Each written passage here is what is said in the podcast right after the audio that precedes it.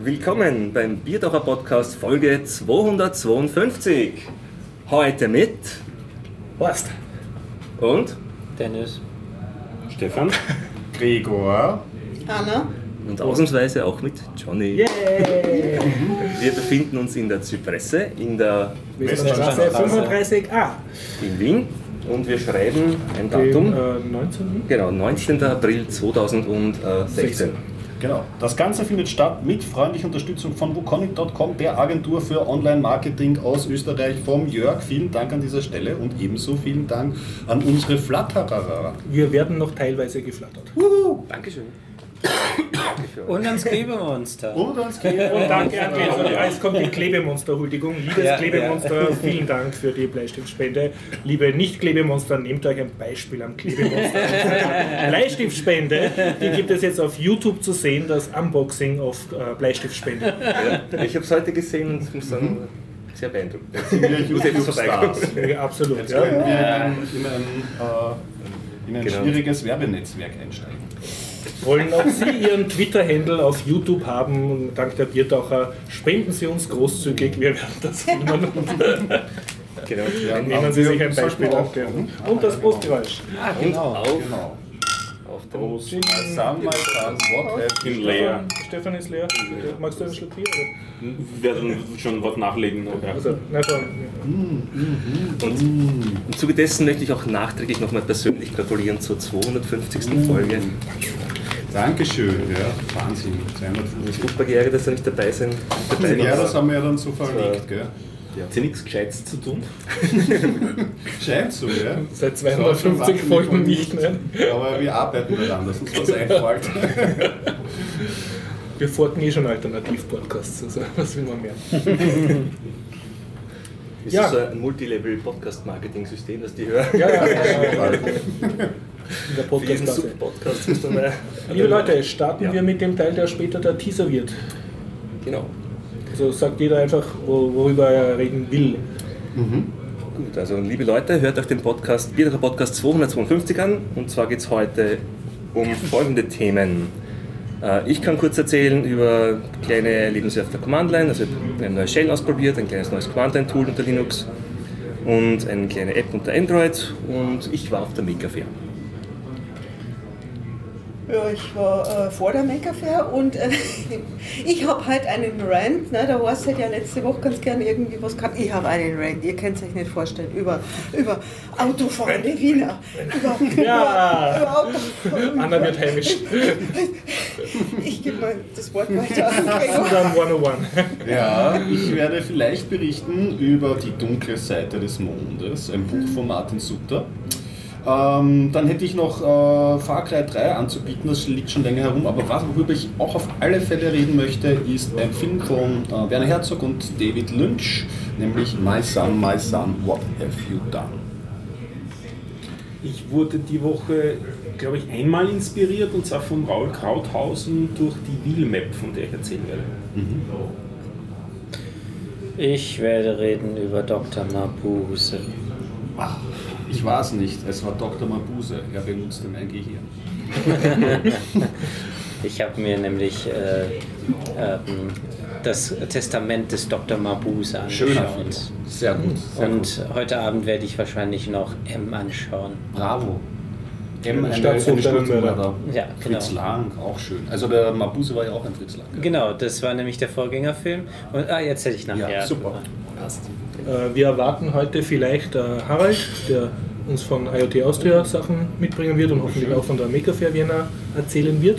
Und äh, ich bin lebend aus Moskau zurückgekommen und kann von der International Education Fair Moskau und von Moskau generell und von Derek Breen erzählen. Außerdem habe ich mit einem Google neuronalen Netzwerk-Tool herumgespielt. Gut. Schalten Sie ein, hören Sie zu. Alles zu finden unter biertaucher.at. Ich empfehle es nicht. Ich empfehle es nicht. Nicht zu hören. Da war es. Klongeräusch. War Dr. Mabuse. Womit fangen wir an? Weißt du, äh, und der Johnny soll anfangen mit seinem Thema, das ist nämlich Maker so nett Fair, er- formuliert. Nicht Maker Fair, Oder? nämlich noch ein ganz anderes. Ja, was anderes auch gern noch? hören. Nämlich das mit dem, äh, warum die Magnet, äh, der Magnetstreifen nicht funktioniert. Ach so, ah, das das ist Thema. so scheint mir so. Altlastensanierung. Genau. Ja, Ja. stimmt. Okay, ein altes, das, das habe ich ganz übersehen. Das ist in der, Alt, der Themenliste. Folge 212. Es wurde jetzt nicht angeteasert. Ja, es ist, ging um meine Bankomatkarte und zwar ich bin Kunde bei einer österreichischen Bank und habe da eine Karte und die hat hinten einen Magnetstreifen drauf. Und ich hatte das Problem, dass meine Karte überall funktionierte zum Bezahlen und Abheben, nur nicht an den Automaten meiner eigenen Bank. Das ist mir einmal passiert, das erste Mal, da steht dann Karte ungültig oder defekt. Ich habe dann damals das gemeldet, also bei einer Bankberaterin, die hat gesagt, ja, da bestellen wir eine neue, hat eine neue bestellt, nach ich weiß nicht, knapp vier Wochen war es wieder so. Und dann habe ich realisiert, dass es nur bei der eigenen Bank so ist. Also es geht überall, nur nicht bei der eigenen Bank, also so ein ganz besonderes Kundenservice irgendwie. Und ich habe dann zufällig dann Kontakt gehabt mit jemandem, der es genau erklären konnte, warum es so ist. Weil die, der Magnetstreifen zur Information ist ja im Vergleich zu der Chipkarte, zu den Goldkontakten, ja deutlich unsicherer, weil es behält, also beinhaltet so, also der Magnetstreifen beinhaltet nur statische Informationen, so wie eine Diskette oder eine Festplatte. Okay. Während die Goldkontakte ja wirklich einen Kryptoprozessor drin haben, der aktiv etwas berechnet, aktiv Signaturen berechnen kann. Also den kann ich nicht einfach kopieren, weil der Magnetstreifen ist nur Diskette, kann ich kopieren. Und ich habe mich gewundert, warum das überhaupt noch jemand verwendet, weil in Europa verwendet man ja schon durchgehend nur mehr die Chipkarten.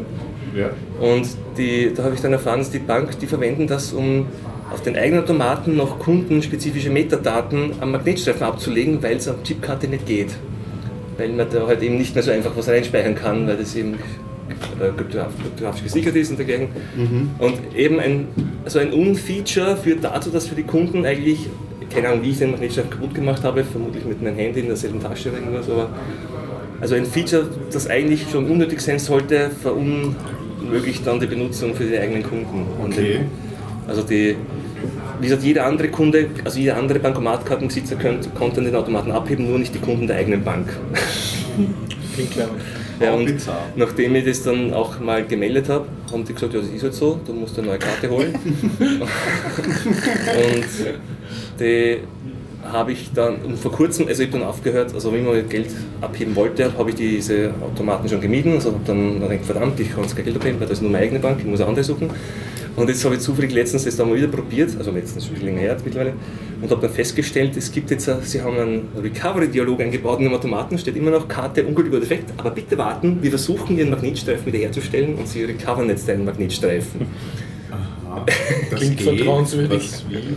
Der Magnetstreifen ist ja einfach zu beschreiben und löschen, also ist ja nur ein Magnetspeicher. Und, aber ich weiß immer noch nicht, was da drauf ist. Würde mich eigentlich interessieren, wenn da ein Magnetstreifen hat. Ist, aber Da sind eigentlich Die- im Prinzip nur deine Kontonummer, Ja. dein derzeitiger Kontostand. ist auch drauf.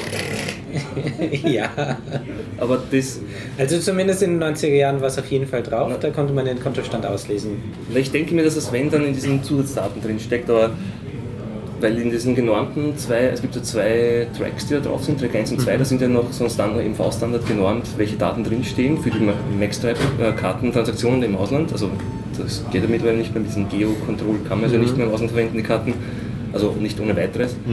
Aber diese Bank verwendet eben diesen, diesen Speicher, um irgendwas weiteres zu speichern drauf. Und das würde mich interessieren, was sie drauf speichern. Aber vielleicht eh so Dinge wie den Kontostand oder Das sind nur Metadaten. deine, was auch immer, Punkte oder Ja. Aber allerdings der äh, Kontostand zu dem Zeitpunkt, wo die Karte in dem Automaten drin steckt. Also anschließend, nicht. Äh, Es würde mich interessieren, wenn sich da jemand mit so Dingen auskennt, der könnte, der, also wie man solche Magnetstreifenkarten liest und die Daten interpretiert, das wäre Ja. voll interessant zu sehen, was sich da eigentlich drauf tut. Aber wie gesagt, diese Karten muss man jetzt nicht mehr wegschmeißen, man braucht sie, wenn der Magnetstreifen gelöscht ist, wird er wieder neu beschrieben, aber es ist nach wie vor so, dass die da halt irgendwas drauf speichern. Interessant. Ja, das war jetzt eigentlich, das habe ich alle Hörer vergrault. Yeah! Jetzt können, wir, jetzt können wir unsere geheimen Themen Du kannst es aber wieder mit der eigenen Karte im, am eigenen Bank Ja. Bankinstitut. Also die, den, was mich, Abheben. Ja, es war, Ja. mir hat das Ganze irgendwie sehr, es war ein Rand. Und Okay, ja. mich hat es gewundert, so, dass es bei, darauf verzichten, haben sie jetzt quasi jetzt das so umgebaut, dass wir das wieder beschreiben und den Zustand wiederherstellen, wenn du die Karte irgendwie aus Versehen löscht, also wenn du es mit einem Magnet oder im Handy oder in der Tasche irgendwie aus Versehen den Magnetstreifen zerstörst, wird jetzt wieder quasi neu beschrieben. Ich meine, was du zerstörst, vermutlich nicht, aber wenn da jetzt nur irgendwie Daten gelöscht oder beschädigt werden, dann wird es wieder hergestellt. Aus unserer Serie Die wunderbare Welt der freien Marktwirtschaft. Das passiert jetzt automatisch immer oder, Die- äh, oder Also nur ein- Das Löschen oder Schreiben? Was Nein, das wieder, das wieder herstellen. So. Bei mir ist so, ich, der, bis, vor, also bis vor längerer Zeit war es so, ich habe die Karte eingeschoben und dann stand halt Karte ungültig oder defekt und ich wusste schon, das ist nicht wirklich wahr, weil am anderen Automat geht eh. Und jetzt steht, Karte ist beschädigt, bitte warten Sie und dann steht, wir versuchen den Magnetstreifen wieder herzustellen und dann bitte warten, bitte warten, Ihr Magnetstreifen wird wiederhergestellt, bitte warten, bitte warten. Und vor allem das in einer Zeit, wo halt so kommuniziert wird, immer auch an die breite Öffentlichkeit, Magnetstreifen ist böse, also die ganzen bösen Kartenskimmer und Kartenkloner, die, die kopieren den Magnetstreifen und fahren dann ins Ausland, wo es noch keine Chipkarten gibt und heben dann dort ab. Und aus diesem Grund wurde ja dann dieses neue Feature Geo-Control eingeführt. Dass du also vor dem Urlaub musst du, wenn du jetzt un, also unbedacht in Urlaub fährst, in ein Land, wo noch nicht so viele Chipkarten verbreitet sind, dann geht deine Karte dort nicht. Interessant. Das heißt, du musst von vorn, du musst quasi aktiv deine Karte freischalten, damit wenn deine Karte geklont wird, die nicht einfach irgendwo in ein Land fahren, wo es es noch nicht gibt und dann dort mit den geringeren Sicherheitsmaßnahmen Magnetstreifen halt Was man nicht alles bedenken muss, welche. Ja, also mit Bitcoin passiert das nicht. Ja, und jetzt kommt es, und das ist gleichzeitig auch ein Prinzip, damit sich die Banken auf den Kunden äh, ausreden können. Das heißt also, wer jetzt nämlich im Ausland, äh, ja, sie haben es freischalten lassen, es war alles berechtigt, also hat alles seine Re Berechtigung und deswegen kann man sozusagen das Geld von der Bank nicht zurückfordern. Bis, äh, davor konnte man nämlich sagen, das war ich nicht. Und dann hat man das Geld wiederbekommen. Das funktioniert nicht mehr. Deswegen werden jetzt auch alles viel sich, sicherer in Anführungszeichen. Man sieht meine Hände blöderweise nicht. Also sicher. Sehr gut. Ähm, deswegen SMS-Tarn oder Chipkartenleser und so weiter. Das ist nur, damit man anschließend sagen kann, ja, doch, das waren sie. Das ist nicht zur Sicherheit des Kunden, sondern nur zu ihrer eigenen Sicherheit. Sicherheit der Bank. Ja. Ja. Da müsste man genau die AGBs lesen, ob da jetzt Beweislastumkehr und so, wer jetzt da, jetzt muss ich beweisen, dass ich nicht war. Und Das umgekehrt ist schon vor Gericht gelandet, solche Ach so, Sachen. okay. Die Beweislastumkehr ist sozusagen schon ähm, ja, durchgegangen. Ja. Okay. Also Verzicht. Geld unter die Matratze. Ja, ja. Sehr, sehr gut. Das ist die Zukunft. Woher weißt du das, wo ich mein Geld habe? Da fällt mir übrigens gerade was ganz Lustiges, Analoges ein. Ich hatte heute ein Telefonat mit einer Bank in Deutschland ähm, und äh, irgendwie wollte ich nicht mehr, dass mir die irgendwelche Post irgendwie äh, blöd an die alte Münchner Adresse zuschicken und dann hat er gemeint, ja, wir schicken sie überall hin, außer es ist ein Hochrisikoland. Dann haben wir auch gedacht, das ist ja jetzt mal spannend irgendwie, dass ich kann, äh, was weiß ich, wo auf der Welt rumsitzen und wenn da nicht gerade ein Krisengebiet ist, dann schickt man mal Bank irgendwie mal Post Ja, die helfen dir da gerne. Wenn du Ja, genug Geld hast, nett. helfen sie dir gerne. Ja, jetzt wär, ich bin jetzt nicht so, so eine Kundin, wo sie eine Bank drum reißt. Ich bin halt so eine 0815 Kundin. Also du kriegst keinen Briefkasten von ihnen, sondern nur Post. Ich krieg einfach nur zum Beispiel Kontoauszüge, die ich eh nicht auf Papier haben will. Aber, Ich äh, empfehle dir, sie nicht nach Österreich ähm, schicken zu lassen. Jetzt kommt es. Wieso das denn? Äh, ich muss dich darauf hinweisen, dass wenn du das Geld in Deutschland deponierst, das Steuerhinterziehung ist. Vor dem Äh. für österreichischen Finanzamt. Nee. Ja. Cut, cut. Äh, nee. Gebe das nicht. äh, nee, äh, es, es geht um ein stinknormales Girokonto. mhm. Du ähm, hast dort Geld liegen und bekommst je nachdem bekommst du Nee, wieso? Zinsen Das drauf? Dann auf ein Girokonto? Wenn, sobald, solange ich das angebe in Österreich ist. Ja, okay, bin- gut. bin- Ah, da nichts. Ach so, okay. Nee, nee, nee, nee, Ich bin davon so ausgegangen, dass du es nicht angibst. Na gut, wenn du es angibst, ist alles Nee, wieder ich will neu. Ja. jetzt äh, und überhaupt will ich den ganzen Papier, diese Papierberge nicht mehr, die kann ich auch irgendwie abbestellen. Also, ja, darum ging es eigentlich bei dem Telefonat. Ja. Aber ich glaube, wenn man zurzeit die Zinsen von einem Ski, die man bei einem Geld ist- beim Finanzamt angibt, dann kriegt man von denen ein Beileidsschreiben. Also ich habe mir da ehrlich gesagt keinen Gedanken gemacht, weil es ist einfach nur so Girokonto. halt nur. Aber wie gesagt, das ist denen, glaube ich, herzlich egal. Das sind Beträge, die interessieren niemanden. Ja, das sind Pfennigbeträge Ja, genau. im wahrsten Sinne des Wortes.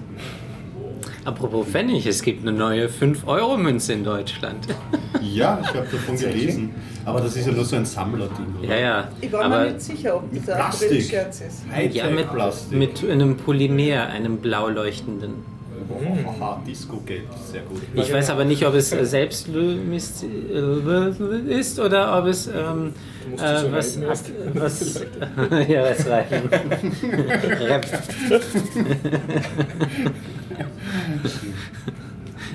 ob es äh, von selber leuchtet oder ähm, ob es nicht noch eine externe Energie hat eine kleine Batterie und wenn die aus ist, ja, ist nichts genau. mehr wert. Das hält nur zwei Jahre. Bitte wechseln Sie die Moral. Ja, genau. Das gab es doch in irgendeiner Satirezeit, äh, ähm, Online-Magazin sogar, ich glaube im Postillon, dass man die Batterien wechseln muss. Themen, Themen. Ja, Themen. Themen. Wenn ihr Megafair. keine Themen habt, so erzähle ich stundenlang über Ja, Moskau. aber ich hatte- also, ich jetzt hatte noch so was ganz Kleines. Bitte, ja. Google, ähm, Google Play unterstützt jetzt auch Podcasts. Ja, Das Cool. wollte ich nur mal sagen. sind wir dort? Kannst du das einrichten? Ähm, ja, ja, kann ich mal Ans Werk, Dennis, ans Werk. Ich kann nicht das Ja, ja, was heißt das? Und zwar Kann man Dürfen die es Leute suchen und irgendwie auch anscheinend hören. Ich weiß es nicht genau. Auf jeden. Fall heute gelesen. Sehr gut. Okay. Heißt das eine eigene App oder Es muss man das gab ja früher Musik? mal mit Google Reader auch schon so die, obwohl die hatten kein Verzeichnis zum Suchen, sondern da konnte man nur sowas verwenden, um Okay. zu hören. Aber Aber das war ja ein News äh, ja, genau, Feed. das, das war nur ein Feedreader eigentlich. Ja. Das wäre Aber interessant, der- wo man das dann, wo sie es einsetzen. Ja, wie man das. ja auch Google Reader, nicht Google. Äh, Ah ja, stimmt, Hier. ich weiß nicht genau, wie es hieß, aber, aber wenn es im Play Store ist, heißt das dann, muss ich, brauche ich dann dort einen Play Store Account, also einen, einen, einen Account wie den, Google. also Entwickler, zum Einstellen brauche ich so, normalerweise einen das- Entwickler-Account. das äh, iOS zum Beispiel. Einstellen wahrscheinlich, ich weiß nicht genau. Ich muss äh, Kannst mich du erst da mal- recherchieren? Das Ja, kann ich schauen. Kann ich Auf jeden Fall braucht man wohl Google Music. Ja, das Ich cool. euren Podcast Ja, gerne du weil recht wir damit. ja.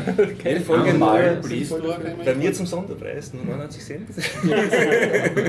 Die werden das doch sicher in dieses Google Music reinfügen. Richtig, genau, es ist ja. Google Music. Tut das einer von euch verwenden, dieses Nein, Google Musik? nein. Ja. Und ich muss Ja. sagen, Alle schütteln jetzt Ja, außer Dennis. und zwar um, den, um die Musik zu kopieren. Und zwar von meinem Rechner auf mein Mobiltelefon. Ah, ich muss auch sagen, diese Music Player App ist ein Stück Software, die mich latent aggressiv macht. Von Ja, Google. sie ist nicht besonders dolle. Man kommt sich auch vor wie auf der Milfer Straße, immer werden einem die Angebote untergeschoben und es ist auf keinem der, so, der Phones passiert. wirklich performant. Ich weiß nicht, im Musikplayer da hat man sich gedacht, das ist so ein gelöstes Problem, aber das führt sich auf, als müsste es sein eigenes Betriebssystem hochfahren. Standardmäßig tut er, glaube ich, streamen und nicht runterladen. Ja, das stimmt. Man Das muss mich extra genervt. du sollst nicht offline funktionieren. Genau.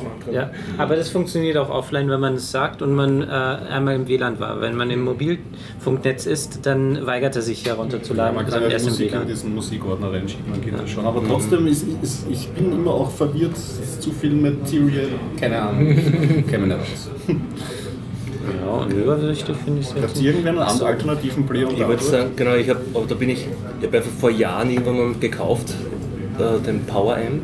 Ah, ja. Der hat mir damals sehr gut gefallen, weil der konnte nämlich nicht nur mit, da war es schon Android 2 Zeiten, glaube ich, gewesen, aber da, damals konnte man nur mit Playlists arbeiten und der konnte auch auf beides, also mit Playlist oder File-Ebene. Also ich sage, ich habe Ordner-Hierarchie und ich möchte sagen, ich spiele mir nur den Ordner ab und ich habe Playlists und ich kann quasi beides.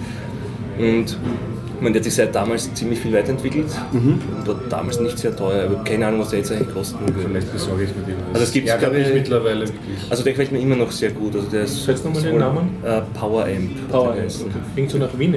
Ja, ich, ich meine, sie spielt glaube ich auf den Namen an, aber Ah, ich benutze Oder? Musik, Ja, Version das war jetzt- 2.0 von com.cyanogenmod.11. Ah, direkt von, deinem, von Ja. deiner Firmware. Die ist bei der Cyanogenmod schon bei- dabei.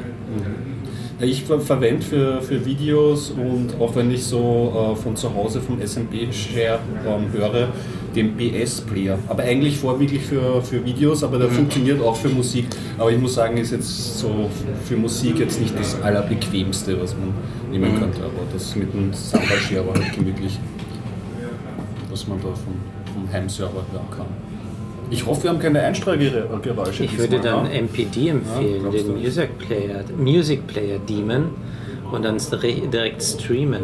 Ach, die bitte, das ist schon so Mit, mit, ich bin mit Samba und ich will auch, mit, wenn ich, wenn ich hinstreame zum Boxen, ich habe so ein Bluetooth-Dongle, da mache ich das ganz krude einfach äh, von Samba auf, aufs, aufs Tablet Musik und dann von per Bluetooth aufs Dongle auf die Musikanlage und passt. das ist ganz handgewählt. Ja, aber es, es, ist, es ist insofern praktisch, mein, also Samba sprich, sprechen halt alle Plattformen. Das ist halt, kann jeder, kann jeder schön zugreifen. Und Bluetooth kann, versteht auch jeder auf der Sprechanlage Okay. und so. Das, ist so kein Grund und für irgendetwas. Also. okay, na gut, dann lasse ich den weg. Das ist dieselbe Gru- Begründung wie, äh, wie für Java. Und äh, die Nein, Begründung sage ich jetzt lieber Java. nicht. Das ist die Begründung für Party. Das ist, wenn man zu Hause Gäste hast, sage ich dir, herrlich, wenn sich Leute ranhängen können.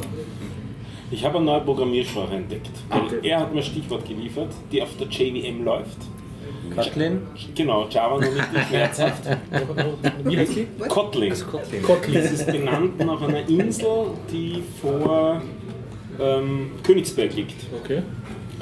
Weil dort ist die Firma ähm, NetBrains, JetBrains. Jet, JetBrains, heißt die Firma JetBrains? Ja, JetBrains Nein, nein, NetBrains die ist ein die sind genau von dort. Gar Äh, nicht und ähm, die in Tschechien sind wieder andere, die mir aber auch nicht einfallen, die machen auch ID. Aber, die, die, die aus Tschechien machen doch den PyCharm. Das sind, habe ich Ja, das ist es nicht. Du meinst die IntelliJ und die IntelliJ. ja. Die Firma, die hinter IntelliJ steht, die sitzt in Königsberg. Also da in, Ah, oh. wie heißt das gescheit? Kaliningrad sind die Russen. Ja, ja, Und davor ist eine Insel und die heißt Kotlin. Okay. Daher haben sie diese Sprache so genannt, die sie jetzt entwickelt haben. Ähm, soll, sein, soll nichts revolutionär Neues sein, äh, läuft eben auf der, äh, auf der JVM und weil sie eine Sprache haben wollten für ihre eigenen Entwickler, das sind äh, doch einige Leute, das dürfte eine relativ große Firma sein, sie haben über 20 Leute dafür abgestellt, jetzt an der Sprache zu arbeiten und mit der Sprache zu arbeiten. Bauen mittlerweile auch halbwegs eine Community drumherum auf. Ja, haben wir gedacht, super, installierst du Ubuntu das IntelliJ, das ist jetzt auch defaultmäßig konfiguriert mit Kotlin, nur findet das Kotlin-Plugin nicht standardmäßig, Java Runtime Environment nicht standardmäßig. Also es waren wieder die gleichen Schmerzen wie bei jeder anderen Programmiersprache beim Installieren. Und es soll halt kompakt zu schreiben sein oder kompakter. Dieser ganze Boilerplate-Code, den man in Java schreibt, der eh immer der gleiche ist. Oder halt das, dieses, das, das, das berühmte Public Static Void Main, das fällt einfach flach, dieses Zeug. Ich kann dazu sagen, dass diese Firma das, die PyCharm IDE macht, mit der du Python programmieren kannst. Also die machen für viele Sprachen also IDEs. Und von der PyCharm gibt es halt eine Profi-Version und eine freie, eine Community-Edition. Und die ist, wenn man Eclipse gewohnt ist, relativ gut. Also man, man muss sie halt einmal installieren und erklären, welche Python-Version man hat, aber wenn man das alles zum Laufen gebracht hat, die kann Code Completion, ist sehr intelligent, hilft dir beim Ja. Schreiben, Ja. debuggt und alles. Also wer gern so ein großes, fettes IDE hat, das trotzdem Open Source ist, ist da ziemlich gut bedient. Was ich wieder gemerkt habe beim Starten, die braucht eh Ist es Open Source? Ja, die Community Community ist Edition schon, die Okay, Profi Edition kann halt noch mehr dann. Ja, ja. Aber es ist okay. Ich glaube, arbeitstechnisch haben wir mit dem Java IDE gearbeitet und ja, da waren die Leute auch relativ. äh, Du meinst das IntelliJ oder die? IntelliJ. Also, genau. was sprichst du, glaube ich, von der anderen, die aus Tschechien? Ah, okay, verstehe, Okay. das ist komplett getrennt. Also ich, ich kapiere den Unterschied immer noch nicht. Nein, ich glaube, es sind unterschiedliche Sind die schon? Ich habe mir immer gedacht, das die sind aus Tschechien. wovon du redest? Ist das nicht Aptana, die Firma? Nein, nein, die hat immer PyCharm und IntelliSense heißt die Technik, die dahinter liegt. IntelliSense ist doch eine Microsoft-Geschichte. Oder Intelli okay. Damit ist jeder Code klar. Complete Ich verweise auf die, ich, verweise auf Shownotes. Ja, das ist Grammar. Ja. Aber IntelliJ ähm, ist doch die ähm, Basis für das Android SDK, oder? Genau, also äh, Google hat, geswitcht. die, hat, hat lizenziert, glaube ich, von denen, dass sie halt einen Teil da aus, also, also es ist basiert auf der IntelliJ IDE, ist jetzt der Android, das Android Studio. Okay. Android Studio ist frei verfügbar für alle, da zahlt Google halt dafür, Mhm. aber es ist alles ist kein offenes Produkt, glaube ich. Oder? Ich meine, die IntelliJ generell. Ähm, na, die Community ist frei. Also die Community, äh, genau, aber die. Und die, Sprache, die Sprachen sind auch alle frei. Ja, und- es ist auch wieder so dieses Kotlin, also wieder dieses klassische das Ver- Versprechen wie halt von Java immer nicht, weil es auf der, auf der JVM läuft, so dieses Write Once, Run Everywhere, aber was eben auch ganz hübsch ist, du kannst wirklich Android, für Android auch entwickeln. Also es ist auch gedacht als alternative ähm, Entwicklung für, für Android. Und so die Sprache ist mehr Java angelehnt oder kannst du dazu, dazu über die schon was sagen, über die Kotlin-Sprache? Ich habe noch nicht sehr viel davon gelesen, das wird jetzt in der nächsten Woche passieren. Und bisher kommt es mir alles recht lesbar vor, die ganze Geschichte. Es ist klar nicht dynamisch, weil es hängt, also Ja. das ist auch kein Argument, es gibt da dynamische Sprachen, die auf der JVM laufen, aber sie, sie will auch gar nicht dynamisch Ja, sein, also tendenziell wird sie relativ nah an Java sein, technisch. Äh, Aber nicht ganz so mühsam hoffentlich. und, te und tendenziell wesentlich äh, kompakter zu schreiben. Und was ganz hübsch ist, das eine ist einmal, es ist äh, leicht, Java-Bibliotheken zu importieren und die einfach zu verwenden. Und das zweite ist, du kannst auch Java-Projekte laden und ihm sagen, äh, transponiere das Ganze instantan in Kotlin. Also das, damit wollen sie äh, existierende Applikationen einfach Abholen, portieren können, weil es gibt eine, eine klare Migration. Also es gibt sozusagen ein 1 zu 1 Mapping für jeden Java-Code unmittelbar auf Kotlin-Code. Nicht?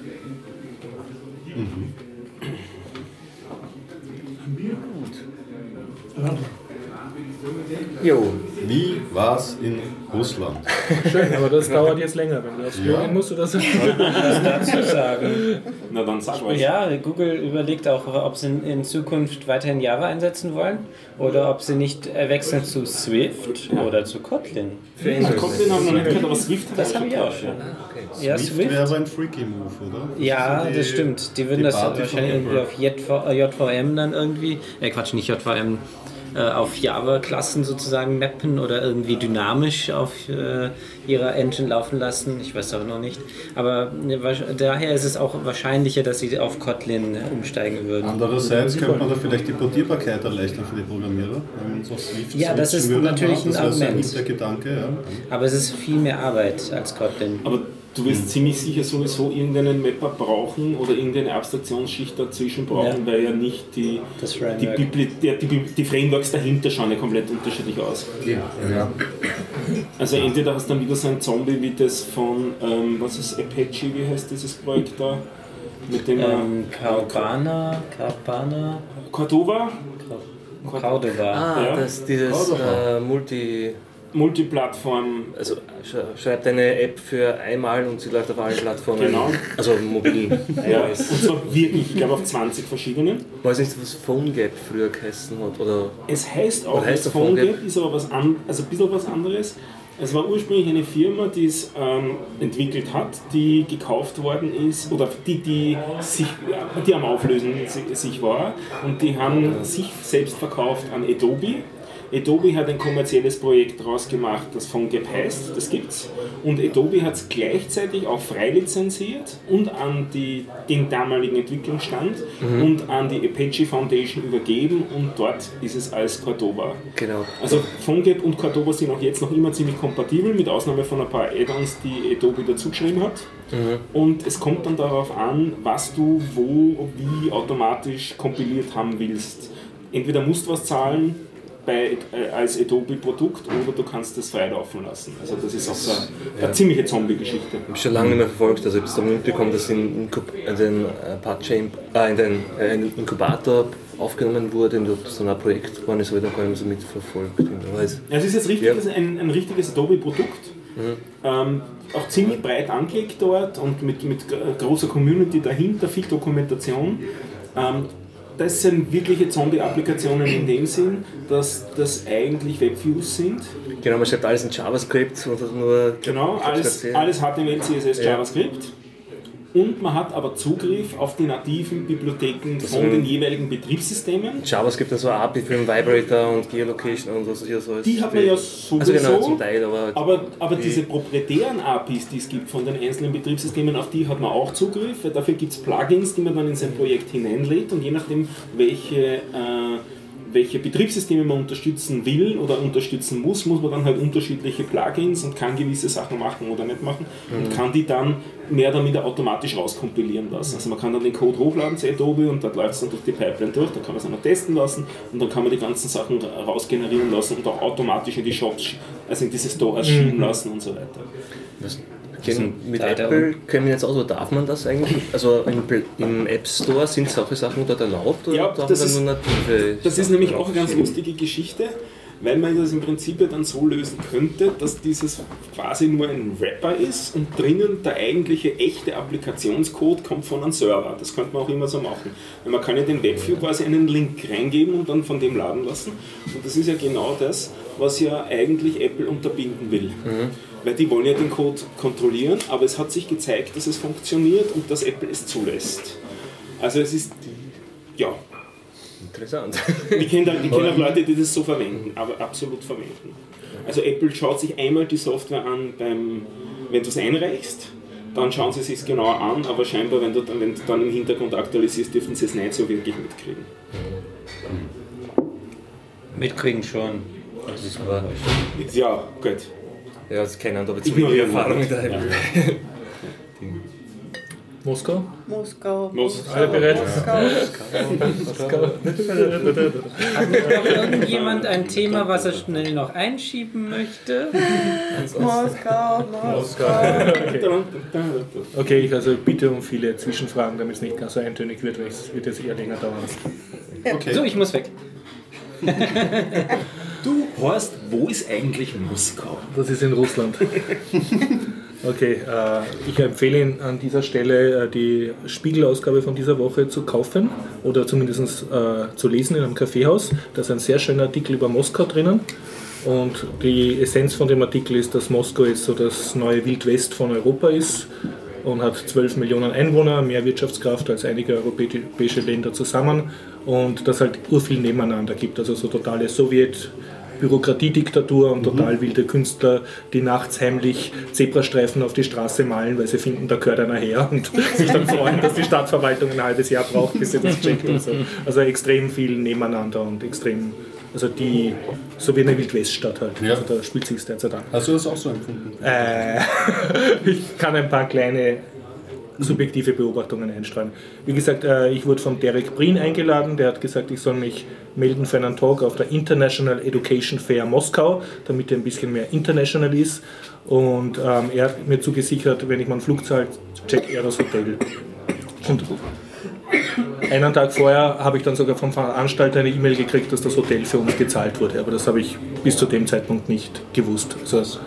Und ja, das Allerschwierigste, um nach Moskau zu fahren, ist, dass man auf der Botschaft um ein Visum ansuchen muss. Da habe ich insgesamt dreimal antanzen müssen, weil das, da braucht man eine Einladung. Also da, du darfst dich nicht selber nach Moskau einladen. Du kannst zwar einen Flug buchen und das Hotel buchen, aber ohne Visum kommst du nicht rein. Und die größeren Hotels haben so einen Service, dass wenn du ein Zimmer buchst, laden sie dich offiziell nach Russland ein. Aber das, da ich zuerst gedacht habe, ich werde Couchsurfen oder Airbnb und so, habe ich mich dann vom Veranstalter dieser Messe einladen lassen und die haben damit auch nicht viel Erfahrung gehabt. Also das ist noch kein Touristenland in dem Sinn. Also alles ein bisschen umständlich, aber es, es war machbar. Es war jetzt Das nicht ist so schwierig. spannend, weil ich dachte, da fährt man halt einfach hin, Na. da holt man sich vielleicht Na. ein Visum und dann Na, fährt man na, dahin. na, na. Nee. Du, ja, du, du holst ein Visum, das stimmt schon, und dann fährst hin. Aber du kannst nicht zur, zur Botschaft gehen und sagen, du möchtest ein Visum. Der, Ja, so- der macht, erklärt dir dann, das Visum haben, Sie- äh, der Beamte hat gesagt, haben Sie nicht die Instruktionen durchgelesen auf der Webseite? Ich sag, "Hm, nicht so richtig,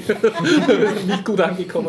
Aber Ja, ja, äh, ähnlich wäre es mir wohl einfach ja, ja. gemerkt. habe ich halt Okay. noch einmal antanzen müssen. Aber es ist, ist okay und sie behalten dann einen Pass ein, fünf Tage, um dieses Visum einzubieten und dann kriegst du einen Termin, wo du den Pass wieder abholen darfst. Und äh, was mir der Derek gesagt hat, äh, der arbeitet ja jetzt dort äh, für so diverse Education-Firmen und TV.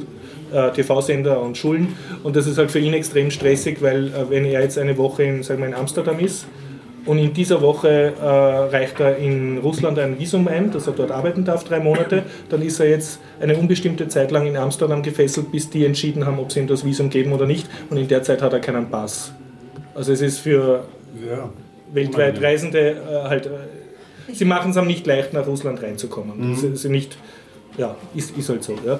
Ansonsten muss ich sagen, äh, es war wesentlich leichter, nach Russland reinzukommen, inklusive aller Security-Scans und Visa-Kontroll-Sachen. Ich habe mich extrem erinnert gefühlt an Papers, Please, an dieses ja. Spiel. Ja, ich war live, Papers, Please. Äh, äh, was viel schlimmer war, dass ich über die Schweiz zurückgeflogen bin und die Schweizer mich sehr gründlich gefilzt haben, weil ich habe ein Wasserflascherl in meinem Rucksack vergessen. Das wurde durchleuchtet. Na, Da habe die Ehre.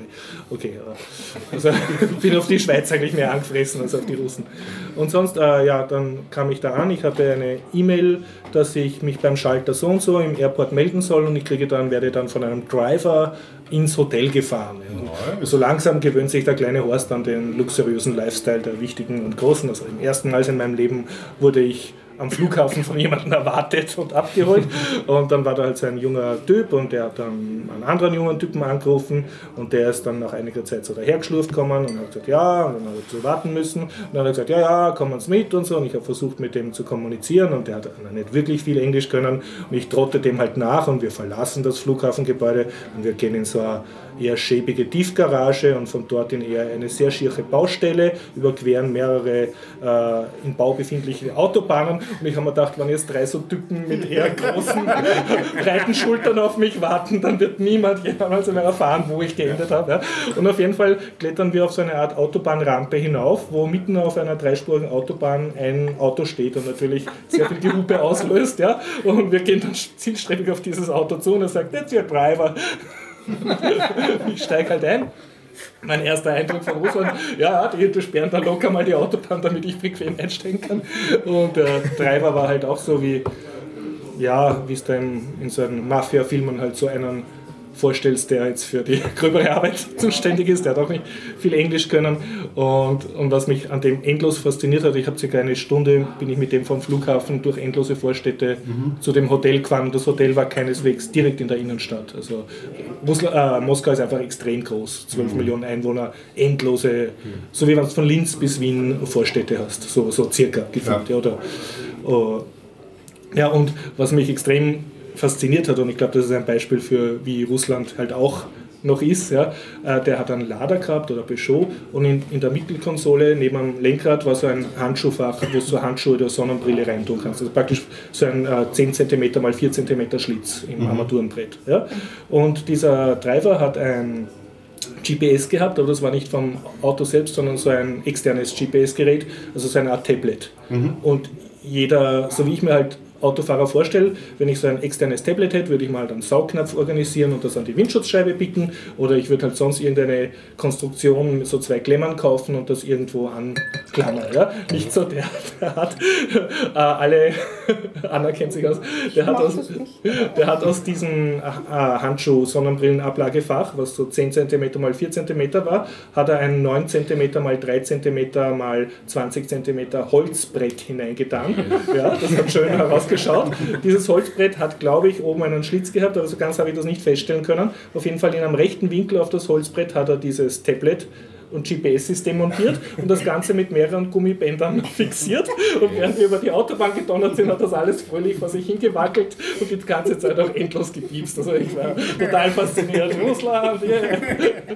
das Land, wo, wo, wo die Technik so funktioniert, als würde ich sie tun müssen. Genial. Es funktioniert. Hat funktioniert, da gibt es überhaupt nichts zu sagen. Russen sind ja Handwerker, keine die, die, die können mit Katastrophen leben. Ja. Ich, ich, muss jetzt gerade so lachen, weil ich fahre ja wenn dann mit verschiedenen Autos, weil mhm. Carsharing mhm. und so und ich vergesse ja auch ganz gerne dann meine Handy-Navigationsverhalterung ja. und ich mache dann auch irgendwelche komischen Konstruktionen. Bist kompatibel, bin, ja? Ja, offensichtlich, ja. okay.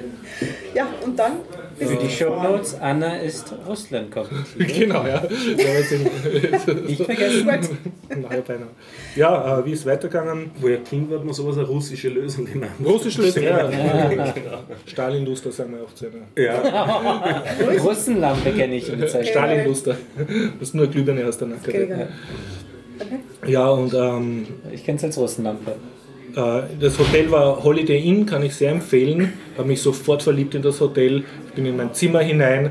An der Rezeption habe ich schon WLAN-Passwörter bekommen für beliebig viele Geräte. Mhm. Im Zimmer ist nicht nur so ein unnötiges Bett und, und so unnötige Dinge wie, wie Bad und, und irgendwie begehbarer Kleiderschrank, Nein, sondern es war, das war alles da, aber es war ein brauchbarer Schreibtisch da, nicht so ein zierliches Rokoko-Tischel. Okay. Brauchbarer Schreibtisch mit so einer Art Bürosessel und da setzt man sich hin, klappt den Laptop auf, hat die Steckdose in Reichweite und nicht irgendwo unterm Bett, hat perfektes WLAN und ich wollte nie mehr raus.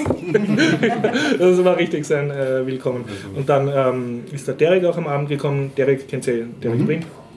Und dann sind wir über eine Kreuzung gegangen in ein Restaurant und wieder zurück. Das war mein ganzer Eindruck von Russland. Hat mir auch schon gereicht, draußen war es kalt. Für ganz Russland. Äh, wenn, man, wenn man über eine Kreuzung geht in Russland, bedeutet das, du gehst in eine Unterführung, die circa viermal quadratförmig angeordnet eine Opernpassage ist. Also einfach, weil die Straßen sechsspurig sind und entsprechend breit.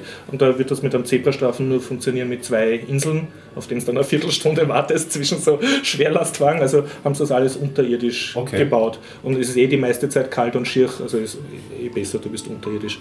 Ja, ja, also sonst habe ich nicht viel mitgekriegt aus, aus Russland und ich habe mich dann konzentriert, äh, meinen Talk vorzubereiten. Das Thema war Teaching with Open Source und weil genialerweise habe ich zwar drei Tage Zeit gehabt vor der Abflug, aber irgendwie wirklich keinen Strich von der Slide-Vorbereitung zusammengebracht, außer in der Nacht vorm Abflug habe ich ein bisschen was angefangen. Ja. Da habe ich gedacht, okay, ich kann das in Russland machen und das war wirklich schön. Also ich habe einen halbwegs gescheiten Laptop mitgenommen, ich war in einem Zimmer mit gescheit funktionierendem Internet, ich habe wirklich mit Google Drive arbeiten können. Das war einfach nett. Ja. Und die Zeit ist vergangen. Der, ähm, Derek ist dann wieder heim in sein Hotel. Er hat gesagt, er wohnt im Hotel Cosmos, da hat das Internet nicht wirklich funktioniert. Er hat dann beschlossen, er zieht zu mir. Und ähm, ja, also er hat vorher schon sein eigenes Hotel gebucht gehabt, weil er nicht gewusst hat, dass wir das kriegen. Ne?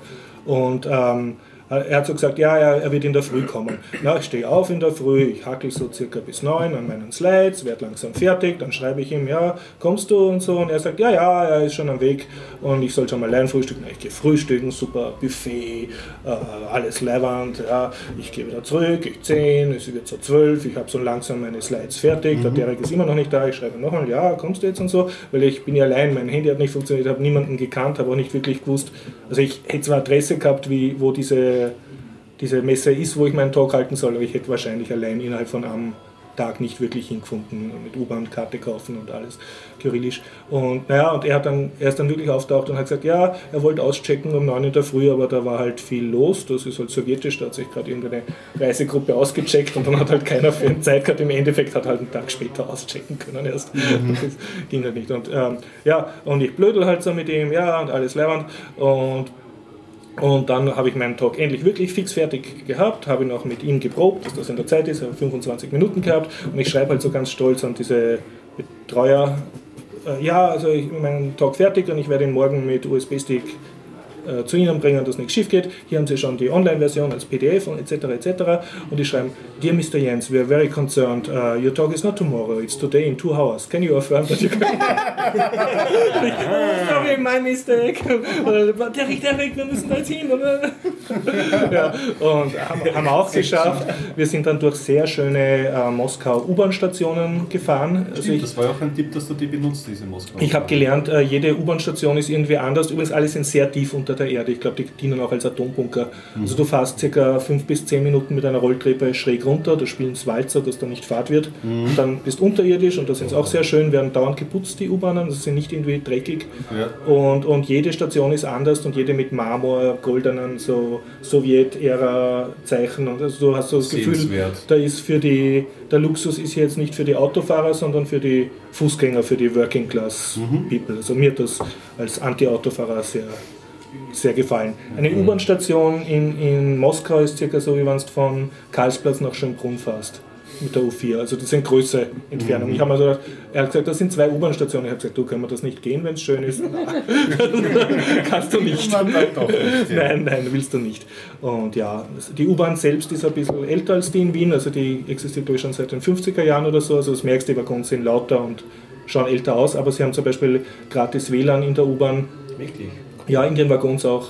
Also es, sie, da, ist, da ist Geld dahinter. Ja. Und ähm, ja, äh, das WLAN, da brauchst du eine russische Telefonnummer, aber trotzdem, ich habe es cool gefunden, dass du sozusagen eine Stadt hast. Und, und äh, Derek hat mir erzählt, viele Leute treffen sich auch in den U-Bahn-Stationen, wenn man so ein Date hat oder sich trifft, weil das einfach da unten schneit es nicht und ist geheizt und ist sauber und Cool. schön, ja. Was ein bisschen unangenehm war, äh, es sind überall äh, Wachposten, spezi speziell je näher du in die Innenstadt kommst. Also sowohl in den U-Bahn-Stationen und zwar äh, sehr vierschrötig, unangenehm aussehende äh, so Soldaten. Und ähm, überall, wenn du in ein öffentliches Gebäude oder größeres Einkaufszentrum reingehst oder auch nur in eine größere U-Bahn-Station und du hast einen Rucksack, musst den durch so eine Metallschleuse geben.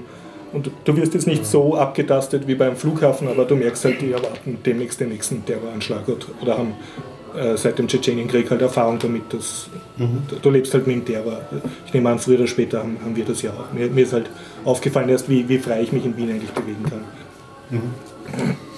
Okay, die International Education Fair, das war so eine riesige Halle, zweimal die Wiener Stadthalle circa, äh, sehr groß und da waren Vorträge, also der Derek hat gesagt, er hat vor am Saal mit 1000 Leuten gesprochen, wobei aber 500 Leute waren Kinder, die es da reingeschickt haben, so Schulklassen, die nicht wirklich sich interessiert hat.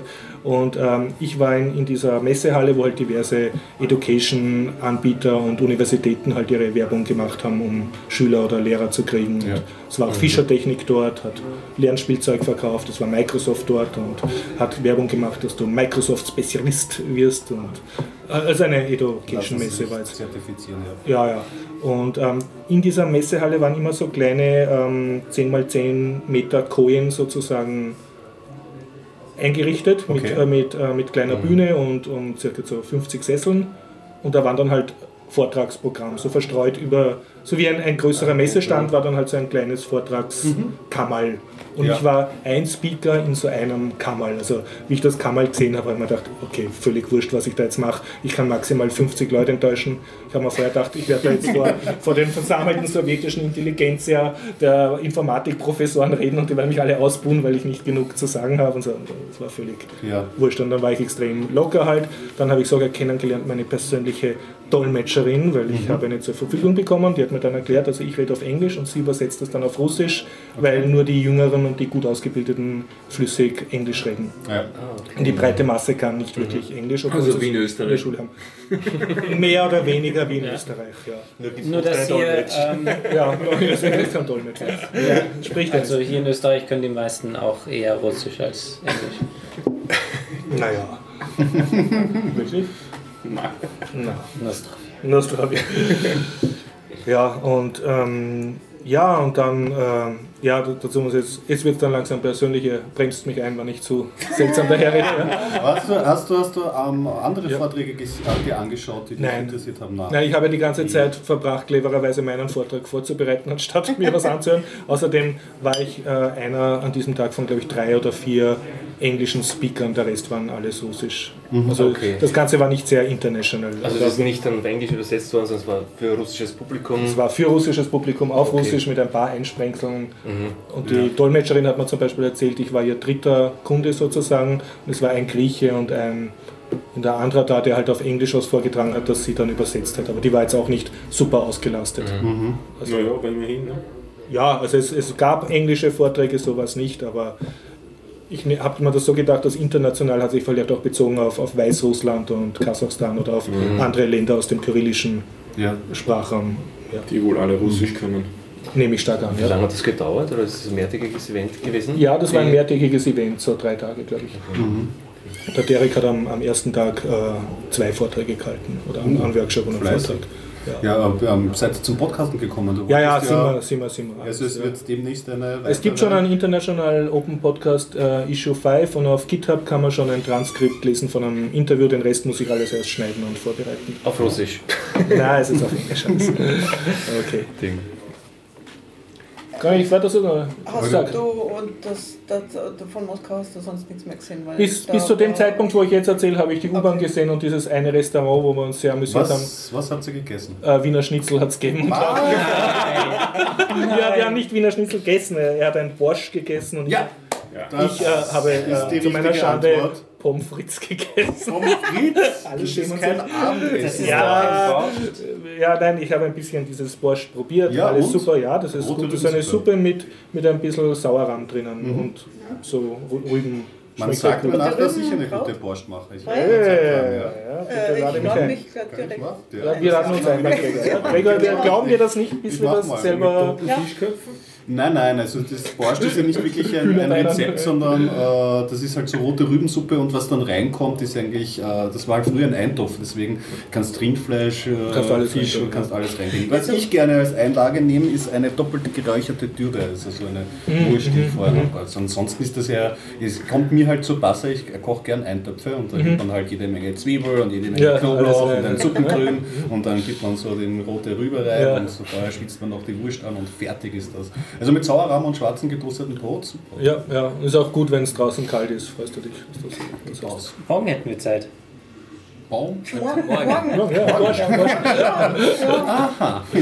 ja äh, wir wollten ja eher ein Biertaucher-Event. Genau, ja. Machen wir mal ein Ja, ja, essen. Borscht. Borscht essen, Gut. ja. Nach 252 Folgen wird Gregor seiner. Privatleben vertont. ja. Falls es zu wenig Aufwand ist, ein Pfundstopf. Aha, was ist das? Von allen Zutaten ein Pfund drin. Also keine Eintopf, sondern Es sind insgesamt Ja, ich habe ein Zutaten. Pfund Kaviar. Gut, okay. Salz Es sind genau, gilt auch. äh, ein Pfund äh, Rinderhack, ein Pfund Schweinehack, ein Pfund Sauerkraut, ein Pfund Zwiebeln und das letzte habe ich vergessen, was noch ein Pfund reinkommt. Kartoffeln? Kartoffeln wahrscheinlich. Ja, Kartoffeln können es gewesen sein, ja. Das kann sein. Ja, das kenne ich Klingt zwar nicht unter dem Namen, aber das kenne ich und das ist lecker. Und das ist dann so anbraten, oder? Nee, das ist eine Suppe. Ja, Chili con carne dann oder Gulasch. Ja, das kannst du vorher anbraten, das Fleisch und dann oder die, und die Zwiebeln und dann alles Eigentlich wird's dann und nur dann gekocht. schmeckt es ziemlich lecker. Ich danke für die vielen Zwischenrüfe. Darf ich Ja, ja, ja Borscht. Borscht gegessen? Ja, sonst wirklich nichts mitgekriegt von Borscht hat Borscht gegessen. Borscht hat ja, ja. Stimmt, ja. Ja, okay, und ähm, dann beim Talk äh, habe ich, ja, also wenn man mit dem Derek unterwegs ist, in Russland, speziell auf der Education Fair, wo er halt viele Leute kennt, geht man ich wackel dem halt so nach, äh, Hirn abgeschaltet, nervös vor dem Talk und ständig kommt irgendein Typ im Anzug oder so und sagt, hey Derek, und, und der Derek sagt, and this is my friend Horst. Und ich gebe halt brav Foto und nachher sagt er mal, ja, das war jetzt der Direktor vom Moskauer Stadtfernsehen und das war Dokumentarfilmer und diese super schöne Frau war irgendeine Firmenchefin, die Holzspielzeug explodiert, explodiert und so. Educa Education, äh, also ja, und lauter super Leute und ich uh, brav Hand gegeben und habe so gedacht, oh, ich habe da nichts zu bieten und die alle so, ah, ja, grüß Gott, grüß Gott, ja. Ja. Und ja, Eifrig am Netzwerken. ja, ja. Die konnten sogar Grüß Gott sagen? Nein, nein, ich habe so. Hello gesagt, auf, auf Englisch natürlich. Und dann habe ich mit der, mich an die Dolmetscherin herangeschlichen, habe ich gesehen, der ist, der, der ist ein bisschen fad und habe halt so geredet mit der und äh, haben wir Talk, also über Free Software, den Begriff hat sie sogar gewusst und so, also war ich ganz stolz. Und ähm, dann habe ich gesagt, ja, und wie funktioniert das eigentlich? Soll ich langsam reden oder so? Und sie hat gesagt, na na, äh, Sie reden einen Satz und ich übersetze den. Das heißt, sie hat mir dann fünf Minuten vor Anfang des Talks zu verstehen gegeben, dass den Talk, den ich auf 25 Minuten konzipiert habe, dass ich nur 12 Minuten habe. Ja, aber habe ich auch hingekriegt. Und dann habe ich, hat halt der Talk angefangen und ich habe gemerkt, am Anfang sind sehr viele Fotografen gewesen, haben mich fotografiert und, und nachher habe ich mir, dann habe ich mir gedacht, wahrscheinlich, weil ich einer der wenigen internationalen Speaker war, zumindest in dieser Koje war ich der Einzige an dem Tag, habe ich gedacht, okay, das ist für die halt wichtig, das zu dokumentieren. Aber die haben dann auch die ganze Zeit über fotografiert, wie ich geredet habe. Und nachher hat mir der Derek gesagt, die haben hauptsächlich meine Slides fotografiert, weil weil, weil halt viele URLs drauf waren, die die interessiert, interessiert haben. Und den Talk werde ich noch in einer ausführlichen Version ins Netz stellen. Also die Slides sind jetzt schon im Netz und er wurde auch auf Video aufgenommen, aber ich, ich möchte eine größere Version machen von allem, was ich eigentlich sagen wollte und das dann einfach als Talk ins Netz stellen, damit ich dann so als super Speaker von internationalen Stadt zu Stadt reisen kann und immer diesen Talk halten kann, à la Stallman. Aber es, Also in geschriebener Version, wir sind nicht einsprechen jetzt. Nein, einsprechen nicht, aber halt sehr aus, einen ausführlichen Artikel Ja. und dann kann ich genau darüber reden. Aber ich, ich habe gemerkt, dass es zahlt sich aus, etwas gescheit vorzubereiten und selbst wenn man dann nur eine kleine Version dort machen kann, durch die viele Vorbereitung kann man das dann relativ leicht expandieren und dann hast du was, wenn du irgendwo auf einer Konferenz bist, kannst du das gleich einreichen. Das ist, vernünftig, ja. ist, und er ist eh relativ zeitlos. Es ging um die österreichischen und deutschen ähm, Lehrer, die Linux verwendet haben in ihrer Schule und der Grund des Scheiterns und dann über meine eigenen Erfahrungen mit Linux unterrichten und so. Und ja, zum Teil habe ich ähm, bei den Slides, ähm, also wenn jetzt eine Be- eine Begriffserklärung war, die, die vier Freiheiten von freier Software, habe ich das dann halt auf Russisch auch daneben da, damit die Leute das nicht auf Englisch lesen, also auf Englisch und auf Russisch lesen können. Und das ist, glaube ich, gut angekommen. Zumindest haben es dauernd die Slides fotografiert. Und ich habe dann auch gemerkt, es sind, ein bisschen, es sind mehr Leute geworden, während ich geredet habe. Ich nehme auch an, weil, weil halt ich und die Übersetzerin da war und das nicht so selbstverständlich war. Dadurch haben Okay. viele Zaungäste so geschaut, aha, was ist da los? Und das war interessanter als das typische, das einer auf, auf Russisch vorträgt. Und, ja, und äh, ja war, war ganz gut eigentlich alles. bin auch halbwegs in der Zeit fertig geworden und äh, da, die Konklusion war halt, äh, dass, dass ich halt gefunden habe, wenn einer unterrichtet, ich schaue jetzt den Stefan an, ich habe halt gesagt, äh, meine Erfahrung ist mit Lehrern, dass am wichtigsten ist, dass er Passion hat, also Leidenschaft. Und es ist nicht so wichtig, wofür er jetzt wirklich Leidenschaft hat, sondern hauptsächlich er hat Leidenschaft, dann ist er meiner Erfahrung nach ein sympathischer Lehrer, wo ich auch selber gerne Schüler gewesen wäre oder Schüler hinschicken würde. Und das, da habe ich dann gemerkt, da stand dann Passion, habe ich auf Russisch auch hingeschrieben gehabt und dann haben die im Publikum, das dürften auch selber Lehrer gewesen sein, haben dann so, ja, so genickt und so mitgeschrieben, das dürfte ihnen gefallen haben. Und sonst habe ich versucht, die halt zu erklären, wenn etwas nicht die vier Freiheiten erfüllt vom Stallman, ist es nicht freie Software und nicht wirklich gut. Und nachher war so eine Frage-Antwort-Session und war auch okay. Und es, es, ging dann leicht ins Surreale, weil dann, dann hat eine Frau gefragt, ja, was ist jetzt der Unterschied zwischen diesen Linux-Versionen, die ich gezeigt habe, und Ubuntu? Und, und ich habe das halt erklärt, dass das eh relativ ähnlich ist. Und nachher hat es mir so gedämmert, ich bin jetzt da wo und eine super schöne Frau hat die ganze Zeit aufpasst, während ich rede und fragt jetzt eine gescheite Frage über Linux in Education. Und so, so alles. Ich war schon so ein bisschen schwummrig im Kopf, aber das, äh, ist das alles noch wahr? Das wäre etwas, was mir nicht passiert in meinem normalen Leben. Ja. Und ja. Also ja. auf jeden Fall recht cool. Nachher war ich extrem gut drauf. Und jetzt geht es leider noch weiter. Ich bin immer noch nicht fertig, aber ihr könnt mich wieder unterbrechen. Ich habe dann einen Pavel kennengelernt, den hat mir der Derek schon angekündigt. Pavel Pipovic. Nein, Pavel Frolov oder so. Und ich ein, der hat ein Interview mit mir gemacht und ich dann eins mit ihm. Das Interview, das ich mit ihm gemacht habe, ist schon voll äh, transkribiert und ist schon auf GitHub, habe ich schon draufgestellt. Mhm. Äh, ich erzähle davon auch noch, aber ich werde verweisen. Und ähm, ich habe dann nachher erst mitgekriegt, der Typ ist, äh, hat ca. fünf Firmen und ist Herausgeber vom Linux-Magazin Russia, ah, Linux-Format-Magazin okay. Russia. Und der hat gesagt, yeah, nice to meet you, I want to make an interview with you. ich als Neubote bin halt dort gesessen und er hat gesagt, what is the situation of open source in Austria or Western countries? How big is the percentage of Linux in Schools? Und ich habe zwar ein bisschen eine Vorstellung gehabt, aber halt keine Zahlen. Sie haben mich ärger geniert, aber nachher äh, gab es dann auch Sachen, die ich beantworten habe können. Ne? Und dann habe ich ihn interviewt und er hat sehr interessant erzählt. Ich, kann, ich werde es jetzt nur ganz kurz ja, machen. Hast du das Soundfile? Oder? Ich habe das Soundfile, das wird auch Teil sein vom International Open Podcast Nummer 5. Wir können es auch hier ankluden, in denen es ist nur fast eine Stunde. Also es, ja. wir haben dann den 5-Stunden-Grenze gesprengt oder so. Aber vielleicht tun wir es auch hier gleich ran. Und ich kann auch vor allem das volle Transkript auch hier dran tun zum Lesen, mhm. was, was glaube ich ganz gut ist. Und ähm, ja, der hat sich halt extrem ausgekannt mit Open Source. Also ich habe gefragt über Open Source und über Open Source in Education in Russland. Und da hat er halt äh, erzählt von seiner Erfahrung und er mit seinen Firmen hat auch die russische Regierung beraten, okay. äh, Programme für so Schulregionen gemacht, die komplett migrieren sollten. Das ist dann zum Teil auch gescheitert, also eh nicht viel anders wie bei uns. Äh, was ich erfahren habe, es gibt zwei Behörden, die komplett, ja also es, äh, äh, Putin himself hat ein Gesetz unterschrieben, das glaube ich alle äh, Regierungsabteilungen auf Linux migrieren sollen. Mhm. Und trotz seines Willens äh, haben die Bürokraten das geblockt und da ist nicht viel passiert. Selbst für Putin ist es nicht einfach. Ja, das war für mich auch eine Erkenntnis. Ist Putin ist nicht allmächtig. Mhm. Und, Was? Äh, Nein, ist er nicht. Oh Gott, ich glaub, die Welt geht unter. Die Welt geht unter. Und äh, sehr viel hat der Pavel erzählt über den seinen, der was jetzt Premierminister ist, äh, Medev, Dimitri Medev. Der soll, also das Gerücht geht, dass der auf seinem Laptop schon verschiedene Linux-Distributionen selber installiert hat, um das auszuprobieren, was mir sehr imponiert hat, weil für einen Premierminister ist das, glaube ich, weltweit ziemlich einzigartig. Also ich, ich wüsste von keinem, der, der das gemacht hat. Und also der dürfte relativ auf Zack sein und hat auch in seinen früheren Jahren, also wir hat er dafür gesorgt, dass jede Schule in Russland Internetverbindung hat und dass die Gesetze so sind, dass Internet, er hat gesagt, Internet, also mobiles Internet ist relativ erschwinglich überall im riesigen russischen Reich, außer in sehr abgelegenen Dörfern, wo halt überhaupt alles schwierig ist, weil, ja. weil die total in der Tiger sind. Und ja, das war die eine Erkenntnis.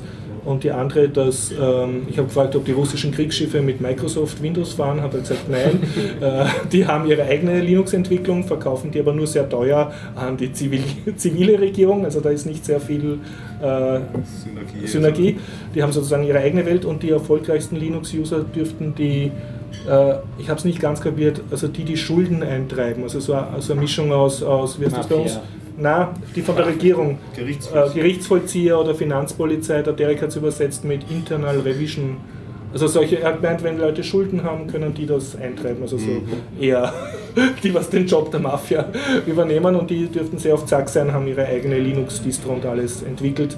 Und also wenn in eine der Vorzeigebehörden vielleicht, oder er hat es hängt halt viel daran, wer an der Spitze ist und wie der drauf ist und wie der geschult ist. Und sonst gibt es einige Modellregionen, äh, wo es entweder versucht haben, die ganze Region umzustellen auf Linux und das ist teils gescheitert, teils hat es funktioniert. Es gibt einige Städte, die von sich aus auf Linux umgestellt sind. Zum Teil wurde angedroht, dass sie kein Geld mehr kriegen, wenn sie nicht umstellen. Also sie müssen sich dann ihre Lizenzen selber kaufen. Was passiert ist, ist, dass sie dann sehr günstige Preise von Microsoft gekriegt haben, womit die Regionen dann zufrieden sind. Alles gar nicht so anders als bei Ja, uns. es klingt sehr bekannt. Ja. Klingt alles bekannt. Und auch das, das Phänomen, dass wenn ein tüchtiger Chef ist und der bringt da was weiter und sobald er weg ist und irgendein schlurfiger Nachfolger kommt, schläft das alles wieder ein. Das habe ich auch alles gekannt. Das kommt auch in dem Interview raus. Und ja, ähm, und äh, der Rest vom Interview mit Pavel ging dann eher um äh, das, also wo die Stärken von Russland sind, also dass sie zum Beispiel Math äh, gute Mathematiker haben und die exportieren, die gehen dann nach Kalifornien, kommen dann aber auch wieder zurück und wie Russland als Investitionsstandort ist für Startups. Was ich nicht gewusst habe, ist, in Russland äh, fördert dich die Regierung, wenn du ein Makerspace aufmachst oder ein Hackerspace.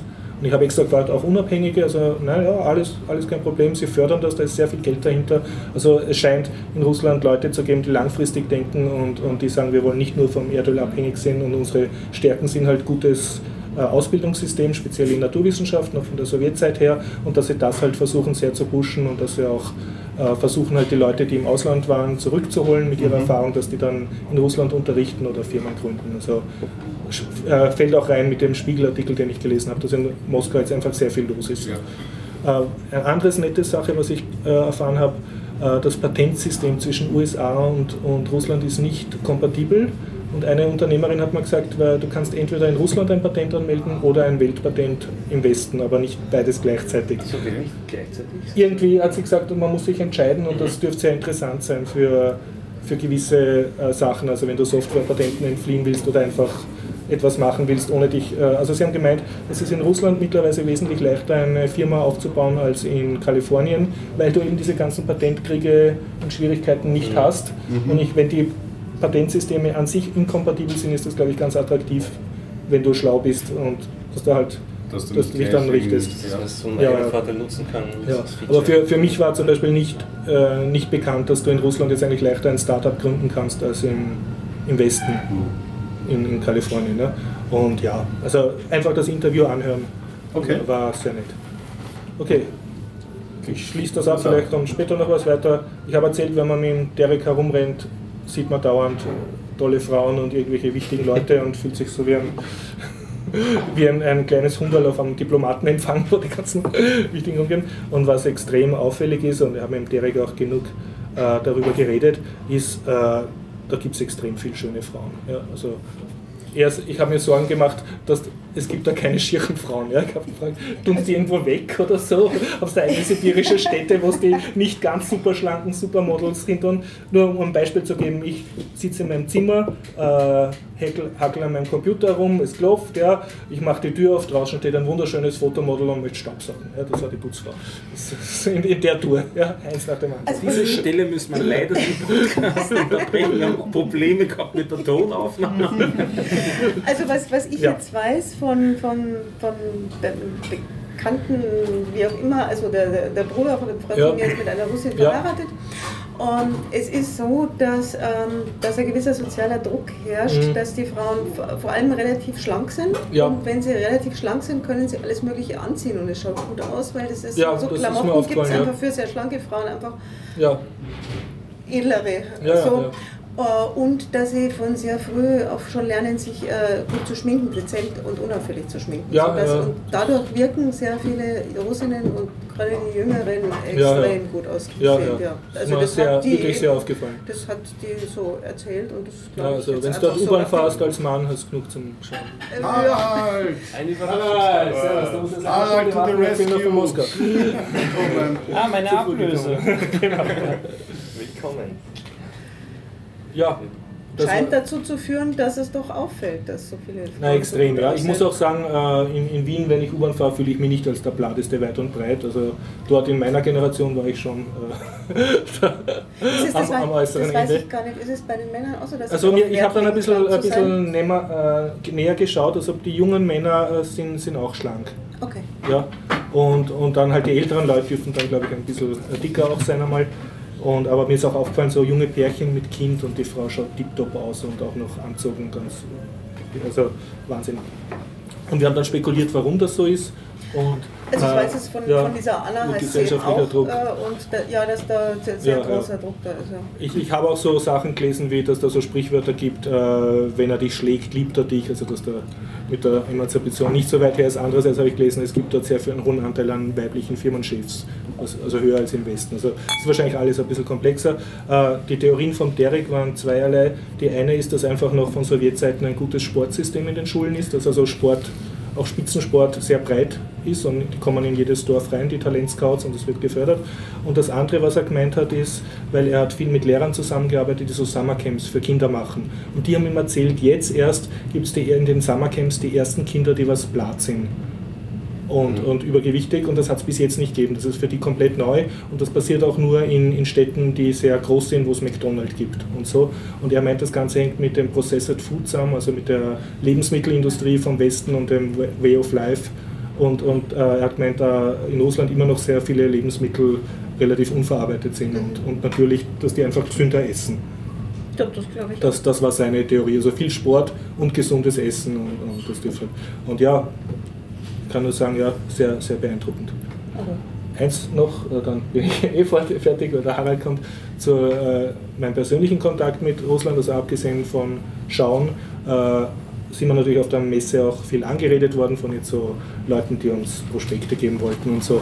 Und nicht war schon, wie wir zur Messe gegangen sind, haben uns kleine Kinder so angequatscht, die haben gemerkt, dass wir Englisch reden und haben gesagt, Hello Mister! Und dann sind sie weggerannt. Ne? Und dann sind sie wiedergekommen, How are you? Haben geschaut, haben aber nicht kapiert, was wir jetzt antworten, dann wieder weggerannt und haben sich von der Lehrerin das nächste Satz geholt. Das ist, die haben einfach, die kleinen Kinder, genuin eine Freude dran gehabt, jetzt E- Englisch mit einem echten Engländer zu reden können, der jetzt nicht irgendeine, oder Englischsprecher, der nicht ein Native, äh, eine, eine, ein Lehrer ist. Und noch, noch ärger war es äh, auf der Messe, wenn halt so Messepersonal dir Prospekte gegeben hat und der Derek hat dann gesagt, na, mit seinem Russisch, tut mir leid, wir, wir sprechen nicht Russisch, wir sprechen Englisch. Die, die sind rot geworden, haben sich dann so angefächelt so und hintereinander versteckt und "Ah, I'm sorry, I don't speak good English. Und dann hat sich so gefreut, dass, dass mit einem reden können und sich urgeniert, dass sie nicht Englisch reden können. Ja? Und äh, also der Derek gemeint, absolut das Gegenteil zum Beispiel von der französischen Attitüde, wo du sagst, ne, wenn er bei uns ist, soll er Französisch können. Oder was du auch hier oft hörst, lernen sie einmal Deutsch. Ne? Das also absolut das Gegenteil. Die waren wirklich froh, da, dass sie Englisch reden konnten. Das war für die ein, ein Li- Once-in-a-Lifetime-Erlebnis. Zum ersten Mal wirklich ihr Englisch auch anwenden können außerhalb der Schule und haben echt wirklich eine Freude gehabt. Und äh, Flirt-Tipp, der Derek, gemein wie er ist, hat er dann natürlich noch ein Schaufel draufgelegt und hat dann jeder Frau noch gesagt, no, you speak perfect English und die sind fast in Ohnmacht gefallen vor Glück. Also also für mich war das sehr, sehr herzlich. Also Jetzt verstehe ich. Der hat, mich, er hat wohl gedacht, dass ich eine Frau sei. Der war doch Ja. hier mal im Podcast. ja, Ja. du hast einen Bart, Derek. Äh, Sieht das doch total, dass ich ein Mann bin. Ja, und, und auch so, ähm, was mir sehr imponiert hat, da war Messe aus und dann haben die Studenten, die dort Messedienst geschoben haben, äh, eine hat dann so spontan so eine Art Kosakentanz aufgeführt und die anderen haben mit ihren Handys Musik gemacht und dann hat sie sich noch einen Burschen dazu geholt und haben so herumgetanzt und die anderen sind so im Kreis gestanden und haben es einklatscht. Und für mich war das herz, also herzlich, weil man dachte, die haben Gefühl für Musik. Und ich könnte mir nicht vorstellen, dass in Wien auf einer Messe irgendwer spontan einen, einen Schuhblattler hinlegt, einfach aus Gaudi, weil es 18 Uhr ist und sie weggehen können. Das kommt nicht vor. Ja, die würden vielleicht so irgendeine Hip-Hop-Musik auflegen und so da rumzucken Auch dazu. nicht schlecht. Auch nicht schlecht, aber es, es, es, es war für mich sehr, also sehr, hat alles sehr herzlich ge- gewirkt. Und ich kann nur sagen, also die, die Leute waren die, die größte Attraktion, die ich kennengelernt habe dort. Ansonsten noch, und damit schließe ich ab, ich wurde, ich musste mir den roten Platz anschauen, es war windig, es war kalt, ich wollte bald wieder weg, aber ich habe mir gesehen das Sowjet Arcade Game Museum. Und das war schön. Sowjetische Spielautomatenmuseum. Ich Cool. kann vielleicht später mehr darüber erzählen. Wir kriegen einen coolen Ausflug. Und wir begrüßen Harald. einen neuen Gast. Harald! Ja, halt, halt, halt, Welcome back. Wie geht es US Domotics? Was, was, was, was gibt's Neues? Wie war IoT Vienna? Ja, stimmt, und Maker Fair. Maker Fair, Entschuldigung, Maker Fair, ja. Maker Fair Vienna. Ja. Du Das warst ja auch Johnny, gell? Genau, ja. Ja. Wir haben uns nicht Und du gesehen, warst aber ich davor, hab den ne? Stand gesehen oben. Oder dann, Du durftest nicht rein. Nein, nein, ich hätte schon reingedrückt, äh, aber nachdem ich äh, ge- ge- mitgekriegt habe, dass komplett überfüllt ist und Ah, äh, die. Schlange ewig lang War war, äh, habe ich mir dann zwischendurch überlegt, ich gehe dann doch wieder. Auf erste Sehen-Podcast. Ich Ja. habe dann, ich hab in der Schlange dann nämlich Online-Tickets gekauft, weil da die Leute, die schon Tickets hatten, Ah. also online gekauft. Das, Das heißt, mit PayPal oder Kreditkarte kannst du auf der Webseite, habe ich am Handy gekauft und Nein. bin dann haben wir die Zeit erspart. ich wollte es nämlich auch am Handy Ja. kaufen und mein Handy wollte nicht, dass ich mir ein Ticket Es online war, kaufe. es war nicht sehr benutzerfreundlich, weil nämlich das Keyboard ist der ausgeklappt und da war nur mehr so 1 cm zum Scrollen circa. Mhm. und das, das Formular dann noch. Genau, Ich hab's und dann dann war ich dann völlig fertig mit Ausfüllen und bin, Das weil ich dann endlich groß. durch und dann, und dann habe ich auf Kaufen geklickt und dann ist nichts passiert. Nein, man musste Dann nämlich gedacht, ja, auf und abscrollen und den Button finden. Also es war wirklich, Den habe ich dann- ja, also, aber es war trotzdem deutlich schneller, weil es, der andere war wirklich, wirklich groß. Klingt nach so einer Eignungstest, sie wollen keine Offliner drin. Nee, kein, kein, Kein nicht- Internetausdrucker. Keine, keine, nee, nee. Nein, das, das war ganz nett. Mich haben meine zwei so Jungs, die da dazugehört haben, noch angesprochen an der Schlange. Ich könnte mir Genau. das online auch kaufen, aber es wollte dann nicht. Aber das spricht für die Veranstaltung, weil eben es war so großartig, dass so viele Menschen auch dort waren. Und ja, Also was mein. wir waren natürlich auch dort von OS Domotics, wir heißen jetzt IoT Austria, weil die Leute sagen immer, wie heißt sie, OS was, ne? Man muss dazu sagen, OS Domotic hat sich der Harald ausgedacht. Ja, das war vor einiger Zeit, da gab es Internet der Dinge noch gar nicht, Ja. wie lange ist es her aus? Ich glaube sechs Jahre, da Ja. war es einer der Gründungsmitglieder. Damals gab es Internet der Dinge noch nicht, da gab es nur Haustechnik und OS war für Open Source und Hat mir auch Domotics gefallen. Ne? kann man in Wikipedia nachlesen, das ist ein französisches Wort für, für Lösungen für das Haus. Domus, also lateinisches Haus. Lateinisch und. Französisch und dann gibt es eben diesen Ausdruck und da, dadurch kam ich damals vor ewigen Zeiten, computertechnisch vor Jahrtausenden, zu den Namen OS Domotics. Mittlerweile heißen wir IoT Austria, also man merkt man sich das leichter. Und wir schwimmen auf der IoT-Welle. Wir schwimmen auf der IoT-Welle sowieso und waren auf der Messe mit einem eigenen Stand. Jetzt haben wir schon so etwas ähnliches wie einen standardtechnischen Stand. Eigentlich von den vielen Chemnitz-Auftritten. Eigentlich von den vielen Chemnitz-Auftritten, genau. Wir haben jetzt immer mit eine Gartenbewässerungsanlage, Open Source, Open Hardware, dann eine Radieschenfarm, natürlich auch Open Source, Open Hardware, alles natürlich online, vernetzbar. Und dann noch ein kleines Puppenhaus mit verschiedenster Technik drin. Wir, wir winken alle für Bier. Wie immer hast du die ganze Familie angesprochen. Das Interessante ist immer, die, We- die Männer zieht zum Wasser und zu der Gartenbewässerung hin. Okay. Bei mir stirbt sonst Die meisten, die meisten Frauen witzigerweise zu der Radieschenfarm, Aha. wenige Männer auch und natürlich die Kinder zum Puppenhaus. Ja. Ah ja. Und. Man muss so- sagen, das Puppenhaus hat auch Fühler drinnen und alles. Genau, es hat? Fühler drin und, und hat noch Platz für die eigenen Puppen. Und die Kinder waren alle so lieb und ich habe man- zu manchen Kindern gesagt, dann hast du eine Puppe mit, dass du hier spielen kannst. Und die Kinder vollen Ernstes, nein, leider nicht, die sind zu Hause. der Andrang war unglaublich. Ich muss Wo hat sagen, das denn stattgefunden? die, genau, wollte ich gerade sagen, auf die Location wollte ich kurz eingehen. Ich war da vorher noch nie drin. Das war in, in der Semper genau, das alte. Semper Depot. Ah ja, da war ich schon Das, ist mal. die, Das ist jetzt groß. gehört es zur, zur Bildenden, glaube ich, dazu. Das ist beim alten Audimax, oder? angewandten. Ja, genau, zur Angewandten. Also das, äh, wie heißt das, Ausstellungshaus der Angewandten. Ja, so als- genau. Das ist die, das dort. Genau, es ist dort beim hinterm TU TU Audimax, Audimax, wo die, die Lehergasse, wo während unserer Studienzeit die Baustelle war, Mhm, genau. gleich angrenzendes Gebäude. Und das hat so einen dreieckigen. Es ist wirklich ein sehr beeindruckendes Gebäude, so einen dreieckigen Grundriss, sehr schmal und wenn man reinkommt in der Höhe ist es alles ein, ein, Nach ein. Raum bis nach oben, der offen ist und du hast dann auf der Seite so Galerien Mhm. und da waren halt, die, waren halt überall Stände, also unten im Erdgeschoss auf jeden Fall, am Boden schon überall Stände, dann auf, rund auf diesen Galerien, halt leider bei vielen Menschen teilweise ein bisschen eng, vor allem wenn dann halt so ein Stau war bei interessanten Ständen. Und dann auf jedem Stockwerk, also am ersten Stock ging es dann noch hinten in den größeren Raum, wo halt dann auch sehr viele. Auch im zweiten Stock. Und im zweiten Stock auch. Und war ganz oben, war ich auch noch, da waren noch die Tops und so. Die, Ja. Genau, also es war. Also im allen allem war es Es sehr, war riesengroß. Es war sehr groß, aber ich glaube, das ist voll ausbaufähig und ich weiß nicht, es war die erste in Wien und ich glaube schon, dass die Veranstaltung nächstes Jahr, also Wird größer, mit- ich meine, das, ich verstehe schon, War dass das das erste Mal ist. glaube ich, dass das extrem viele wirklich, Besucher. Ja, also es war, es war total, man, eben wie du sagst, man hat sehr viele Leute, die waren voll begeistert und fasziniert. Ich selber war das erste Mal auf einem Maker Fair. Ich war eigentlich deswegen dort, weil du es mal im Podcast von Rom erzählt hast. Ja. Hier im Podcast, glaube ich. Und, und die haben es damals Unser Podcast wird gehört. ich habe es damals im Kalender eingetragen und dann habe ich es im, im Kalender wieder gesehen und habe gesagt, unbedingt hinschauen, weil es klang so interessant. Ja. Und war vielleicht nicht so groß wahrscheinlich, aber es war wirklich echt sehr, sehr viel, also es- Einfach viel zum Sehen. sehr viel zu sehen und ich habe eigentlich erwartet, weil ich war mit meiner, mit meiner Frau dort und ich, war, ich dachte, das wird sie eher langweilen und nicht Ja. technisch, aber es ist auch sehr viel Kreativszene dort. Also es waren Leute, die so äh, Kunstszene, die mit Upcycling, äh, Kunstgegenstände Schmuck und Schmuck herstellen oder aus Holz total arge Dinge machen. Dann, ich habe ich hab gewusst, 3D-Druck gibt schon länger, aber ich habe nicht gewusst, welche große Bandbreite an verschiedenen 3D-Druckern es gibt, kommerzielle und selbstgebaute. Also es waren total viele beeindruckende Sachen aus 3D-Druckern da zu sehen. Also es war einfach total viel zum Schauen und ich, ich war muss sagen, viel zu kurz dort, um das alles wirklich da Deiner zu nehmen. Frau hat es auch gefallen. Ja, wirklich, also waren sehr begeistert. Ich war mit meinen Kindern dort, also die zwei älteren Kinder habe ich mitgehabt. Also acht und zwölf Jahre alt. Es war auch gut abgeschlossen, das Gelände, das heißt, man konnte die Kinder losschicken.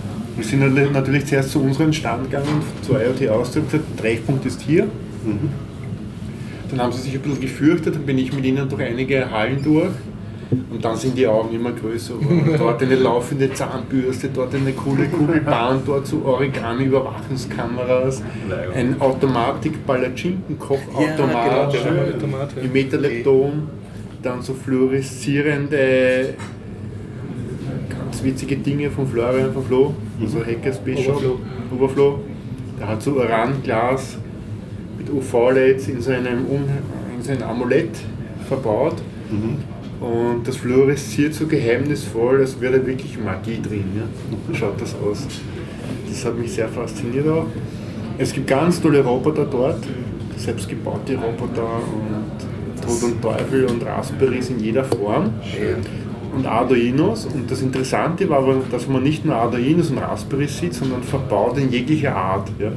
Damit meine ich wirklich jegliche Art. Ja? Also viele Von Anwendungsfälle. Kaugummi mit Draht zusammengeklebt bis zu fein verlötet und verarbeiteten Gehäusen gab es alles. Aber alles hat funktioniert. Super. Das hat mich fasziniert, die vielen Arten und die künstlerische Herangehensweise. Ganz cool war ja die Band. Genau, die wollte ich gerade Vor der. Tür war eine Band mit Robotern, Robotern, die Musik gemacht haben. Ah, das, Nur haben die nicht wie Roboter ausgeschaut, sondern Die- eher wie Aliens. Die One Love Machine Band, muss man mal Ja, gucken. die war echt cool. Die, die hat nur meine Ohren ein wenig strapaziert, als ich in der Ticketschlange Die waren- stand. Konnten die singen? Das war, nein, Nee, sie aber haben, die, die konnten Blockflöte spielen. Also es war, war irgendein Gera- ein, ein Klang dabei, der wie Blockflöte klang. Gab es Es auch war einen. Trompeterautomaten? Nein, der war nicht dabei. Nee. Also das war von Location her, es war in diesem Innenhof der Tube, der da nebenan ist, waren eben draußen waren die ganzen Food-Sachen, waren also Food-Trucks und eben diese, eine wirkliche Bühne aufgebaut, also wie man es so kennt, normal so Bühnenaufbau, wie man es auf Volksfesten so hat. Nur halt oben auf der Bühne diese Roboter. Skulpt also der Künstler, der macht, dieser Berliner, der hat gesagt, das sind keine Roboter eigentlich, sondern Skulpturen. Also der kommt eher aus der Szene, dass der das aus Bildhauer war. Genau, Bildhauer und der hat begonnen, irgendwann hat er schweißen gelernt und hat dann begonnen, so Skulpturen zu schweißen. Also starre Skulpturen aus, aus, aus Schrott und so, und wo wirklich cool ausschauen. Und dann hat ihm irgendwer gezeigt, wie halt so Pneumatik funktioniert und hat dann begonnen, einzelne Teile, so wie das Gesicht zu bewegen oder den Kopf.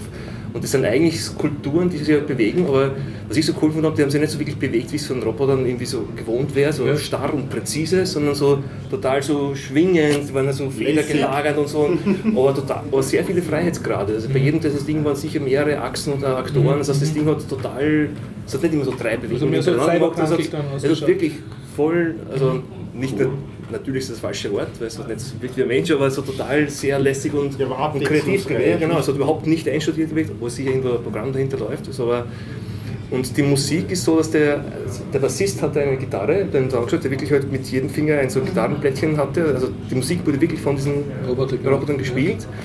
Und der, der Schlagzeuger hat auch verschiedene Sachen gehabt. Und dahinter waren eben diese Vögel, die auf dieser Fernsehantenne saßen, die hatten. Er nicht hat es nämlich Ja. erklärt, bevor, das begonnen hat, weil sie haben zweimal, also am Tag glaube ich, gespielt.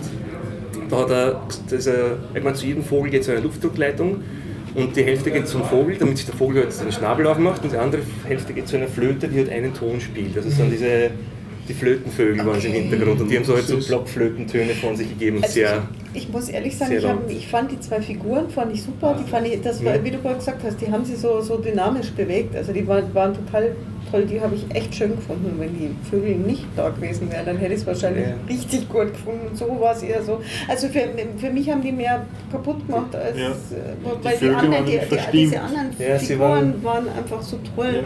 Die Vögel haben nicht reinpasst, Schrott finde irgendwie. ich. Aber die Idee fand ich super. Da habe ich mir dann das YouTube-Video angeschaut, also ein YouTube-Video, wo er erklärt, also im Nachhinein zu Hause dann, weil ich wissen wollte, was er macht, wie er das macht, und er hat dann so erklärt, dass er einen MIDI-Controller, also mehrere MIDI-Controller hat und dahinter halt über, über ein MIDI-Keyboard die, die Musik quasi spielen kann oder vorher halt einspielen kann. Und die Bewegungen halt äh, Mhm. getrennt steuert über diverse Controller, also nicht, ob es das Arduino so sind. Und man hat ja hinten auf der Bühne einen großen Kompressor gesehen, der da übertönt wurde von ganzen Musik und Sachen, weil wenn man nahe stand, hat man schon gehört, das ganze Klappen und Pfeifen vom Luftdruck und den Ventilen, aber es war schon, also er hat halt gesagt, Musik ist nicht ihre Stärke, die Band übt noch. also man soll nicht zu kritisch sein, ja. Und, aber es war wirklich cool, Ja, dass- Detailgrad, also wenn du daneben gestanden bist und diese Dinge, das Also war, dafür, dass sie die Instrumente ja wirklich gespielt Ja. haben, fand ich das schon ganz großartig. es hat so gewollt und trotzdem spielen können und ist nicht umgefallen Ja. und ist aneinander gefallen. Obwohl der Schlagzeug ist irgendwann kurz kaputt gegangen. Dann ist er, also, die Bühne hat irgendwas Der Stabel verloren, aber angerissen, der Stabel war weg. Du warst, am Sonntag um 17 Uhr war, also immer zu ungeraden Stunden, meine Vorführung. Achso, weil. Und am Sonntag um 17 Uhr ist dem Trommler das Knack gebrochen. Kopf nach unten gesenkt. Dann kam der Künstler auf die Bühne und meint, ja, wir haben jetzt einen Genickbruch. Da müssen wir jetzt was tun. Hat der Schamal aufgeklappt, den Schweißapparat angeworfen. Wahnsinn. Hat das kalt und gegangen. Schweiß, Schweiß, Schweiß. Fertig war's. Und die Band hat weitergespielt. Das wünsche ich mir jetzt fürs nächste Skifahren. Er meint, das ist normal und wenn Schrauben durchs Publikum fliegen, bitte wieder zurückbringen. Bei einer anderen Vorstellung war es auch so, da hat der große Bassist hat dann seine Kniescheibe verloren. Das Polter Polter runtergeflogen. Den hat dann wieder jemand gebracht und hat es wieder angeschraubt. Genial. Er sagt auch, das stehen jetzt drei Mercedes. Ja. Man wusste nicht, wie er es meint, entweder hat es ihm so viel gekostet oder die, die, die Schrottteile sind aus Mercedes gewesen, keine Ahnung. Das konnte man sich denken, aber ich meint, das ist alles aus Schrott gebaut. Er hat auch Aus Einzelteile, Autoschrott und genau, Maschinenschrott. genau, hat auch identifiziert, was das jetzt war und so und also sehr viel. War beeindruckend. Ja, weil er auch- er hat gemeint, dass wirklich alles, bis auf die äh, Pneumatikelemente, ist alles wirklich aus Schrott. Und, Mhm. und ihm fehlt noch in der Mercedes-Motor, damit er, weil er hat noch nicht alle Töne für die, für die Vögel, für die Flöten. Aber die sind eben so spezial, die schauen nicht so cool aus wie so Vögelschnäbel, aber die gibt es jetzt. Aber die sind aus irgendeinem Motor ausgebaut und da muss er noch einen finden irgendwo auf einem Schrottplatz. Das ist sehr cool. Was mir sehr gut gefallen hat, dass wenig kommerzielle Firmen dort waren. Ja, das sehe ich auch. Also ich, Das habe ich sehr gut gefunden. Es waren ein paar Firmen dort, ich meine, die mehr kennen, Sema für Elektronik, der elektronische Bauelemente verkauft, einer der letzten in Wien, wo man gescheite Sachen kriegt. Und dann war, er- war eine Übermacht da zu ihm, das gesehen. Äh, wer war noch dort? Waterrot, Waterrot Electronics aus Deutschland. Accenture war dort, was mich sehr gewundert hat. Ja, genau. Was die dort gesucht haben, war mir nicht ganz klar. nicht. Und dann war noch irgendeiner Ber Ber Berkeley, der Burkli, Birkli heißen die. ah, Die sind aus dem Raum München, auch Bauelemente versandt. Das Interessante aber war bei denen, die haben einen riesigen Workshop gemacht mit Studentinnen, die, die Kindern Arduinos beigebracht haben. Das habe ich recht gut gefunden. Super, ja. Und die waren da ganz im Hintergrund nur zwei Mandel von dieser Firma. Und vorne waren sicher sechs riesige Tische, wo mit so fünf Studentinnen den Kindern Arduino-Schulungen den ganzen Tag vollführt haben. Das habe ich echt gut gefunden. Das haben die halt gesponsert. Und ansonsten waren wirklich nur Community-Sachen dort, was ich so gesehen habe. In Und jeder Facette. wirklich dicht gepackt, also man ist aus dem Zu Schauen dicht nicht, gepackt, ja, ja. fast schon so dicht, aber es war wirklich toll, man ist einen Meter weitergegangen, hat sich umgeschaut, oder da was geblinkt und cool geleuchtet, hat sich da irgendwas bewegt und was, ich habe leider gesehen, da waren dauernd so viele Menschen und so, und war dieses große Ding aus Lego, Das war mit Lasern, Laserspiel, ja, das hat meine Kinder fasziniert. da hatte man auf Seite, also aus Technik Lego gebaut. Ich meine, die Laser werden wahrscheinlich nicht von Lego gewesen sein, aber alles andere. Man Das musste mit zwei Laserstrahlen, man muss sich so vorstellen, man hatte ein riesiges Mhm. Spielfeld, wie, wie beim Wurzelautomaten, so groß. Hat es außen Dann gedreht. gab es sowas wie ein Tor in der Mitte, ja. dort musste man die Laserstrahlen hin bringen. Die Laserstrahlen waren irgendwo am Rand, die Spiegel waren fix mit einer Achse irgendwo fixiert an einem Standort und man konnte von außen mit Drehrädchen die die Spiegel, Spiegel bewegen. Also wie das Spiel Mirror Magic. Und das war jetzt irgendwie ein, ein Geschicklichkeitsspiel. Wie muss ich alle Spiegel stellen, dass die zwei Laserstrahlen ins Tor kommen? Ja. Meine Kinder haben da herumgedreht, nur waren sie durch die umgebenden Sachen und so abgelenkt und haben es dann nach 10 Minuten aufgegeben. Aber nicht, weil sie es nicht machen wollten, sondern haben schon das nächste gesehen. Und das war ein bisschen das Problem. Die zwei Tage wären zu kurz, um sich mit jedem Stand zu beschäftigen. Das ist ja bloß schade, weil man kommt dann am Abend irgendwie raus und denkt sich, ah, warum kein dritten Tag, da könnte mir noch die zehn Stände anschauen. Ne? Das war so mein Ergebnis. Aber auch für deine Kinder Meine war genug Erwartungen, meine persönlichen Erwartungen wurden weit, weit übererfüllt. Mhm. Ich war auch noch nie von der Makersfair, aber mir hat eben diese Vielfalt begeistert. Meine Kinder waren natürlich total begeistert. Die wollten wieder hin, da war halt nichts mehr in dritten Tag. Aber auch total fertig. Also die sind rausgekommen und zack weg. Ja. Also ich glaube auch gerade für Kinder, es, ist, es gab sehr viel, also sehr viel zu sehen und sehr viel Angebot, das die Leute sich da beschäftigt haben und so Zahnbürstenroboter gebaut haben. Und das hat mir persönlich sehr getaugt, weil das, da wächst halt total Interesse für so Dinge. Ja. Also ich als Kind wäre dort ein, begeistert gewesen. Ihr habt ich war auch gesagt, es war nicht begeistert. viel kommerzielle. Was waren da die Stände? Das waren Communities oder? Es waren Die- fast nur Projektstände von Communities. Cool. Dann eben Ein relativ großer Maker-Stand Ja. Von Heise war dort, die aber wieder Maker-Projekte gezeigt haben. Ne? Also das war auch interessant, da hast du wirkliche Maker-Projekte gesehen, die in ihrer Zeitschrift veröffentlicht Mhm. wurden, die aber wieder von Privatpersonen waren. Da hat mich ein Projekt ganz fasziniert. Das war ein kleiner Arm und der hat die Uhrzeit hingeschrieben. Zack, weg war der Arm. Ja? Ah, genau. Und dann hat er unten die, war, war eine Platte beheizt und das war eine Wachsplatte. Okay. Dann ist das Wachs geschmolzen, weg war die Schrift. Dann hat es Oh, aufgehört zum Heizen, das ist wieder hart geworden, der hat wieder die Zeit hingeschrieben. Schön. Das war eine Uhr. Und das war auch so schön gemacht, das Lego, oder war das glaube ich oder so, ja? Und so hübsch und kompakt gemacht. Und, und zuerst denke ich mir, was ist denn das? Und man hat das Wachs aber gerochen. Ne? Und das gewusst, das ist Wachs. Ne? Schöne Idee. Das war halt ein Detail und da gab es aber ganz, ganz viele Spielereien und mich hat so fasziniert diese Verbindung Mechanik, Elektronik und irgendein Gag. Mhm. Dort war das Wachs der Gag. Ja. ja, es Kugelbahn. und Ding. Das ist Eine ja. ganz tolle Kugelbahn, die eigentlich in einem Getränkekühlautomaten versteckt war. Ja. Mhm. Da sind die Getränke gestanden und um diese Getränke herum in dieser Kühlbox, kannst du sagen, äh, sind die Metallkugeln gelaufen. so Murmeln in So Murmeln, so große. Eisenstahlkugeln, Murmeln auf gelöteten Dingen da, mit Loopings und allem drum und dran und Aufzug und die Kinder sind nur gestanden, haben den Also sich Murmeln dauernd bewegt und dann dieses komische aber eigentlich war es ein. Kühlautomat für Ja. Getränke. Und das hat das so faszinierend. Und sonst, so diese Gags haben sie dann ausgemacht. Und das Problem ist, du gehst raus und denkst dir echt cool und wie bei Witzen, die fallen dann nur mehr drei ein. Ja, von den 500 diese Szenen. Stefan, du warst auch dort? Kannst du erzählen? Ja, ich, ich habe den, den gegenteiligen Effekt gehabt von euch. Ich war underwhelmed sozusagen.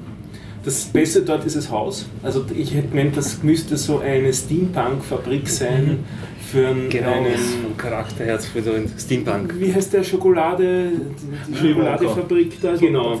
Die hätte ich mal in diesen rein vorgestellt, die hätte dort reingepasst. Also das ist für Schokoladenfabrik?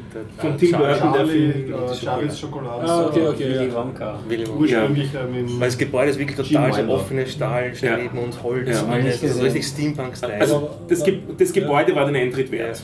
Das ist einmal Aber prima und was, okay. was war jetzt mit den Maker-Ständen? Es war, ich, ich fand es furchtbar laut dort. Also ich war um, am Sonntag gegen zwei bin ich glaube ich hingekommen, wenn ich mich richtig erinnere. Nicht? Ich stand irgendwo so zwischen auch. Du warst um war vier, zwei oder? und drei. Ne, um vier war ich dann. Ah, dann muss ich schon gegen Mittag dort gewesen sein, weil ich war ein ich, paar Stunden vor dir. dann um halb drei oder so. Es, ich habe ge gefühlt, hat es 35 Grad gehabt da drinnen. Mhm. Es war total voll und total laut. Also super überlaufen, wenn man so will. Mhm.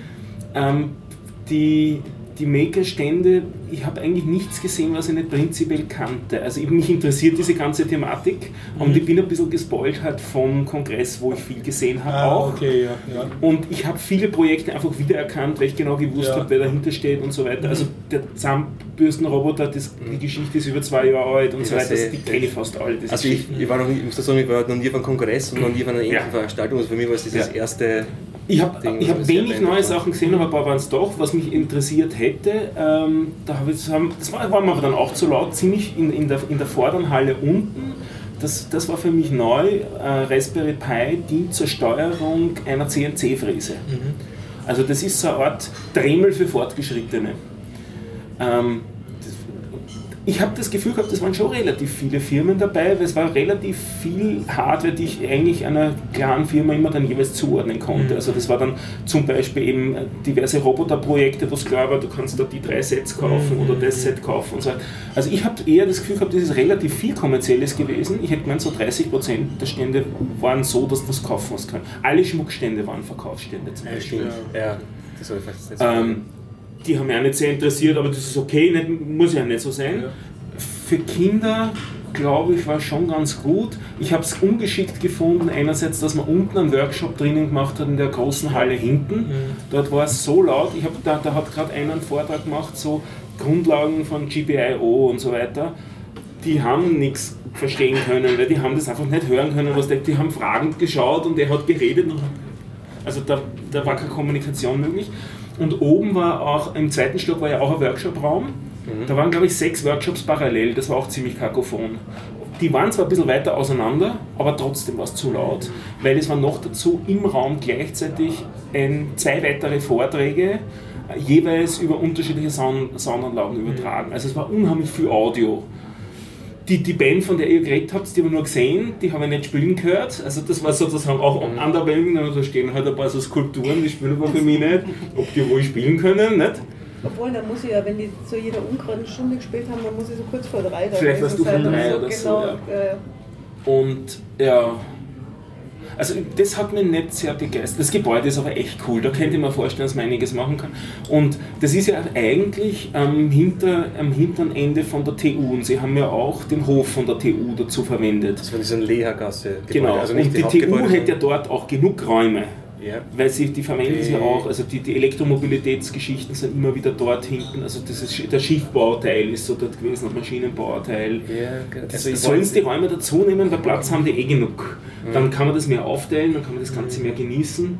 Und dann sind ja die Kinder nicht abgelenkt von dem Nachbarstand gleich wieder, wenn der ein paar Meter weg ist und dann kann man sich das mehr in Ruhe geben. Das war Also dir war es zu, zu räumlich, zu klein. Es war schon eng, zu, also zu eng zu dicht, zu gewuselt, zu laut, auch zu viele Menschen pro Quadratmeter. Nicht, da haben wir schon gedacht, die haben definitiv nicht mit so einem großen Antrag gerechnet. Ja.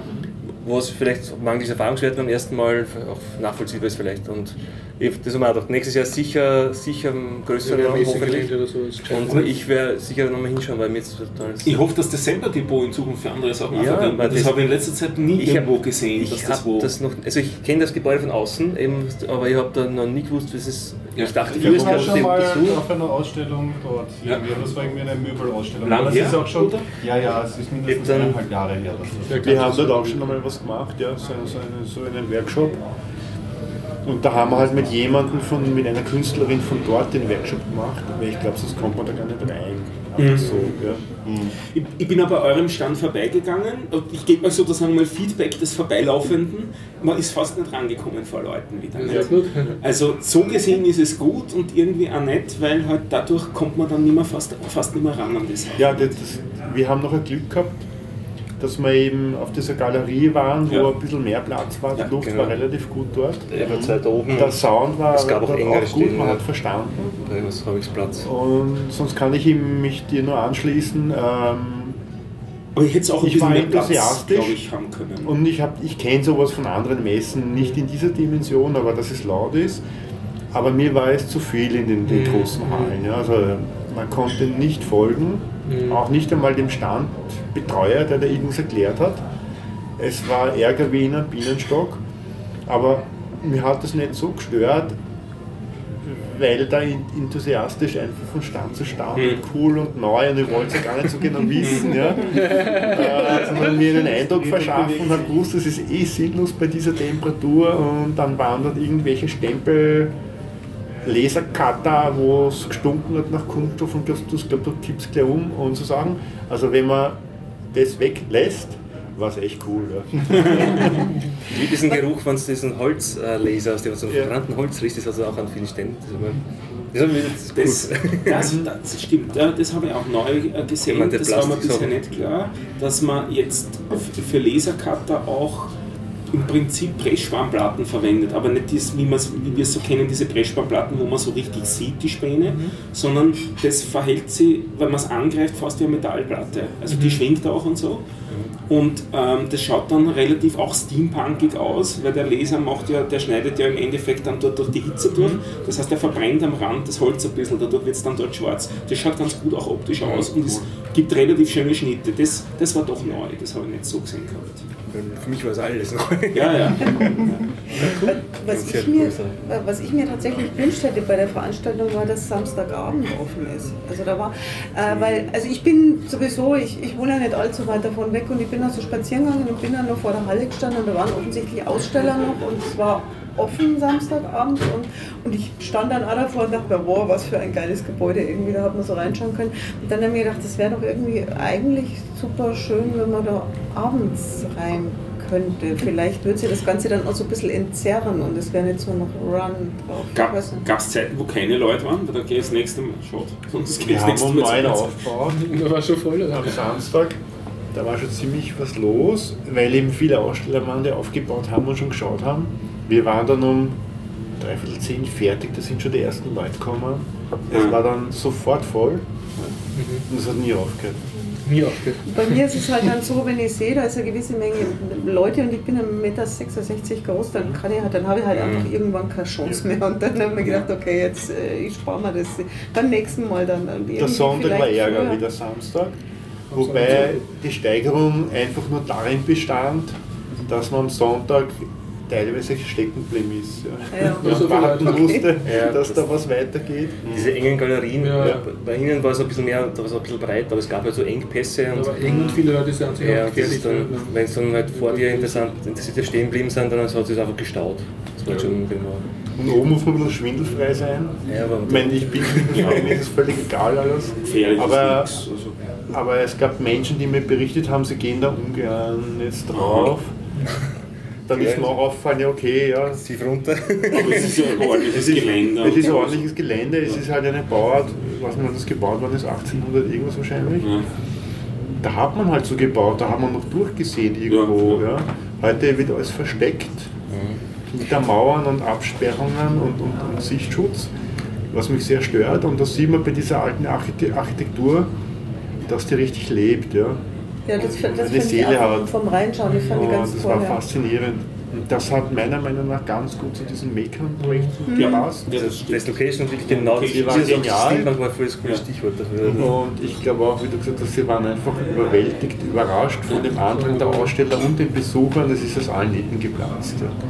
Darf ich kurz fragen, was hat das gekostet, dort einen Stand zu haben eigentlich? Ich weiß es nicht genau. Dadurch, dass wir ein gemeinnütziger Forschungsverein sind, haben wir den Stand umsonst bekommen und Ach so, waren okay. auch Medienpartner und haben für sie Ah, auch okay. Werbung gemacht. Mhm. Ich glaube, man hat zweieinhalb gezahlt. Mhm. 2200. Äh, 2500 oder so, 2500. ja. Wobei ich hier glaube, das war auch Ausmachsache. Es gab eben Verkaufsstände, die haben gelöhnt und dann gab es eben Community-Stände, die wurden gesponsert. Und wir wurden gesponsert, wenn wir auch Werbung gemacht haben für sie. Für Megafans oder. Megasphere, ja. Hm. Was mir als Aussteller äh, ein bisschen schlecht, schlecht, schlecht kommt nicht sagen, aber das werden wir noch lernen. Was ein bisschen problematisch war für uns als Aussteller, war, dass es nur zwei Ausstellerausweise gab. Und man weiß genau, wenn man einen Stand auf Messen betreibt, du kannst einen Zwei-Tage-Stand nicht mit zwei Leuten betreiben. Das geht nicht. Ja. Du brauchst sechs Leute. Drunter kannst du es vergessen, du musst aufs Klo, du musst essen. Es Ist kann nicht nicht jeder den ganzen Tag dort sein, sondern es ist eher halbtagsmäßig geteilt. Und da bekamen wir noch zehn Freikarten. Die hätten wir theoretisch an irgendjemanden geben sollen. Die haben wir alle selber verbraucht. Ja. Für euer Standpersonal. Ja, weil wir waren Ja. zu sechst oder zu sieben sogar bei den zwei Tagen. Eine Karte gilt nur einen Tag und am Schluss waren alle Karten weg. Und wir hatten keine Karten eigentlich für den Zweck, was vorgesehen war. Eintritt- Das waren, besser. waren nicht furchtbar. Also 11, Ja, die waren okay, äh, ja. 11 Euro für eine Person und eine Familie 21. Also für die Menge, was sich da tut, Da, da kann man sicher als, als Familie mit Kindern den ganzen Tag drinnen locker verbringen. Und dann haben wir als Aussteller noch einen, ist einen, Rabattcode gehabt für unsere User, die wir einladen. Oh, Den hast du den hast du eingetippt und dann hat es die Hälfte gekostet. Das nächste Mal. Ja.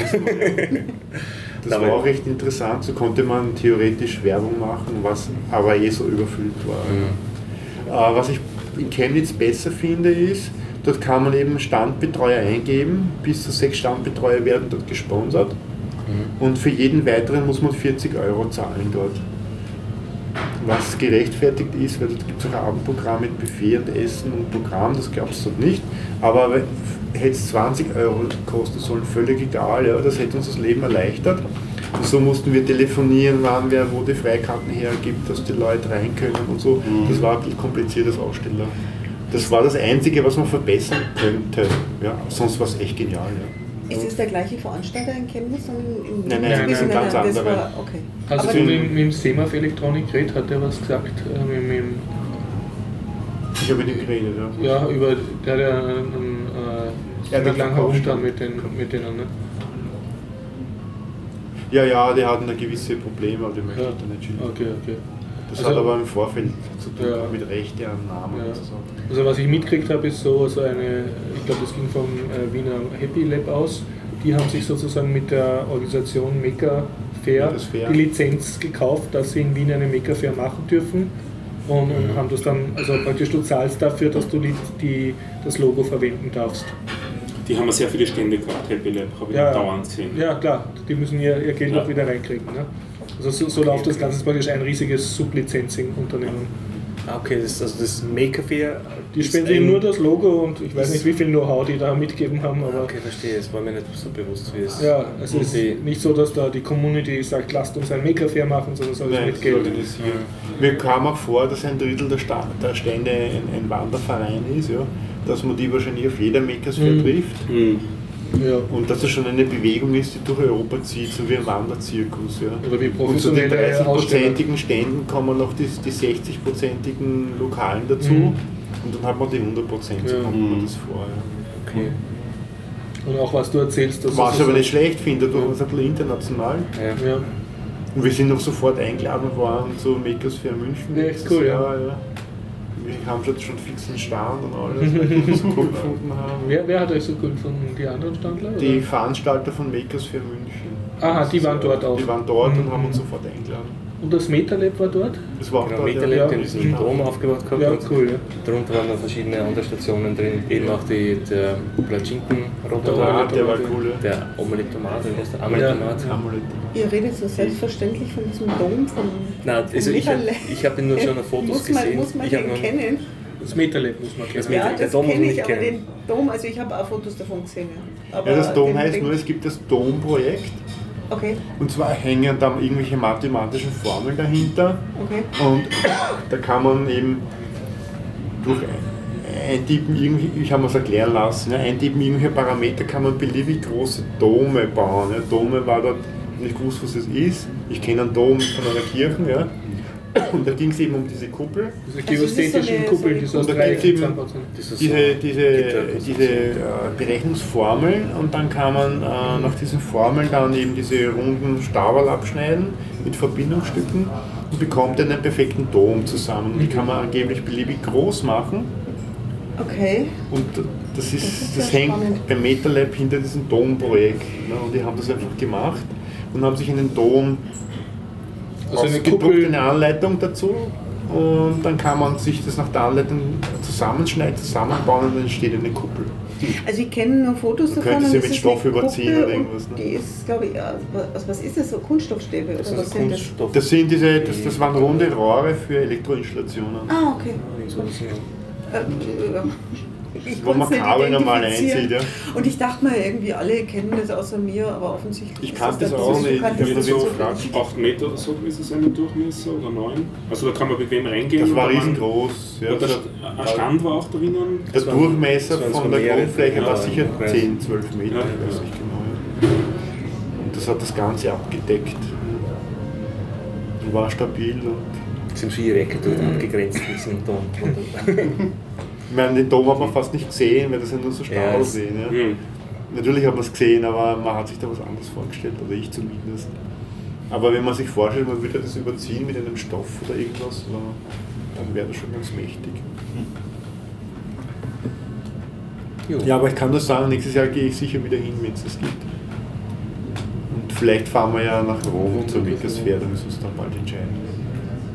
Ich nehme an, die war größer wahrscheinlich. Die war auf einem riesigen Universitätsgelände. genau, vom Universitätsgelände, was. Wo, wobei, was du sagst, die war auch halt sehr kommerziell, waren viele Firmen, aber auch Mhm. viele Standorte. Mich hat wundert eigentlich, wie wenig, äh, also relativ viele Roboter im Sinne von Raspberry Pis auf zwei Rädern, die rumgerollt sind, aber relativ wenig in Richtung humanoide Roboter. Ich glaube, schwierig. einen halben und einen ganzen oder so. Nein, es gibt schon eine ganze Menge so Projekte, aber die waren scheinbar alle nicht dort.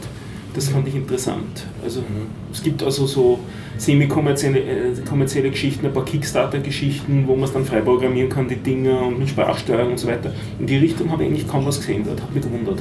Ich glaube, dass es auch ziemlich bald voll war. Wir haben uns nämlich ziemlich bald beworben. Und von der Nummer her waren wir auch sein. ziemlich am Schluss. Also Ja. wir dürften noch Glück gehabt haben. Ja. Und waren dann noch schon in der Galerie ganz oben, was unser Glück eigentlich war. Ja. Aber wir haben uns gar nicht so lange Zeit lassen. Also wir haben uns da sicher eine Woche nach Eröffnung Mhm. beworben. Dass die Standplätze Das einfach heißt, sind. Das Da war, ich glaube, ich, nehme mal an, dass nach eineinhalb. Wochen alles weg war. Ja. Na, schauen wir, was nächstes Jahr hinkommt. Ja. Vielleicht kommt es in was Größeres.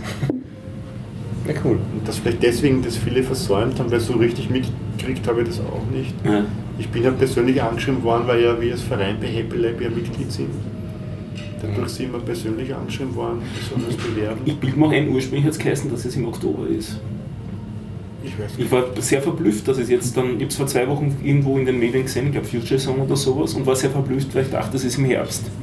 Ich habe es damals aus dem Podcast, nach deinem Podcast eigentlich rausgesucht und damals eingetragen. Ich weiß nicht, was war es, vor Monaten. Das ja im im Sommer Und Also ich- ja, das dürfte damals schon festgestanden sein. Also unsere Erfahrung ist, nur, wieder. Ja, wir, wir machen ja auch große Veranstaltungen. Ja. Also im Museumsquartier haben wir gemacht den IoT Vendor Day und den Global IoT Day. Das sind die großen Veranstaltungen, die wir machen.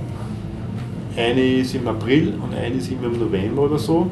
Und ich kann nur sagen, es ist viel, viel einfacher, Veranstaltungen vor dem Sommer zu machen als im Herbst. Ja. Weil da der Sommer abgeht. Also im Sommer haben wenig Leute Zeit, aktiv mitzuarbeiten. Also du hast keine Die Typen, Zeit die geht ab. vorbereiten. Ja, die Mhm. Zeit geht Mhm. einfach ab. Es ist viel, viel simpler, Mhm. große Veranstaltungen Mhm, so im, im April, Mai zu Mhm. machen. Das ist simpler als im Herbst. das Das ist unsere Erfahrung. Also ich finde, die haben das genau richtig gemacht. ist auch die Uni-Erfahrung.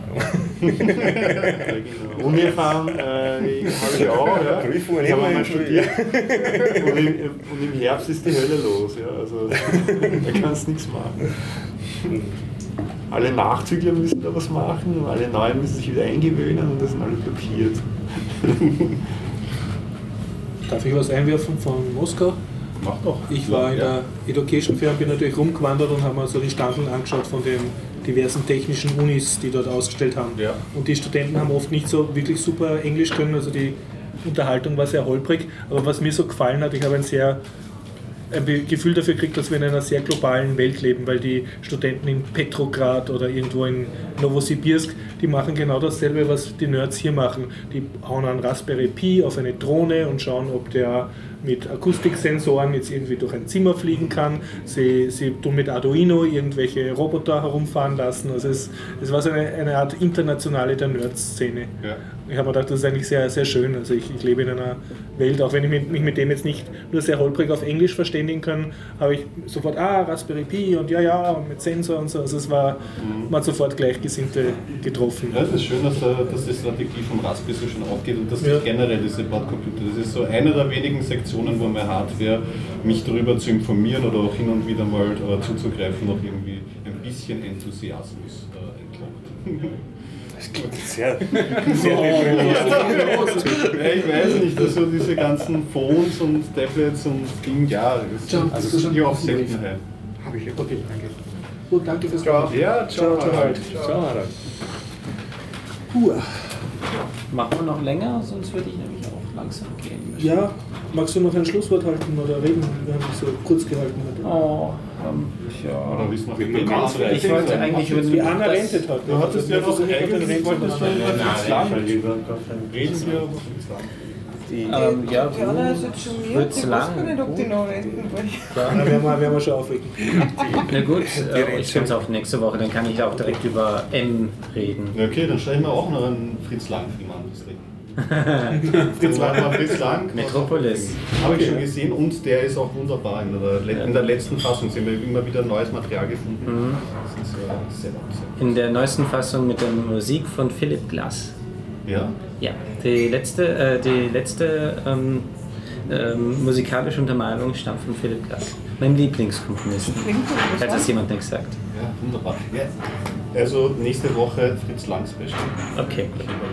Sehr. Sehr gut. Nächste wissen wir schon vom Ort was. Werden wir vielleicht schon im alten AKH sein nächste Woche? Könnte schon oder? sein, ja. Wenn es technisch ausgeht. Nächste Woche bin ich nicht in Wien, am Dienstag. Nein, nein, nein. Ich Mit halte dem Montag und Dienstag bin ich nicht da. Mittwoch, oder? ich halt am Dienstag einen Vortrag bei Vienna HTML über Podcast-Publizierung mit Octopod. Sehr gut. Das heißt, du kannst. Das heißt, ich kann auch nächste Woche. Sollen wir den Podcast überhaupt verschieben? Weil du äh, ich frage aus einem ganz selfischen Grund, weil die Zuckerbäckerin kann nicht am. Dienstag und wollte Ja. mal herkommen. Ja, das wäre Ja, auch super. Aber dann sagen wir Mittwoch, schlagst du vor? Mittwoch würde bei dir gehen? Mittwoch würde ich gehen, da bin ich Mittwoch? wieder Haben wir nicht Mittwoch-Podcast? Das könnt ihr Hier parallel könnt ihr machen. da. Aber um verschieben. fünf Willst du das schon. Nein, das kriegen wir, aber den haben wir. Das ist, sollen wir kurz Pause machen? Und so? Nein, nein, ich möchte das hören, vor allem. Anna, was tust du da mit dem Stefan? Konkurrenz-Podcast. Konkurrenz-Podcast, das ist wir unser Stefan. Wir haben ihn um 17 Uhr Also, ja, schon. stimmt. Hab schon Oh, im Podcast. Achso, da könnte ich ja mitmachen dann. Da können- können wir ja- ich bin gerade Ausländische raus. Sicherheit. Taucher Was dringen geht sich ein, selber, aber 16 Uhr bis Bei 17 Uhr wird den 30 Ich. Hast Aber du die ich- Pickeln 10 Auer auf? Ja, ich meine, das ist so geil. genau, ich gratuliere euch zum Spin-off, oder? Mhm. Ich finde das Wortspiel auch sehr. Fuck. Als Vorspiel. Ich habe Mittwoch zwei Termine schon. Was gesehen? Wie wäre es mit Montag oder Donnerstag Montag bin oder ich, ich, Freitag? bin- ich bin in München von Montag. Aber ich muss ja nicht mitmachen immer. Mir ist alles Na gut, dann, dann macht ihr Montag und dann bin ich heute mal nicht dabei, ist ja auch nicht schlimm. Dann habt ihr halt, da Oder oder halt, machen dann, es am Donnerstag. halt. Freitag ist bei mir dann schon knapp, weil Freitag, Samstag bin ich ja dann schon Richtung. Also allein vom unterwegs. Vorlauf für die Shownotes würde ich vorschlagen, dass wir es eher früh in der Woche machen, weil es lang genug dauert, bis sich alle zu den Shownotes bekommen. Wenn zum Beispiel Diana am Montag, also Diana Das kann am Montag vielleicht wirklich sein. nicht aufnehmen. Unser Ach, Oh, nachher. Liebe Hörer, Diana, internes also. Diana, die kann nämlich am Montag schon, äh, die Ja. kann ja bloß am Dienstag nicht, dann hat sie eine Frau dabei. Denke ich, dann bin ich heute mal nicht dabei. Bist du mal nicht dabei. Diana, hörst du? Nächstes Mal dann nehmen wir aber zwei Rents, ja? Wieso noch Rennen, gerennt? Rennen Wir sind ja noch nicht fertig. Also, das sind wir nicht. Okay. Passt. Du mal auf Montag, Ja, ja. Okay. ja. Dennis? Ja, hier. Ja, oder, ja, das wissen wir jetzt noch nicht mit dem Wetter. Oder draußen, ja. Ich habe mir sogar ein neues Outdoor-Equipment gekauft, apropos. Bist du deppert? Ich habe mir ein Mikrofonstativ gekauft. Mm. Ja, gleich nicht beachtet, dass das, äh, dass das Gewinde zu klein ist. Also, das Gewinde auf dem Stativ zu groß. Und jetzt hast das hier, ist, wo man so reinsteht. Was ist das für ein Gewinde? Ist es ein Achtel oder ein ist das nicht das, was auch bei äh, Fotoapparaten ja. dabei ist? Ja, Ich meine, ich, ja, aber Kameras haben manchmal auch größere. Da gibt es auch Reduzierstücke eventuell. Genau, und die habe ich ja auch schon, äh, ja, wollte ich mir schon zusammenklicken auf Amazon. Aber mich hat der Kurzzeitgeiz äh, Geiz dann so gepackt, weil die kosten 1,45 Euro, mit Versandkosten dann 12 Euro. Also ich glaube, ich werde eher äh, in diese, äh, auf, wo auf der Marietenstraße, glaube ich, gibt es ein Geschäft. Ich werde in irgendein Geschäft schauen und äh, Also legen wir fest, nächster Podcast ist Montag, der, äh, was ist das, 19 und 6, 25. kann das sein? Der 25. ja. 25. April, Ort werden wir noch bekannt geben. Bei Schlechtwetter eher Zypresse, bei Gutwetter möglicherweise schon altes AK. Gut. Passt. yeah. Und Anna, du, Und Jana von der Zuckerbäckerei wird gebeten, äh, mich ja, zu vertreten. Jana, wir machen das extra für dich. ja. Sie hört aber hört Wahrscheinlich- gerade nicht zu. wahrscheinlich Die du Folge wahrscheinlich erst am Dienstag. Ja, sie- wir, wir bringen es am Sonntag erst raus. Stimmt, ja. Am Montag. Ich kann sie oder am ausfüttern. Vielleicht sollten wir uns mal beeilen bei den Shownotes. Ja, gut. manche Leute tingeln durch die Weltgeschichte und haben Ja, keine Zeit, das zu schreiben. Ne? Das ist immer wieder das Ich Gleiche. entschuldige mich hiermit. Dass, Wichtiges Jet-Set-Erleben. Der, der Horst schaut auch ganz anders aus heute. Also Ja. wirklich, Ja, ja. fast nicht Kannst du mehr eine, eine super peinliche Story erzählen? Seine Ich T-Shirts sind alle in der Wäsche jetzt. Ja. meine ursprüngliche Idee war ja, ich tue dann meinen super Vortrag halten mit einem Free Software, Free Society T-Shirt, weil in Russland. Ne? Und der Derek hat mich dann netterweise darauf aufmerksam gemacht, dass das nach hinten losgehen würde, weil, wie soll ich sagen, äh, wie ich mir das gekauft habe, war der Bauch kleiner. Ja? Dann wäre es nicht nur Free. Ähm, Also das free Software, ich wäre als Witzfigur herumgegangen. Und äh, äh, dann habe ich gedacht, haha, na gut, dann mache ich halt so auf Businessman elegant und habe ein, ein weißes Hemd angezogen, was ich sonst nicht tue. Ja. Und was ich auch nicht bedacht habe, ähm, auch wie ich das weiße Hemd gekauft habe, war der Bauch kleiner. Bei den ganzen bei den Fotos habe ich das dann gesehen. Also ich, ich äh, äh, wie soll ich sagen, ich hätte mich vorher öfter in den Spiegel schauen sollen, wie, wie ich mich korrekt kleide. Aber Aber jetzt kommt ja der Sommer, jetzt müssen wir alle wieder an unserer Bikini-Figur. arbeiten. eh, ja, eh wurscht. Ich habe was Urnettes zu erzählen, was auch mit freier Software so richtig Mhm. schön zu tun hat. Eine Success Story. Angefangen hat es, dass ich CAE jetzt höre. Den Chaos Radio Express. Es Express, wie es früher hieß. Jetzt heißt es ja nur mehr Chaos Radio, obwohl CAE. Und Ja, das Wie, ist warum heißt es nicht mehr Express? Nein, jetzt heißt es Ja. nur mehr. Es heißt halt CRE, glaube Ja, ich. es heißt Ah. CAE, genau. Ja, ja. Ähm, also das, das, Aber nicht, es steht nicht mehr. es steht nicht mehr für Ah. Express. Aber das ciao, Chaos Radio gibt es immer noch. Also Es das gibt's sind noch, es ist relativ zwei- unregelmäßig. Es sind inzwischen zwei verschiedene Sachen. Chaos Radio ist was ganz anderes. Genau, ja. Ist ein ganz anderer Stream, ganz andere Leute. Aber Genau. auch, aber auch als Ja, aber Podcast. früher hat das gemacht. Gibt's- Auch als Podcast. gibt es auch, also das gibt es jetzt auch. Ist aber eigentlich eine Radiosendung Podcast, ja. Während hier CAE, das ist richtig ein klassischer Entschuldigung für Podcast. die Störung. Aber ich habe gerade der Spiegel erwischt und da steht drauf: Schlimmer wohnen. Oh, mein Motto. Keine Ahnung. Das ist schon ja. 9.4.2016. Ah, okay, eine Woche vorher. Aber schlimmer wohnen. Herrlich. An dieser Stelle eine kurze Schleichwerbung beim Garib ist einer der wenigen Lokale in Wien, wo man Spiegel lesen kann. Das ist sonst nur in guten, gut sortierten Cafés. Adios, Dennis, apropos. Ciao. Ciao. Ähm, Chaos Radio. CAE. CAE, genau. wie er jetzt Kein. Chaos, ne? Kein, kein Chaos Radio. Den hast du bis jetzt gar nicht gehört? Äh, den habe ich bisher gar nicht gehört und jetzt habe ich mir den Feed einmal wieder hergenommen und habe mir die rausgepickt, die mich interessieren. sind eklig 50 Episoden Genau, so mach's zusammengenommen. und arbeite halt langsam ab und bin gestolpert über das Projekt Wheelmap mit dem Raul Krauthausen, den ich zwar bisher ein bisschen kannte, so von Twitter, von der Twitteria auch, weil der ist ja ein Bekannter in der deutschen Medienszene, dadurch, dass er einmal eine sehr einprägsame Stimme hat, das auch mit seiner körperlichen Statur zusammenhängt. Er ist ein sehr kleiner Mensch, der muss im Rollstuhl fahren und er hat auch zumindest als Behinderung äh, Glasknochen, wenn nicht auch andere äh, physische Probleme. Und äh, das ist auch übrigens auch ein Podcaster, auch ein Fernsehmensch, der hat seine eigene Fernsehshow auf YouTube. Vier Episoden sind da raus, da, da habe ich aber noch nicht reingeschaut, sondern ich habe mir diesen Podcast angehört, eben wo der Tim Pritlove den Raul Krauthausen interviewt mit dem Projekt Sozialhelden. Äh, das ist eine Firma, die oder eine gemeinnützige Firma, sagt man das gemeinnützige Firma, wenn man sowas Non-Profit? gründet? Non-Profit Organization, die da mit einigen anderen Leuten gegründet hat, wo sie eben versuchen, Probleme in der Gesellschaft zu lösen, hm, so salopp gesagt. Und eines, ähm, das ihn ja auch selber betrifft, nachdem er im Rollstuhl äh, sitzt oder fast steht, ähm, ist das, was denn ist alles rollstuhltauglich? Also welche U-Bahn-Station, welches Kaffeehaus und so weiter.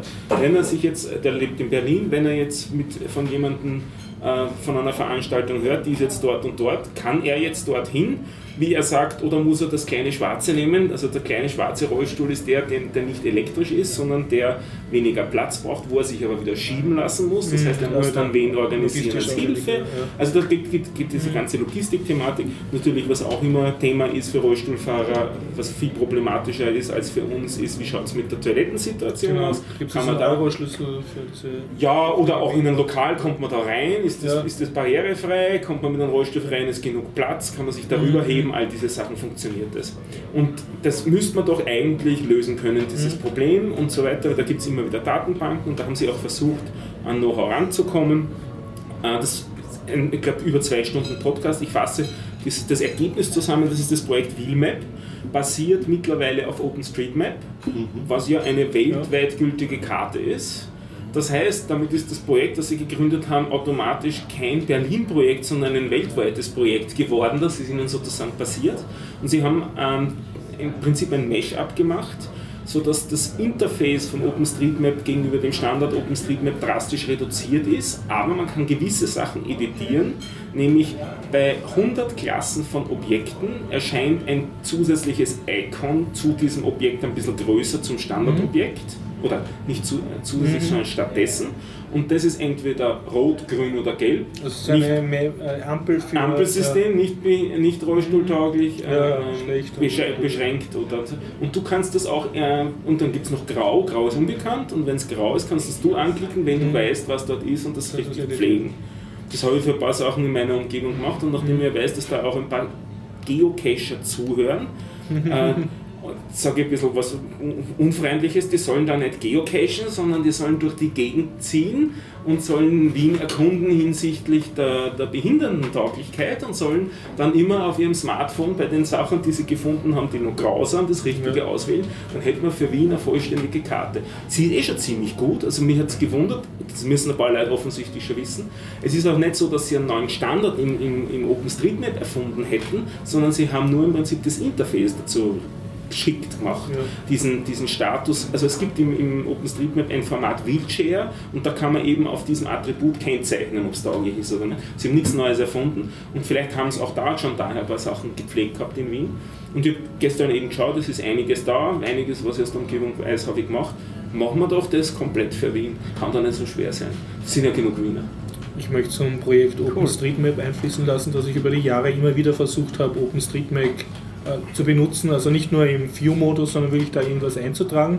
Und bis jetzt bin ich fast immer gescheitert. Also Das da ist- ist dann der Editor abgestürzt oder ich habe mich verklickt und die Straße neben meinem Wohnort hat dann plötzlich in den Donaukanal reingeführt, weil ich da irgendwie falsch geklickt habe und so. Und seit äh, ein paar Monaten erst habe ich wirklich das erste Mal ein Erfolgserlebnis gehabt, dass ich sinnvoll Punkte editieren konnte. Also von einem Geschäft eintragen, dass das Geschäft jetzt anders heißt, dass da, oder Öffnungszeiten. Und ich versuche das in, in Richtung Workshops mit Schulen auch zu propagieren. Äh, ich finde das nämlich sehr schön, du kannst jeden Baum in Wien auf OpenStreetMap anklicken. Du kannst dann beliebige Daten wie in einer Datenbank zu dem Baum anlegen, zum Beispiel seinen Stammdurchmesser, was für eine Art von Baum das ist. Du könntest eigentlich schreiben, welche, welches ähm, Vogelhäuschen dort drauf ist oder welches Eichelkatzel dort lebt. Und ich denke, das ist gerade ex extrem interessant für, kann man runtermachen bis Volksschullehrer, weil das Interface jetzt halbwegs bedienbar ist, auch für, für Noobs. Also ich kann nur wirklich sehr empfehlen, sich mit OpenStreetMap zu beschäftigen. Ich, ich denke, es ist wirklich extrem benutzbar geworden über die letzten Jahre. Und ich, ich weiß nicht, wie es dort mit, ist mit, dem, mit, der, mit der grafischen Darstellung. Ich fand die grafische Darstellung vom OpenStreetMap am Anfang relativ hässlich.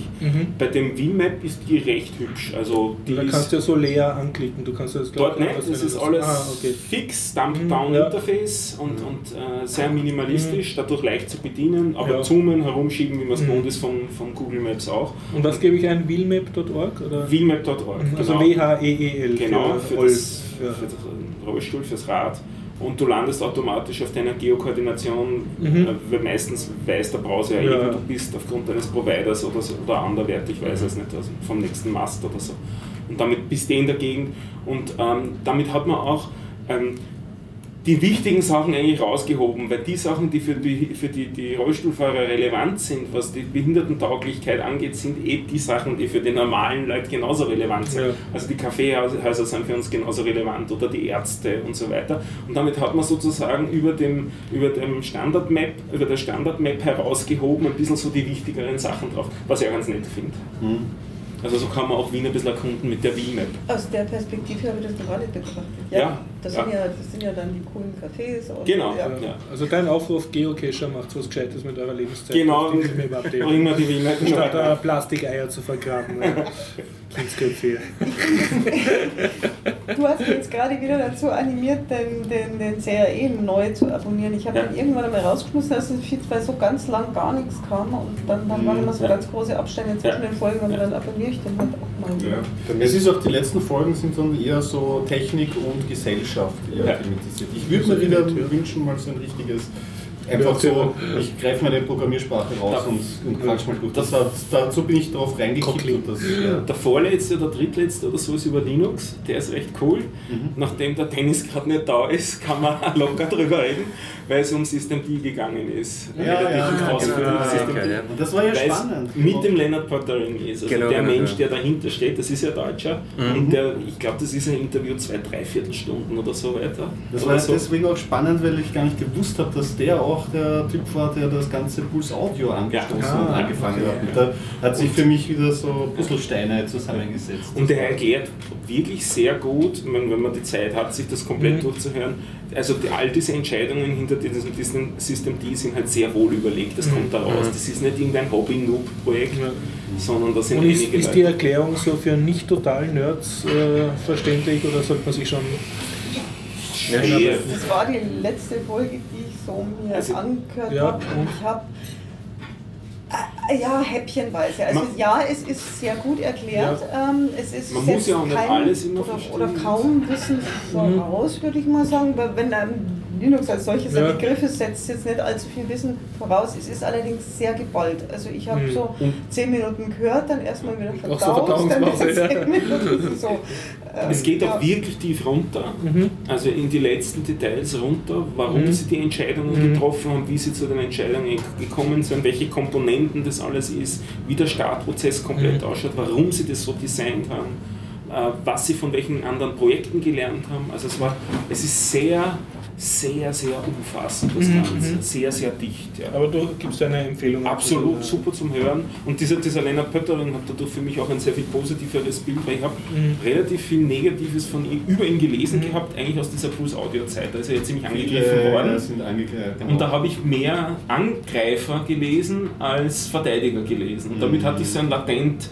negative Stimmung ihm gegenüber, nicht? ohne die jetzt wirklich begründen zu können. Und der hat sie jetzt in zwei, dreiviertel Stunden einmal aufgeräumt sozusagen, weil er präsentiert hat so richtig, warum er die Sachen so tut, wie er das so tun will und so. Hat er nicht auch bei Avari mitgearbeitet? Ja. genau. Nicht, das ist Also er. ist er auch, genau. Ist er das auch. ist er auch, genau. Das ist ein Entdecker-Netzwerk. Das kommt, Avahi kommt auch recht, recht äh, langmächtig vor in dem Linux-Podcast. Mhm. Da erklärt. Und Pulse Audio wird auch erklärt. Also der Pulse Audio ist glaube ich so Viertelstunde, 20 Minuten. Avahi noch einmal so 20 Minuten und ab dann ist es System D. Ja, ich habe das mitbekommen, die Diskussion plus Audio, aber also am Anfang hat es schon Schmerzen für mich gegeben, aber ziemlich schnell. Das Mhm. hat für das mich für den Desktop gereicht. Und selbst jetzt habe ich es ja im Einsatz und habe das äh, Bitwig irgendwie ein Soundprogramm drüber laufen und für meine bescheidenen Zwecke tut's.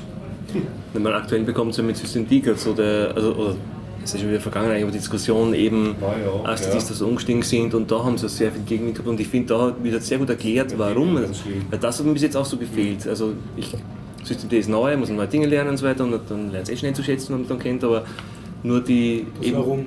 das Warum, ja. Und, Ja. und er geht auch auf das ein. Natürlich ist es schwer, Leute, die 30 Jahre Linux kennen und Mhm. so nutzen oder Unix kennen und nutzen, meine, und auf einmal kommt er mit einem neuen Konzept und Was gründet mich, es aber sehr gut. was für mich wieder sehr interessant war, es gab ja beim, beim, bei Linux versus Minix immer so die Diskussion Microkernel Minix oder ähm, einen großen integrierten Kernel wie beim Linux. Ist auch so bisschen mit dem- zwischen auch mit Hörn und so weiter. Tannenbaum. Ja. Ja, ja, genau. Ja, noch die Und Rechnernetze. das- Dort ist diese, also das, diese Frage klein oder groß. Ähnliche Frage ist bei dem System D, da sagen ja viele, der macht, das macht viel zu viel, dieses Service. Also das ist wieder dieses Makro-Level-Ding gegenüber dem Microservices-Ansatz, den man vertreten könnte. Und das gleiche Thema habe ich in letzter Zeit bei der Softwareentwicklung immer wieder, da heißt es dann entweder Monolith, mono, monolithische Entwicklung oder Microservices. Also immer wieder ist, ist so diese Entscheidung und ich komme immer mehr zur, zur, zur, zur Entscheidung, solange es nicht Riesensysteme sind, solange man noch den Überblick behalten kann, ist im Großen und Ganzen eine, ein, ein, ein, ein großes Makrosystem leichter zu handeln. Ja. Man hat eh die gleichen Abhängigkeiten dann auch bei den Microservices Mhm. wieder, nur hat man halt die klaren Schnittstellen dazwischen, die man auch implementieren muss. Und ich habe das Gefühl, das ist bei, dem, bei bei diesem System D, war es für mich wieder so ein bisschen die Bestätigung, Ja, ja. dass die großen Systeme, die können halt auch was. Jo, also hören. So viel zur Wheelmap. Wir, Na, aber Um prinzipiell runterzubrechen, Soll einer der Boss sein oder, oder möchtest du wirklich so eine Demokratie, wo jeder was zum Sagen hat, wenn du eine Familie zu, zu managen hast? Das ist jetzt unfair, gerade mich zu fragen, weil ich war ja gerade irgendwie draußen und. Äh, Und hat ja nichts damit zu tun, so Diskussion, ähm, ich, was? Nein, nein, es geht um das monolithische Ah, äh, versus äh, verteilt. Aber in Softwarearchitekturen nicht. Ja. Und so ganz hinten. Es Hinkt der der Vergleich schon ziemlich. Okay, na fürs Zweite. Ich halte mir so raus. Ich habe ich hab da hier auf diesem Zettel, auf dem ausgedruckten Internet, habe ich was gesehen, was mich interessiert hätte. Genau, ich habe ja angekündigt ein paar Themen, die kann ich nur kurz zu sehen. Eins war zum Beispiel ein App-Tipp unter Android. Ich meine, vielleicht kennt es eh schon jeder Hörer, aber, aber ist eher technisch. Ich habe für Android für mich entdeckt einen SSH-Client, den ich sehr zu schätzen gelernt habe, Choose SSH. Also so Ich hab das schon gesehen, gelbe gelbe Zitrone. Als Icon, ja. ja. Man brauchst du einen SSH-Client, das macht man doch über die, das Terminal, dass ich da SSH Ja, aber du kannst dort nämlich kannst du Keys hinterlegen, da muss ich jetzt mein Passwort eintippen, Ah, ja, kann okay. die Keys einzeln Also revoken, wenn ich mein Handy verliere. Ja. Ich kann Port-Forwardings definieren und die auf Ah. Knopfdruck oder mit einem Shortcut am Desktop starten Okay. und dann habe ich meinen Browser Localhost Port sowieso auf und habe das Zugriff auf meinen- SSH. Zum Beispiel, ich habe vom ist Harald. SSH? Ist es SSH, ja. Nur Ja, da aber- war eine schönere GUI. schön, okay, sehr, ja. schön für, also sehr schön für SSH. Android umgesetzt. Und eben, ich habe auch vom Harald eine OS Domotics Haussteuerung, Steckdosensteuerung und die Mhm. Ja. ein Webinterface und da kann ich erzählen? also ich habe noch die ganz erste Version, Ja. die noch nicht mit dem Six Lopan sind. Ja, die ja. haben ja dann noch diese, äh, wie heißt dieser RS20, glaube ich, dieser Funk. Mhm, diese Standard. genormt, eben, die man bei den Elektronikhändlern kriegt. Und die haben wir quasi damals nur auf diesem Board ähm, eine Fernbedienung quasi Mhm. eingebaut und die schaltet halt bis zu vier Steckdosen. Also ich verwende es nur so, um Lichter zu schalten in der Mhm. Wohnung. Per, Per Handy. per Handy. Aber auch äh, zeitgesteuert, wenn ich abwesend bin, dass ich zum Beispiel zufällig eine Sparlampe an- und abschalte, Mhm. um ein bisschen an das nicht zu Simulieren. simulieren. Ja. Das macht, Johnny der, Simulator. das macht der, der Raspberry. Mhm. Aber das ist, ich habe jetzt nichts Großartiges in der Richtung noch gemacht. Die Mhm. anderen Sachen, die Six-Lopan gesteuerten Dinge, die, das würde mich noch mehr interessieren, aber da habe ich noch zu wenig Zeit gehabt. Und muss ich öfters Harald besuchen. ja, aber diese App kann ich empfehlen, also Choose SSH äh, für Android. Ich schaue gerade auf Fisch, Ja. das habe ich ja schon mal äh, erblicken dürfen. Also du warst auf meinem Server. Genau. Jetzt mal spazieren. Und Stimmt, schaut mir ganz fancy aus. Äh, ich muss sagen, ich, hab, ich, hab, ich nehme mir schon lange vor, mir mehr Shells anzuschauen. Und äh, ich habe dann irgendwie zufällig in einem Talk gesehen, also optisch gesehen, wie jemand, äh, was der, dass der eine andere Shell verwendet, offensichtlich was ich keine, die ich kannte. Und dann habe ich dann in den Kommentaren gelesen, hab- haben mich ein Leute darauf angesprochen, der hatte eben so cooles äh, Autovervollständigen und Highlighting-Features. Und dann haben wir die auch installiert, habe noch nie davon gehört, eigentlich die Fish Shell. Und die muss sagen, bis jetzt, also ich bin noch im, im Ausprobieren, Ein Cola. aber die ist, also ich bin momentan sehr zufrieden damit. Also ich habe es jetzt auf meinem Rechner am laufen und auch eben auf dem V-Server. Und die, äh, was ich an der Stelle schätze, ist, dass sie so, also Autocompletion einfach sehr viel selber lernt. Du hast zum Beispiel, ich bin in, oder auf meinem Rechner bin ich im Verzeichnis, also in meinem Projektverzeichnis starte immer dieselben Sachen, ich starte im Hintergrund Bildprozess und so weiter und er merkt sich automatisch die drei Dinge, die ich da an, an, den, an das Kommando in diesem Verzeichnis immer verwende und tut es automatisch gleich highlighten und ich kann dann einfach mit, also ist ein bisschen Das anders zu bedienen als die Bash, also dann nicht immer die, nicht so einfach mit der, mit der Tab-Taste, sondern kannst du noch, noch Pfeil nach oben und Tab-Taste machen. Also es ist ein aber sehr geringer Lernaufwand und du bist sehr schnell, sehr effizient. Aber ich habe es jetzt wenig customized, also es ist so ein sehr cooles Out-of-the-Box-Feeling bis jetzt. Mhm. Also ganz normal Ja. mit, äh, also gibt es für verschiedene Distros Paket. Also Genau, ja, Upgrade Install Fish und ist. Also nein, es ist nicht dabei, du musst da. Unter. Ubuntu musst du äh, Repository. Äh, Okay. Bei. Hast du je verwendet Oh My Set Age? Bitte? Hast du je verwendet Oh My Set Age? Mm, nein. Das ist ein Add-on, also die andere Shell ist das, die Z- Z-Shell, Mhm, oder ja, ZS Z-Shell. Age. Wobei dann braucht man gute Config-Files für die Z-Shell, oder? Die ist Genau, nicht zu und da gibt es ein Projekt dafür, das heißt Oh My ZSH. Das liefert dir so Oh, ah, okay. 20 Themen und eine gute Standardkonfiguration mal mit. Mhm. Und insbesondere sehr viel, die haben sehr viel Wert gelegt auf Autocompletion. Deswegen bin ich jetzt gedanklich auf die gekommen, weil Mhm. du Autocompletion als Feature genannt hast. Mittlerweile ist die Bash auch deutlich besser geworden. Also Sachen, was ich eigentlich nie gewusst habe, das mit Steuerung R und Suchen in der History. Ja, Das soll. Fluch und Segen Na, zugleich. na, das, ja, vor allem, ich meine, ich kenne das schon lange, aber eben schon sehr viele böse Dinge damit ausgeführt. Ja. Dann die Geschichte. Niemals das Root, ja. Was man auch nie bewusst hat, die Geschichte. Kommando, Nein, bloß nicht. Kommando mit Leerzeichen beginnen, damit es nicht in die History kommt. Echt, das geht? Ja. Auch nicht immer, aber meistens. Man lernt Auch immer noch was Neues. Ja, man lernt immer wieder was Neues. Ich dazu. nehme auch immer unset Hist-File, wo ich Dinge mache, Ja, die nicht in der ja, History ja. landen sollen, mit, aber einem, mit einem Space einleiten. Ich glaube, er bringt mir jetzt lauter Schmarrn bei, den Nein, ich überhaupt nicht wissen soll. so wie, jetzt Lass- liegen nützliche Informationen raus. Und um das wieder zurückzuführen, die meisten Leute haben ja Bash. Genau, Und die Bash-Leute sind jetzt natürlich dann wieder neidisch geworden auf die ZSH-Leute, weil die haben dieses coole Oma ZSH mit all diesem bunten Fancy-Zeug. Das heißt, jetzt gibt es auch ein Bash-Projekt, das dieses bunte Fancy-Zeug da reinbringt und die, die Git-Konfiguration. Das Projekt heißt Bash It. Ah. Also das ist vielleicht auch anschauen wert. Ich meine, bei der Fisch muss ich sagen, genau, was ich auch sagen wollte, was auch sehr schön ist, diese Colorization, also es wird automatisch alles farblich getrennt, was ist das Kommando, ist es zum Beispiel, wenn du etwas tippst, siehst du schon, ob dieses, äh, ob dieses Kommando existiert oder nicht und so weiter.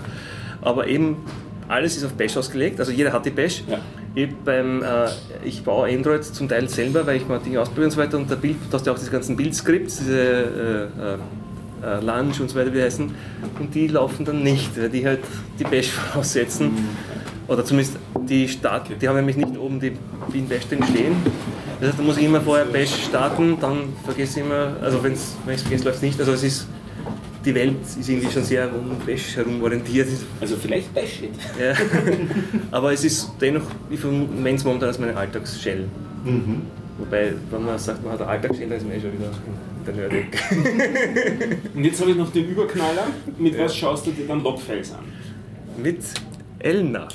Weicher, weicher Steht, hier, steht auf meiner Liste ganz so. Brav, brav. Und zwar LNAV kann ich wirklich empfehlen, das ist so ein N-Cursis-basiertes Command-Line-Tool. Da kannst du mehrere Logfiles oder ein Logfile, du kannst ein ganzes Verzeichnis anlegen, zum Beispiel äh, slash var slash log. Und der hast das erstens auch die Zeit, glaube ich, gepaart und dann farblich abgetrennt. Du kannst auch äh, von Stand-in reinpipen und mit Zeitstempel versehen lassen. Und du kannst auch einfach tippen und in Echtzeit suchen, also Genau, du kannst ja. in Echtzeit runterfiltern. Und das funktioniert deswegen so schnell, weil es in Go geschrieben ist. Echt? Also, Das ja. Das ist ein Go geschrieben. Das ist so eines der ersten Tools, das in Go geschrieben worden ist. cool. Es ist so, dass wenn man oft dass du bei so großen Systemen so Log, äh, Logging zusammenlaufen lässt, aber man auf einer Maschine einfach so ein V-Server, Upgrade Install LNAV und du hast das cool zum Obwohl, das habe ich halt vorsichtig, das muss man sich auch als Repository wahrscheinlich reinholen, oder? Na, Upgrade, na, LNAV habe ich unter Linux, Ja, unter Debian. Unter Debian habe ich das, Aber vielleicht Ich habe ich da vielleicht drinnen. habe ich das da- drinnen. ne? Also das habe ich am V-Server installiert. Ich aber- bis jetzt mal aber ich- verwendet, war aber eh nicht glücklich damit. Anna, du kriegst demnächst eine Fliegenklatsche mit zwei Glockern drauf. Ja. Du dir so ein bisschen aufs, aufs Hirn hauen damit. Ja? Also, gerade eben habe ich ja noch ganz gut verstanden, worum es geht so und habe nur Ja, gesagt, sie soll mal furchtbar keinen Schmarrn ja. beibringen und dann plötzlich, da Dann war so, da war so eine Überleitung. So, Seit, seit 252 Folgen versuche ich mich zu bemühen, dass die Nerd-Themen zuerst kommen und die Kino- und schöner Leben-Themen nachher. Null Chance. Wir sind so. Das ist Ja. jetzt der Anfang vom Je Podcast. besoffener sie sind, desto mehr uns Nerd. okay, äh, ja, ich. Äh, Jetzt bin ich wieder zurück Also auf die den nächsten. ich wollte noch anbringen, nur, dass ich da bis jetzt eben dieses Multitail verwendet habe zum Anschauen von Mhm. aber nie so wirklich glücklich war irgendwie. Ja. Also Natürlich auf jeden Fall ein Blick wert. Logviewer? Für, für Webserver Go Access. Da habe ich früher immer verwendet das Analog, da hat das was ja, äh, äh, da hat man einmal alle Files durchpipen lassen und das hat dann so HTML-Reports rausgehauen. Und das Go Access ist auch so ein Ding, dass das alles in Memory passt. Also du kannst ihm auch sagen, das ganze Log-Verzeichnis jetzt von deinem Webserver, das liest er dann alles in Memory, aggregiert und du kannst dann Top-Listen alles auch in Curses basiert darstellen lassen. Sehr cool, da muss man definitiv auch anschauen. Auch filtern auf Domains und all diese Geschichten. Also wenn man Webserver logwise analysieren will, Go Access ist so das einfachste, um schnell was anzuschauen. Cool. Darf ich wenigstens zum anderen Thema herumnörden? Ich habe mich mit einem, aufgrund einer heiße Meldung, mit einem Google neuronalen Netzwerk gespielt. Du toppst uns ja Thompsons. Du toppst uns noch. Ja, eh, aber ich kann wenigstens Deutsch im Gegensatz zu. Schau, Sie brauchst nur schauen, wie weit die, einer die Augen offen oder zu hat. Das ist der Maßstab, ob sie, ob sie abnördet oder ob Ein sie, Indikator. ob sie noch verständlich redet. Und das Ding ist so ein neuronales Netzwerk, das simuliert praktisch ein Gehirn. Ja, das ist also das Megading von der AI. Und da gibt es jetzt von Google, ich werde das in den Shownotes verlinken, kann man einfach ohne irgendwas zum, vom Programmieren zu verstehen und ohne irgendwas installieren zu müssen auf eine Website gehen und hat dort ein sehr kleines neuronales Netzwerk, das man sich durch Klicks verändern kann. Und das, dieses neuronale Netzwerk, so ganz habe ich es nicht kapiert, was das wirklich tut, ich habe fest daran herumgeklickt, versucht äh, sozusagen äh, eine, wie soll man das sagen, eine Grafik mit blauen und gelben Punkteln drinnen. Äh, das ist ein Quadrat, wo die Punkteln herumliegen. Und es versucht einzukreisen, wo die gelben Punkteln sind oder wo die blauen Punkteln sind. Also es versucht das vorauszuberechnen. Ja? Und du kannst mehrere Eingangsparameter festlegen. Also einmal ist so ein, das Kastel geteilt, das blau oben ist und gelb unten und einmal ist das so schräg geteilt und du kannst mehrere Synapsen dazwischen schalten, einfach mit einem Plus, kriegst immer mehr Synapsen und dann ergeben sich so, so, so Pfade, wo die Eingangs, äh, Eingangsparameter zu den Synapsen führen und dann kannst du mehrere Ebenen von Synapsen hintereinander schalten, wie bei einer logischen Umschaltung. Das heißt, die eine Synapse liefert nicht gleich das Ergebnis, sondern muss ihr Ergebnis dann weiterleiten zu anderen Synapsen und, hier, und du merkst halt, obwohl ich jetzt, ich war zu faul, mir die Beschreibung wirklich durchzulesen, was ich da tue. Ich habe einfach fest herumgeklickt. Je mehr du klickst, desto besser wird das Ergebnis. Also du siehst dann sofort das Ergebnis, er, entweder er kriegt nichts, nichts Gescheites zusammen, also dann ist dieses Punkteilfeld nicht wirklich eingeringelt, oder er kriegt wirklich zusammen, dass er nur so einen Fleck mit gelben Punkteln einringelt.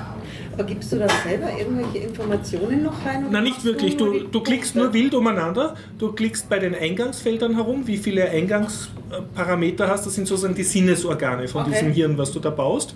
Und dann kannst du sagen, pro Verarbeitungsstufe, wie viele Synapsen gleichzeitig denken dürfen im ersten Schritt. Mit so einem Plus und Minus. Und danach kannst du sagen, nein, das reicht noch nicht. Ich will noch einen zweiten Schritt. Das heißt, die, der, erste, äh, der erste, wie soll ich sagen, der erste Gang von die erste Gruppe von Synapsen darf noch nicht sofort das Ergebnis liefern, sondern liefert das weiter an eine zweite Gruppe von Synapsen, die noch einmal drüber nachdenken und da ist natürlich jede mit jeder verschaltet und du siehst so durch gepunkelte animierte Linien, welche jetzt an welche was liefert. Und du kannst beliebig viele Gruppen von beliebig vielen Synapsen hintereinander schalten. Das ist recht cool gemacht, mit so Plus- und Minus-Sachen kannst du umeinander klicken und siehst in Echtzeit, wie dann dieses Mustererkennung besser wird oder schlechter wird. Habe ich das? Wie geht man das Froh, dass ich Ziel vorher gewusst habe, was es ist.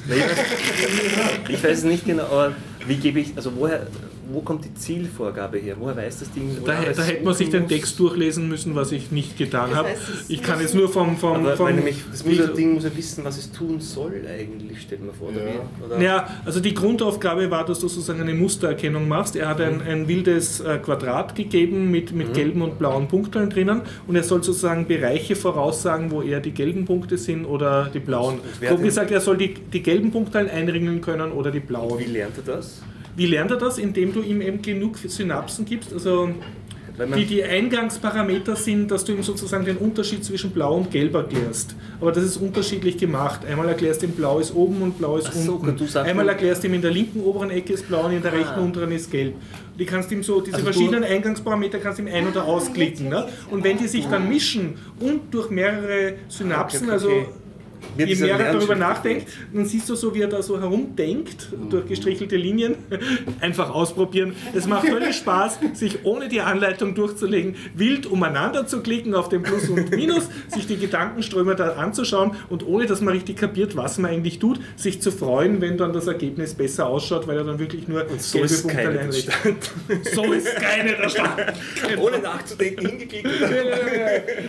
Ich muss sagen, ich bin ein bisschen, äh, wie soll ich sagen, ich lerne ja auch von meinen Ja. Schülern, das geht ja in beide Richtungen. Und ich weiß genau, meine Schüler würden weder zuhören, wenn ich länger als 20 Mikrosekunden über neuronale Netzwerke erzähle, noch würden sie sich um irgendwelche Erklärungen kümmern, noch würden sie sich sehr dafür interessieren, was sie da tun, aber sie würden begeistert rumklicken. Genau das habe ich gemacht. Und ich muss einfach sagen, das macht einfach Spaß. Na, aber Es macht auch dadurch Spaß, sich dann wieder mehr mit neuronalen Netzwerken zu beschäftigen, weil das einfach ein cooles Thema ist. Genau. Ja, Also Wird verlinkt in den Shownotes. Ja, es klingt und heißt Google Ich weiß auswendig nicht mehr, wie es heißt. Es wird in den Shownotes verlinkt und man kann auch gleich bei Google Neuronal Network äh, danach Cool. googeln, dann müsst ihr Das auch sehen. interessanten CAE zu dem Thema. äh, Über neuronale Netzwerke, Ja, ja. besonders wo die Geschichte so, Ja, aufgerollt und, wird. und das ist ja ein extrem cooles Thema, neuronale Netzwerke. Die werden ja uns alle beherrschen und Skynets machen und wir werden alle unnötig und deren Sklaven. Ne?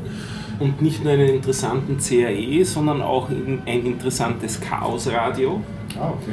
Das ist eben, CR.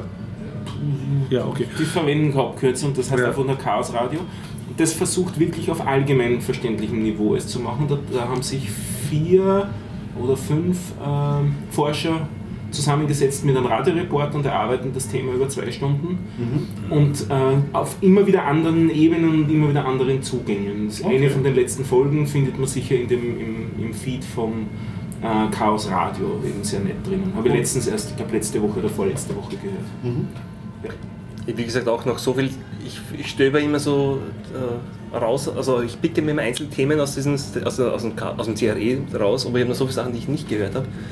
Und ich nehme, ich nehme sie mir immer vor, aber das ist einfach noch so ein riesen Berg an Podcast-Folgen, die alle so interessant klingen.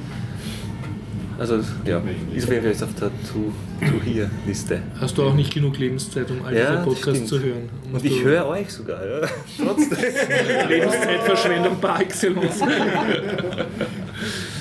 Nein, ich fühle mich da sehr Kannst du, kannst du sagen, was machst du beim Podcast hören? Weil mich interessiert das immer, Ah. kannst du dabei laufen oder, oder Wäsche waschen Nein, oder welche, welche Spülkasten montieren. Na, ich habe früher hatte ich einen längeren Weg in der Arbeit, was für Öffi gefahren, Ja, sehr praktisch. okay. Jetzt äh, gehe ich halt nur zu Fuß noch nicht so weit. Das ist, Mhm. dort ist mein Podcast in Zeit sehr eingeschränkt. Aber jetzt, ich habe dann angefangen, in, ein bisschen ins Fitnessstudio zu gehen, dort finde ich es sehr Ah. angenehm. Also du, du pumpst Gewichte und, und Nein, so und nicht so auf Hardcore. was machst du im Fitnesscenter? Ich versuche mir da heimisch zu fühlen. ich war früher noch nie in der Fitnessstudio, also bin erst so ein eingewöhnt. Aber das ist sehr angenehm, weil da gehen wir in der Früh vor der Arbeit, da wo Mhm. kein Mensch dort ist. Und da habe ich dann meine Ruhe und äh, meinen Podcast. Ja, Sport und Wege. Ja. Vor allem diese Sachen, dann war ich nur aus der äh, Ausdauer, da habe ich mir ein Fahrrad auf so ein Vario-Ding und dann habe ich nur meine Musik gemacht. Alle anderen schauen auf ihren Klotzding, die haben also Bildschirme eingebaut, die Geräte. Der, Also, was schaust du? Äh, da ist halt, da kannst du einen USB-Stick anstecken oder hast du ein Fernsehprogramm oder keine Ah, Ahnung was, okay. aber bevor ich da stehe und auf dem Fernseher schaue, bevor ich in der Welt draußen laufen gehe, denke ich mir, ist, Das fühle mich wohler mit einem Podcast. Ja. Jetzt komme ich mir gar so stupide vor, in einem auf ein Ding zu laufen, auf ein Bildschirm zu schauen, das ist halt so was Ja. Dystropisches irgendwie. Ja, ja, ich, ich, ich sehe schon, ich muss jetzt irgendwie, ich habe ich, ich hab ja, also beim Radlfahren ist, ist Podcast hören, also Ist das man dürfte, man dürfte wohl, glaube ich, sogar mit einem in ihr dürfen. Also, Aber mir ist es tatsächlich zu gefährlich. Ja, ähm, in Wien, in München kann man das vielleicht machen, in Wien nicht, aber das ist mein Rant später. Ne? Ähm, und äh, ich habe jetzt dann mal angefangen zu laufen. Wie, wie, also ich, ich mochte es immer nie und irgendwann hat es mir so geärgert, dass ich irgendwie eigentlich eigentlich eine gute Kondition habe und eigentlich mich gern bewege, aber immer Stepper zum Laufen bin. Und mir geht nach 10 Sekunden die Puste aus und jetzt habe ich angefangen zu laufen. Das führt aber jetzt noch nicht dazu, dass ich viel Podcast höre, weil weit komme ich noch nicht. Aber Mhm. vielleicht sollte jetzt einfach sportlicher werden. Weil ich habe man gemerkt, also Podcast hören während dem Laufen finde ich einfach Ist gut. toll. Mag ich gerne. das auch mal probieren. Es ist problematisch, wenn ich beginne, mich nebenbei irgendwas zu arbeiten, dann, dann höre ich mit und so weiter, dann bin ich mittendrin und merke, ich habe die, Hälfte, die letzte Viertelstunde gar nicht mehr Ja. mitgekriegt und das ist, es funktioniert halt nicht so wie Musik. Beim Mhm. Arbeiten kann ich nur Musik hören. So. Also eben lange Zug- und Busfahrten waren sehr praktisch und leider habe ich jetzt diesen Vorteil, dass ich nicht weit gehen muss. Jetzt habe ich ganz viel wertvolle Zeit Podcast-Zeit verloren. Ja. Beim, Rad, beim Radfahren mit offenen So Kopfhörern, dann geht's. Ja, also wie gesagt, ich habe ja, beim Radfahren, ich weiß nicht, ist ungewohnt für mich und ich höre so auch relativ leise, damit ich mir unbedingt noch wahrnehme, Mhm. aber das Darf ich fragen, Gregor, wie machst du das? Du hörst ja extrem viel Podcasts. Ja, ähm, zum Einschlafen, zum Ah. Aufstehen. Ah, okay. Dann habe ich große wie, also ich äh, fahre äh, in, die, in die Arbeit, habe ich. Also Arbeitswege? Okay, ja. Beim Laufen, wenn ich wieder mal laufen gehen würde. noch so, Laufen äh, eigentlich auch eher ein Vorsatz. Okay. noch ein Vorsatz. Und dann abends Couch, während Genau, dem. Surfen, Also zu Hause so, Freizeit, Oder beim Passivcomputerspielen Computer hörst du Podcast dann? Oder? Ähm, kommt auf das Spiel drauf Ah, an. ja. Bei manchen Spielen ist ja durchaus der Sound dann auch wichtig Mhm. oder wenn Dialoge, wenn Trocki irgendwie dabei ist. Ich höre bei uns allen beim Laufen so einen Konjunktiv. Ja, jetzt mal, aber jetzt wo ich jetzt angefangen habe, dann was- kann ich ja jetzt mal, wollte ich ja jetzt nicht einfach so aus, aus Was, was hält ihr von, einem, von einer Biertaucherstaffel beim nächsten Marathon? Marathon ist aber schon ein bisschen hart, oder? Bleiben wir beim Konjunktiv, würde ich sagen. Der, den, der? Der letzte war vor zwei Wochen, also es ist fast ein Jahr. Also Staffel Ja, heißt, da jeder müsste drüber Viertelmarathon Nein, es ist unregelmäßig. Der längste hat 15, kürzeste Staffel ist 5 und dann gibt es dazwischen noch eine 9 und eine 11. Geht sich das aus? So ungefähr. Wenn wir ein Jahr Zeit haben, Ja, wenn man Wir reden von wir, Kilometern. ja, wenn wir ein Jahr Zeit haben, dann schafft man das Und schon. ein Jahr haben wir Zeit. Ja, da mach. Geht schon. Könnten Ich wir. möchte aber so einen Biertaucher-Podcast. Ja, natürlich. Unbedingt. Und ich bin hier, weil mich Stefan dazu verdammt.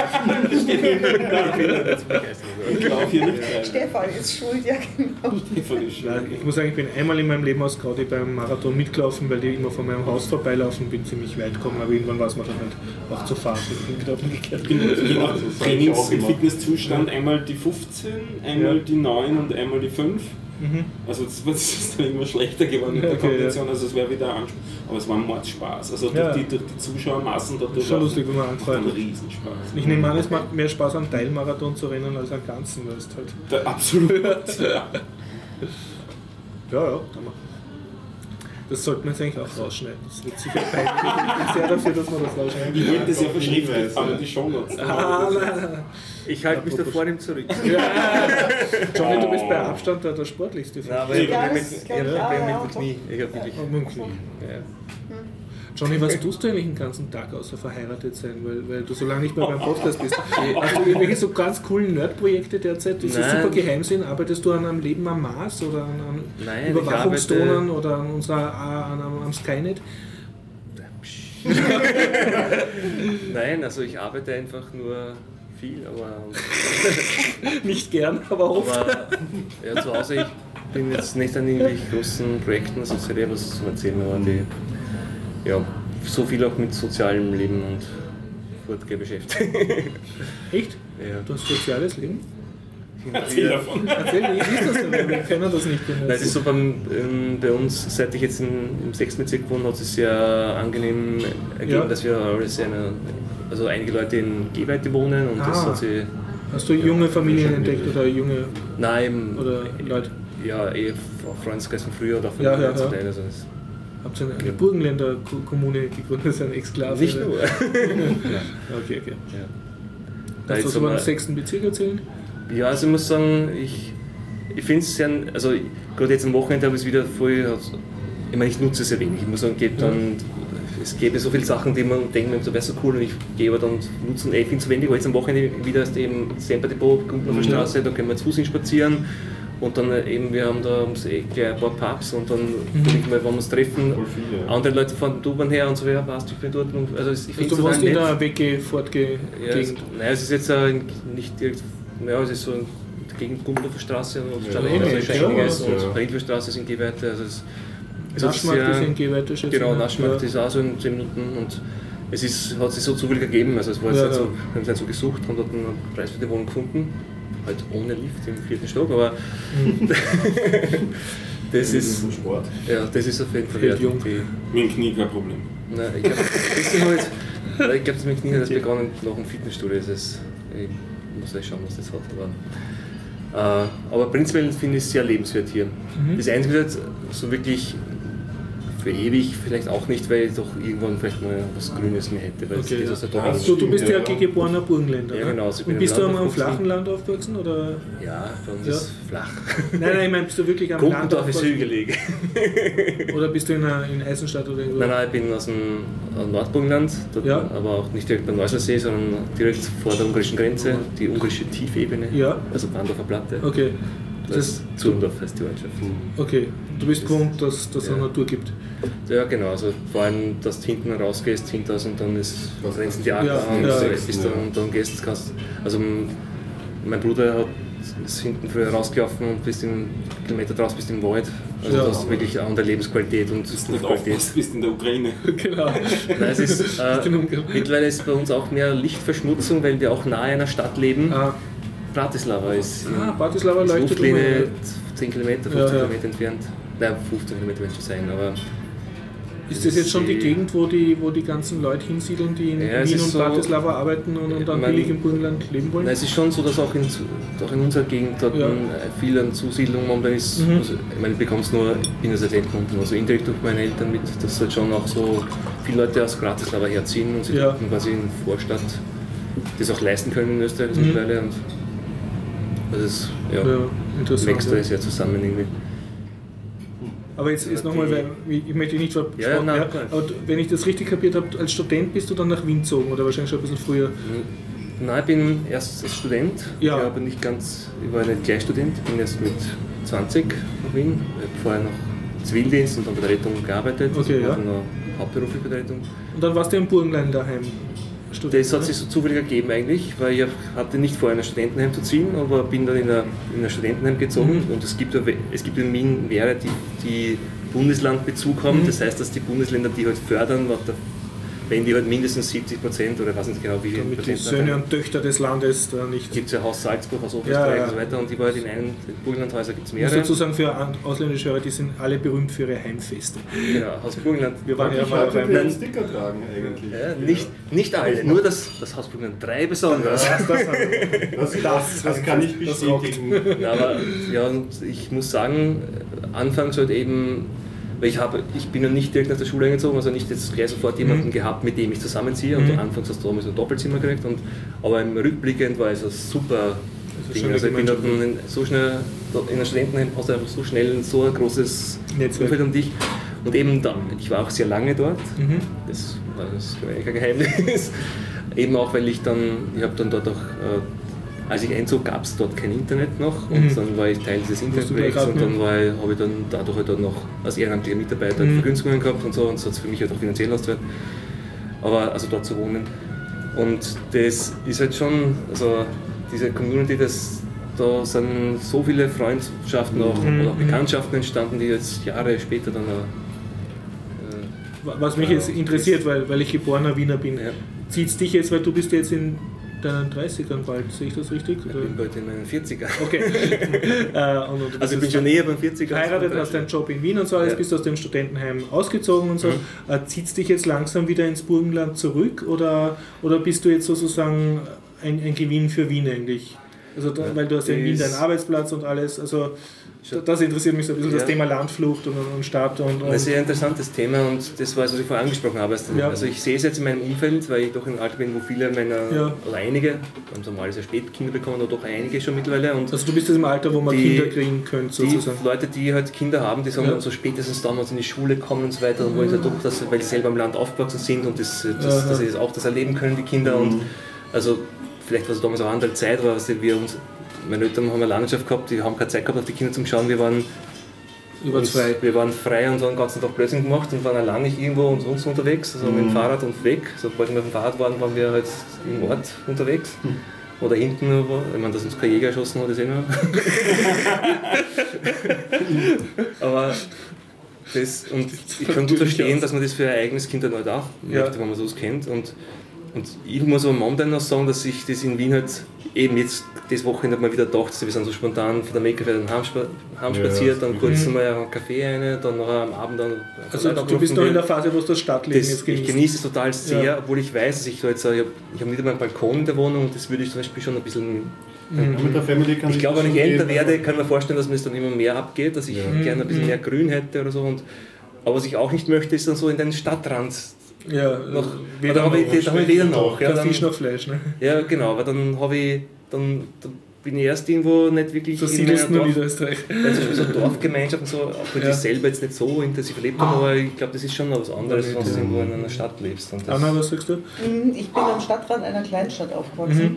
Und Stadtrand einer Kleinstadt ist blöder, geht gar nicht mehr. Weil du hast nicht richtig Land und du hast aber nicht Richtig Stadt. Stadt. Und Stadt auch Und nicht. als Stadt Kind, nur am Rand von und der als. Kind hockst du dann an diesem blöden Ja. Stadtrand rum. Und möchtest nur in die große Stadt, wo was los ist. Und ich bin ja dann auch irgendwann in die große Stadt. Mhm. Ich bin erst nach Nürnberg, was ja auch eine ganz Ja. kleine, so in Fürth angrenzend. Ja. Und ähm, dann bin ich nach München. Dich hat es nicht mehr zurückgezogen in den Stadtrand einer Kleinstadt. äh, nee. Seid ihr alle eigentlich, also du bist ein Stadt... bin Wiener. Das wusste Ja, ich auch nicht. Also, Stadt. du bist geborener und Geboren, gelernt. Wiener. Ich, ich habe aber ein paar Jahre in Graz. Das äh, kennt man da gar nicht. Pubertät. Die hätte ich mir viel grantiger und so vorgestellt, echt. So da eh jede Woche bei.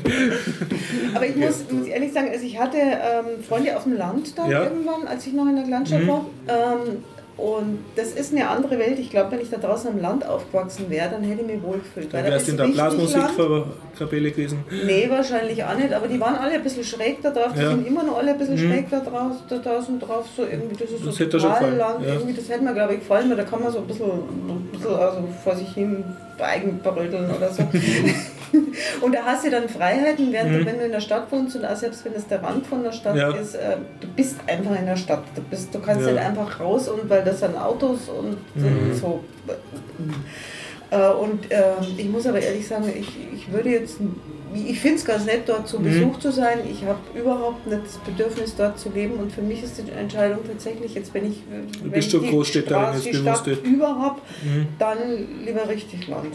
Ich, meine, ich muss sagen, was halt schon schwer machen würde, so die optimale Situation, die halt leider Mhm. nicht eintritt, ist ja so, wenn, sagen wir, eben wir so studentenartig eine große Gruppe gemeinsam in einen Ort ziehen würde. Sagen wir, unser Freundeskreis beschließt jetzt, auch, wir sind Wir erobern jetzt Büssing und dann übernehmen ist das. schon eine viel zu große Stadt. Aber in ja. der Realität schaut es halt anders aus. Ja. Also Leute lernen den kennen, heiraten dort und dorthin. Also es, Ja.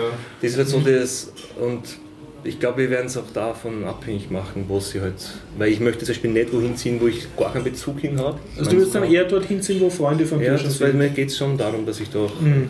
Leute um mich habe. Aber das ist interessant, diese Idee mit Die- Freunden irgendwo in ein Haus oder in irgendeine Community zu ziehen, das kommt dann mit dem, mit dem Laufe dann schon immer wieder auch hoch. Ich kann mich nicht zurückhalten. Es gab in Burgenland so ein Projekt, das hat Müllkommune geheißen. Weißt du, das war? In meiner Heimatgemeinde. Echt? Dort war das, ja. Ich habe das als Kind miterlebt. Also die, die sind Ja. total ausgegrenzt worden von der Ortsgemeinschaft und so. Und Also die haben nicht wirklich interagiert mit dem Ort. Gar nicht, die waren Die sechs Kilometer außerhalb Ja. der Ortschaft. Das war ja damals früher ein, Mhm. ein verlassener Gutshof und die haben das Areal gekauft und damals große Förderung Ja. vom Land halt auch Wohngebäude und so errichtet.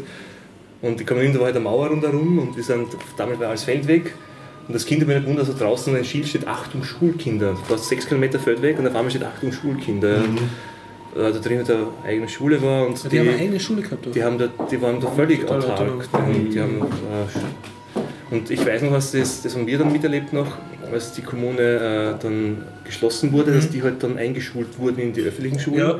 aber halt dann zum Teil mehrere Jahre unterhalb der eigentlichen Schule. Also haben die nichts gelernt gehabt in ihrer Weil sie Schule. halt, ja, also zumindest in unserer Klasse war niemand, das sind keine, haben niemand Mhm. persönlich kennengelernt, aber ich habe mitbekommen, dass die Parallelklassen also Leute Mhm. dann, Aber ich, ich weiß nicht, in der Ortsgemeinschaft ist halt da, die komischen, die kommen Mhm. aus der Kommune erst, ja, oder, das, Ja. also die waren da, also ich habe es erst viel, viel später und im Nachhinein, ich finde es total interessant, also die ganzen Filme, also ein Film, das rausgekommen sind, ich habe Genau. voll Interesse verfolgt, weil es ja quasi in, eben der eine Filmemacher ist auch ein selber Jahrgang wie ich, denke, mir, der ist, der, hat, der ist dort aufgewachsen, sechs Kilometer von mir entfernt, in einem so einem ganz andere anderen. Leben. Ja.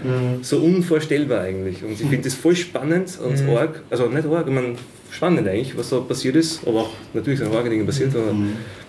das, das war ist damals, im Nachhinein finde ich es so arg, dass es damals überhaupt nicht bewusst war. Also, Ja, so andere Welt abgeht ja. mit vielen Idealen und auch vielen gescheiterten Idealen, aber das, ja. Aber die ehemalige Kommune ist ja jetzt mittlerweile auch eine sehr beliebte Wohnsiedlung. Also die ist, Okay. ich glaube, das gehört jetzt zum Teil dem Land. Da sind Mhm. viele private Genossenschaftsbauten dort entstanden und das dürfte auch ein sehr beliebtes Mhm, mhm. Zweitwohnsitzziel sein. Und nachdem die Einwohner zu unserer Gemeinde gehören, Ja, hat unsere Gemeinde so deutlich mehr Einwohner, also Ja. ich weiß nicht, da wohnen auch schon ein paar hundert Leute draußen. Salzburg, die- Grundsteuer. Wobei ich glaube, da sind jetzt kaum mehr von den äh, Leuten, kaum mehr ehemaligen. welche von den ehemaligen Mhm. Kommunaden, sondern wirklich halt normale Wohnungen da draußen. Und es gibt auch so ein, äh, ein Restaurant draußen, wo man bei Familienfeiern schafft, das draußen sehr schön ist und so. Aber, Ja. ja. Entschuldigung, Stefan, was, was ist dein Input zum, zum Stadtmensch versus Landmensch?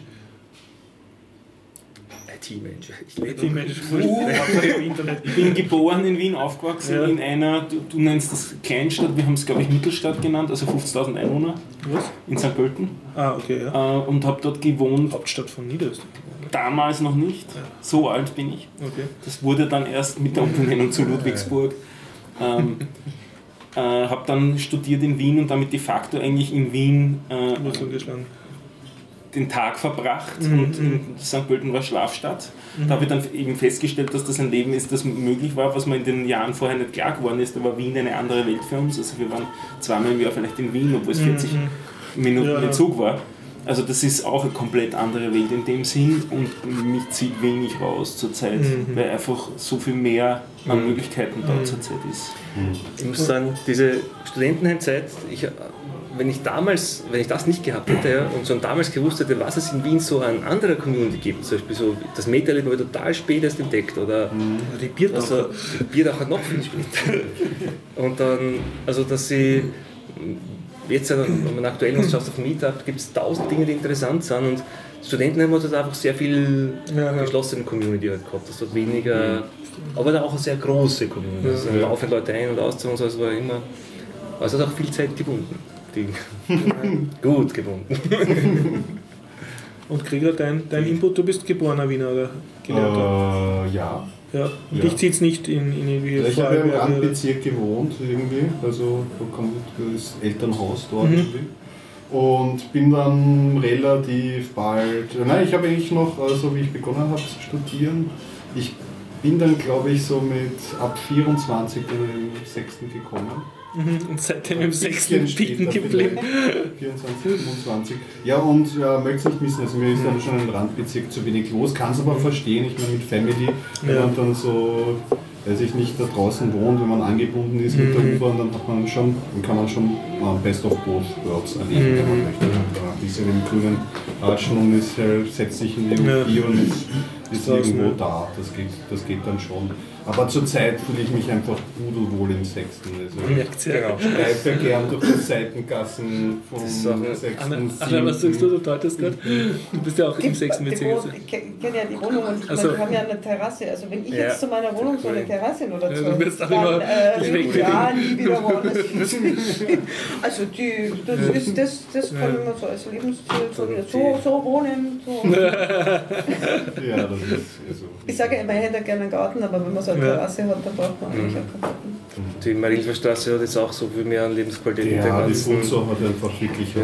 Also ich, wo, ich wohne ja auch fast im Sechsten. Mhm. Also ich bin, muss ja bloß einmal über die Genau, Straße du gehen und ja- dann bin ich ja. schon im Sechsten. Ja. Da kann man nicht meckern. Ja, ja. ja, besonders auch 6., 7., also 5., das gesamte Gebiet, herum ist einfach immer. Finde ich, find ich immer noch spannend. Da tut sich einfach viel. Und ich finde jetzt gar nicht so spannend. Viel vielleicht schon, die da ist das Filmcasino beispielsweise.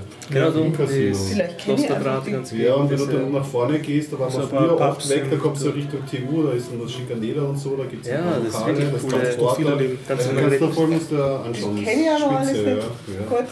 Ist total gut. Das Studium an der TU eingestanden. Auf Weg gemacht. Darf ich da herumphilosophieren? Ja? Mhm. Ich kann einstreuen, dass wie ich jung war, so, so 18, äh, hat mich das immer in Wien angezipft, dass, dass man so anonym ist in der Großstadt. Also ich habe so beobachtet, meine Freunde hängen in Klicken herum, wie du jetzt sagst, die Mhm. Burgen daheim und bewegen sich dann eigentlich in einem Kreis, als würden sie in einem Dorf sein mit ewig den gleichen Leuten. Und das hat mich schon angezipft. Und, und sonst, wenn du halt als jetzt nicht so weltmännischer Jugendlicher da herumgehst, äh, triffst nicht leicht Leute oder, oder lernst, machst nicht leicht Kontakte. Zumindest Mir ist damals so gegangen, in den 80er Jahren. Ja. Und ich habe dann ein paar Jahre in Graz studiert und dort habe ich das sehr genossen, in einer kleineren Stadt zu sein, wo, wo ich eigentlich auch nichts machen muss, außer da in der ÖH oder halt so rumwurschteln und in den Lokalen und dauernd dann Leute treffen und mit dem Fahrrad fahren kann. Und für mich war das halt sehr erholsam. Jetzt würde ich es nicht mehr attraktiv finden. Ja, Jetzt bin ich wieder sehr super. gern Wien. Also, Ja. Und äh, man, man findet das schon auch. Also wenn ich jetzt war jetzt, äh, jetzt schon länger nicht mehr, aber ich war da eine Zeit lang öfters auch Mhm. so wochenendsmäßig dort in Graz und du, wenn du am Abend weggehst, dann kommst du viel leichter mit Leuten Ja. nett ins Gespräch Ja. als in Wien. Es gibt schon so ein bisschen in Wien die Kultur, dass wenn du da irgendwie mit ähm, anderen Leuten zum Quatschen beginnst am Abend, ist ja jetzt immer so ein bisschen Kannst du schon, kannst du schon als der komische Kämpfer. Ja, und was, was, was ich denke, was aber einfach eine natürliche Funktion der Größe einer Stadt ist, wenn ich in Graz mit wem quatscht habe, habe ich mich nicht sehr darum kümmern müssen, da jetzt Telefonnummern auszutauschen. Das, ich muss gestehen, das war noch vor dem Alter, wo jeder eine E-Mail-Adresse gehabt hat. Ja. Sondern du hast dich einfach um nichts bemüht, weil du hast gewusst, früher oder später, spätestens in einem Monat beim nächsten Studentenfest laufen wir uns über den Weg.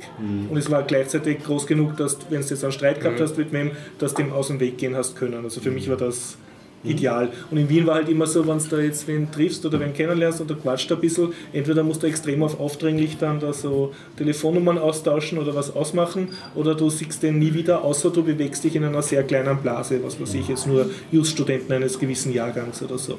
Und das, das hat mir halt als Jugendlicher keinen Spaß gemacht. Deshalb frage ich euch dazu einen Ich kann, ich, ich kann es so gar nicht beurteilen. Ich, Mhm. mir, mir, wenn, wenn ihr jetzt gerade so, oder wenn du gar nicht von der Anonymität geredet hast, dann hab ich mir gedacht, du kennst München nicht.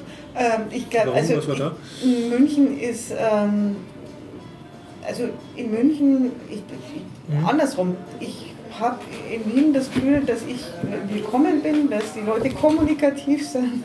Dass ich, ja, Wahnsinn. Ähm, dass alle total. Wir, wir, Entschuldigung, ich muss das kurz beschreiben. Alle schauen jetzt so auf die Anna als, äh, und, und denken so aus dem Blick kann man rauslesen, ja, das ist unser Fan, die Anna, die geben wir denen jetzt nicht mehr zurück.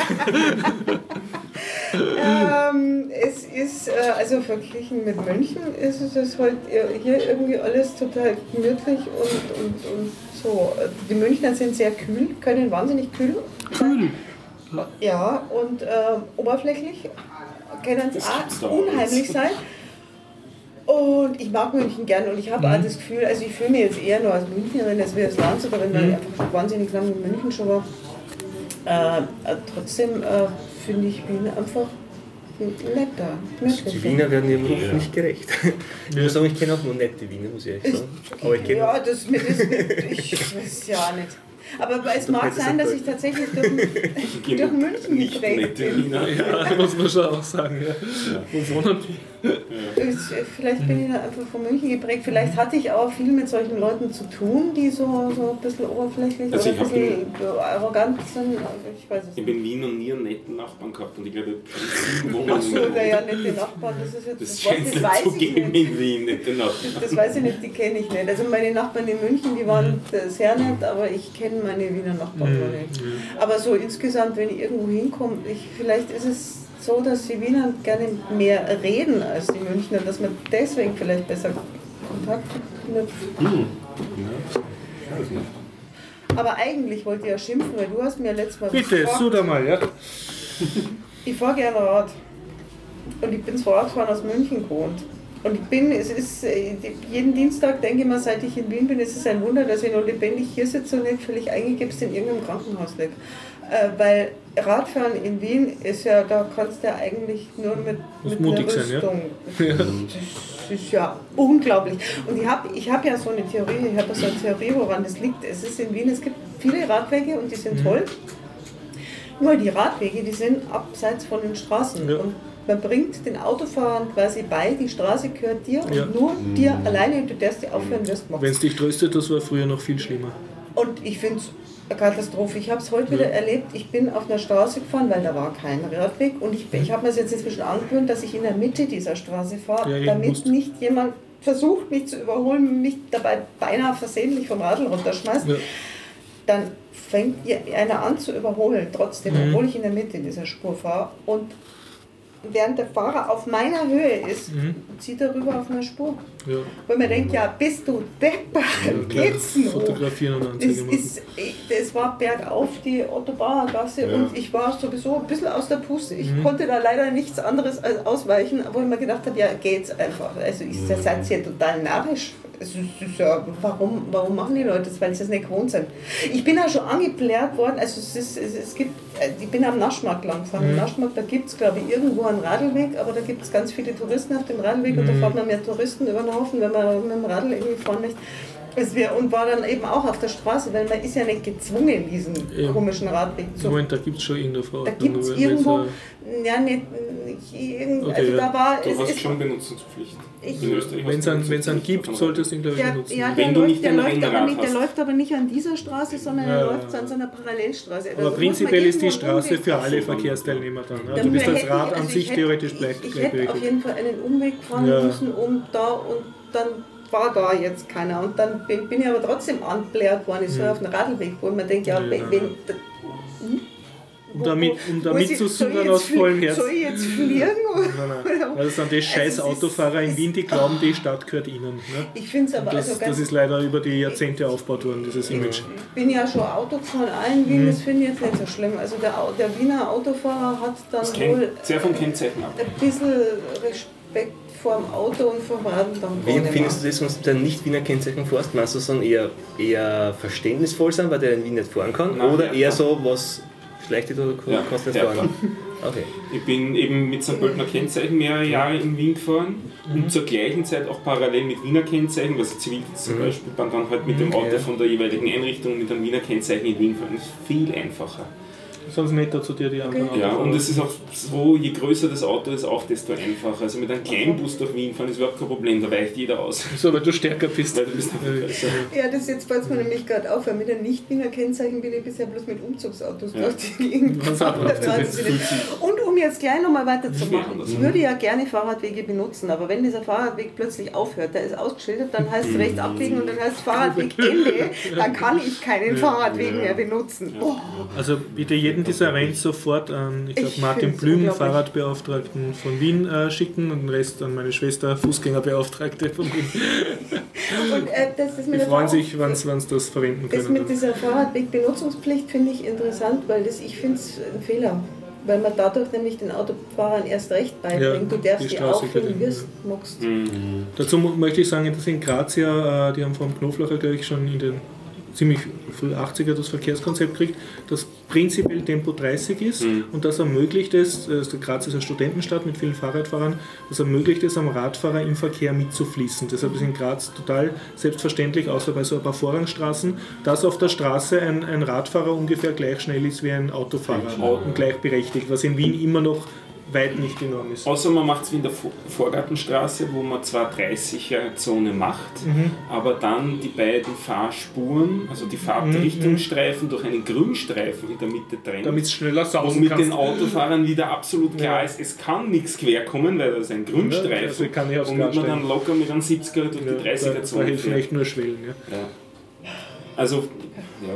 Es, ich, es ist halt auch relativ wenig Verkehrskontrolle, was Geschwindigkeit angeht in Wien. Es wird tendenziell eher noch auf Ampeln geschaut, eher Mhm. noch auf. Parkvergehen geschaut, äh, solche Sachen, aber nicht, mir kommt vorher relativ wenig auf Geschwindigkeit. Muss ich aber auch als Demokrat sagen, ist auch die Bevölkerung schuld. Ne? Es ist ja, weil wenn es ein größeres Anliegen wäre, würden mehr Leute sich aufregen und entsprechend Ja, es ist für die Leute eher Anliegen, dass man nur 30 dort fahren darf und nicht 70. Ne?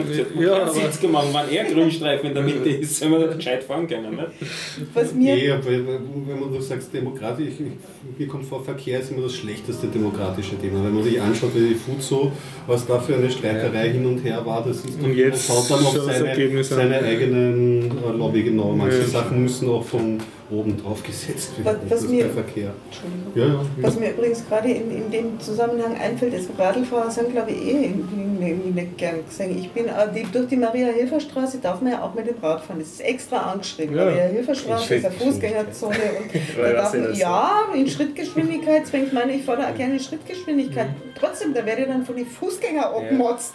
Das ist eine Fußgängerzone, wo man denkt, ja, Jetzt dann musst du dich in das den typischen. Wiener Seele hinein Oh. Unterdrückt seit Jahrhunderten, äh, seit Jahrzehnten von Ja, Autofahrern, jetzt gegen die er sich nicht viel traut motzen. Ne? Jetzt kommst du daher auf deinem Radfahren und dann, die ist nicht so viel stärker als ich. Also, und dann kommt es dann aus. Ja, aber ich schieb doch mein Radl nicht durch die Maria-Hilfer-Straße. Was ja- glaubst ich du, was sich der Autofahrer dazu sieht, wenn er ja- dich denkt? Ich schieb da nicht einen 30er wegen der Gestörten am Fahrrad. Noch dazu war das ja eine Ich, ich fahre fahr einfach Abstimmung. langsam. Ja. Also ich fahre halt langsam, damit ich den über den Haufen genau. fahre. Das, das, das ist ja, ja überhaupt kein. Thema. Es fahren auch viele Es funktioniert, funktioniert hey, vielleicht kommt hin wieder ein Fahrer, es dann schon, vielleicht kommt einer vorbei und dann hat er den einen gesehen und nimmt das Also als es seinen, sind- als seinen sind Anlass, da jetzt alle Radfahrer Genau. zu. Das ist das Teuflische am Verkehr. Ja. jetzt. Was mir aber So. insgesamt abgeht, ist, ist die Menge an Fahrradfahrern. Wie gesagt, in Ja, ist München, will, also, Also München ist fahrradfreundlicher. München ist in dem Sinn fahrradfreundlich, da sind einfach wahnsinnig viele Fahrradfahrer, dann gibt es nicht diese Radwegbenutzungspflicht. Ja, das heißt, die fließen im die, normalen die zügiger Verkehr. fahren, die fahren einfach im normalen Verkehr. Ja, und du hast die Autofahrer sind vierspurige das Straßen, gewöhnt. du hast sechsspurige Straßen, die Autofahrer sind das einfach gewöhnt. Ja. Da ist ein Radlfahrer, da kann jederzeit einer ums Eck kommen. Mhm. Und du fährst in München, du fährst einfach mit dem Bewusstsein, die, die, die Straße gehört den Radlfahrern genauso. Ja, das fehlt hier leider noch. Und das fehlt hier. Ja. Eine Frage noch, kann es sein, äh, dass München ein bisschen flacher ist als Wien? Also dass du generell besser Radfahren kannst? Wien hat ja doch Hügeln. Ja, München ist, Ja.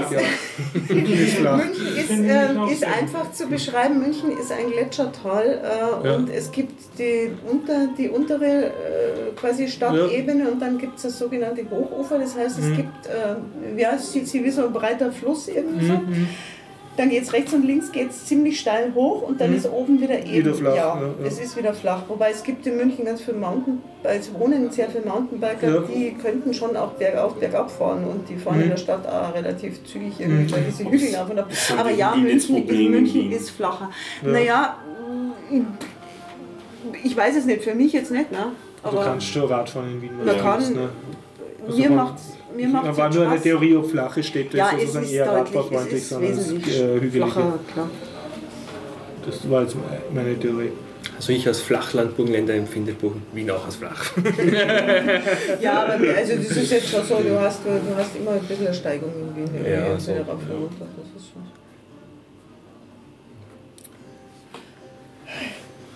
Habe ich euch erfolgreich vom Nörden durch Allgemeinthema geschwitzt. Wir haben ein. Feedback bekommen Oh, zu den ja. Mondzelten. Ja, genau, von unserem Tw- Twister. Genau, da gibt es eine eigene Folge damit. Der hat eine Folge gemacht über Mohn, einen Gabelbissen, nämlich der erste Ja, der Gabelbissen erste. überhaupt war über Mohn, nachdem ein Waldwirt Ja, genau, die habe ich sogar gehört. Ist generell, das haben wir ja eh schon oft gesagt, Gabelbissen hören, der Befehl.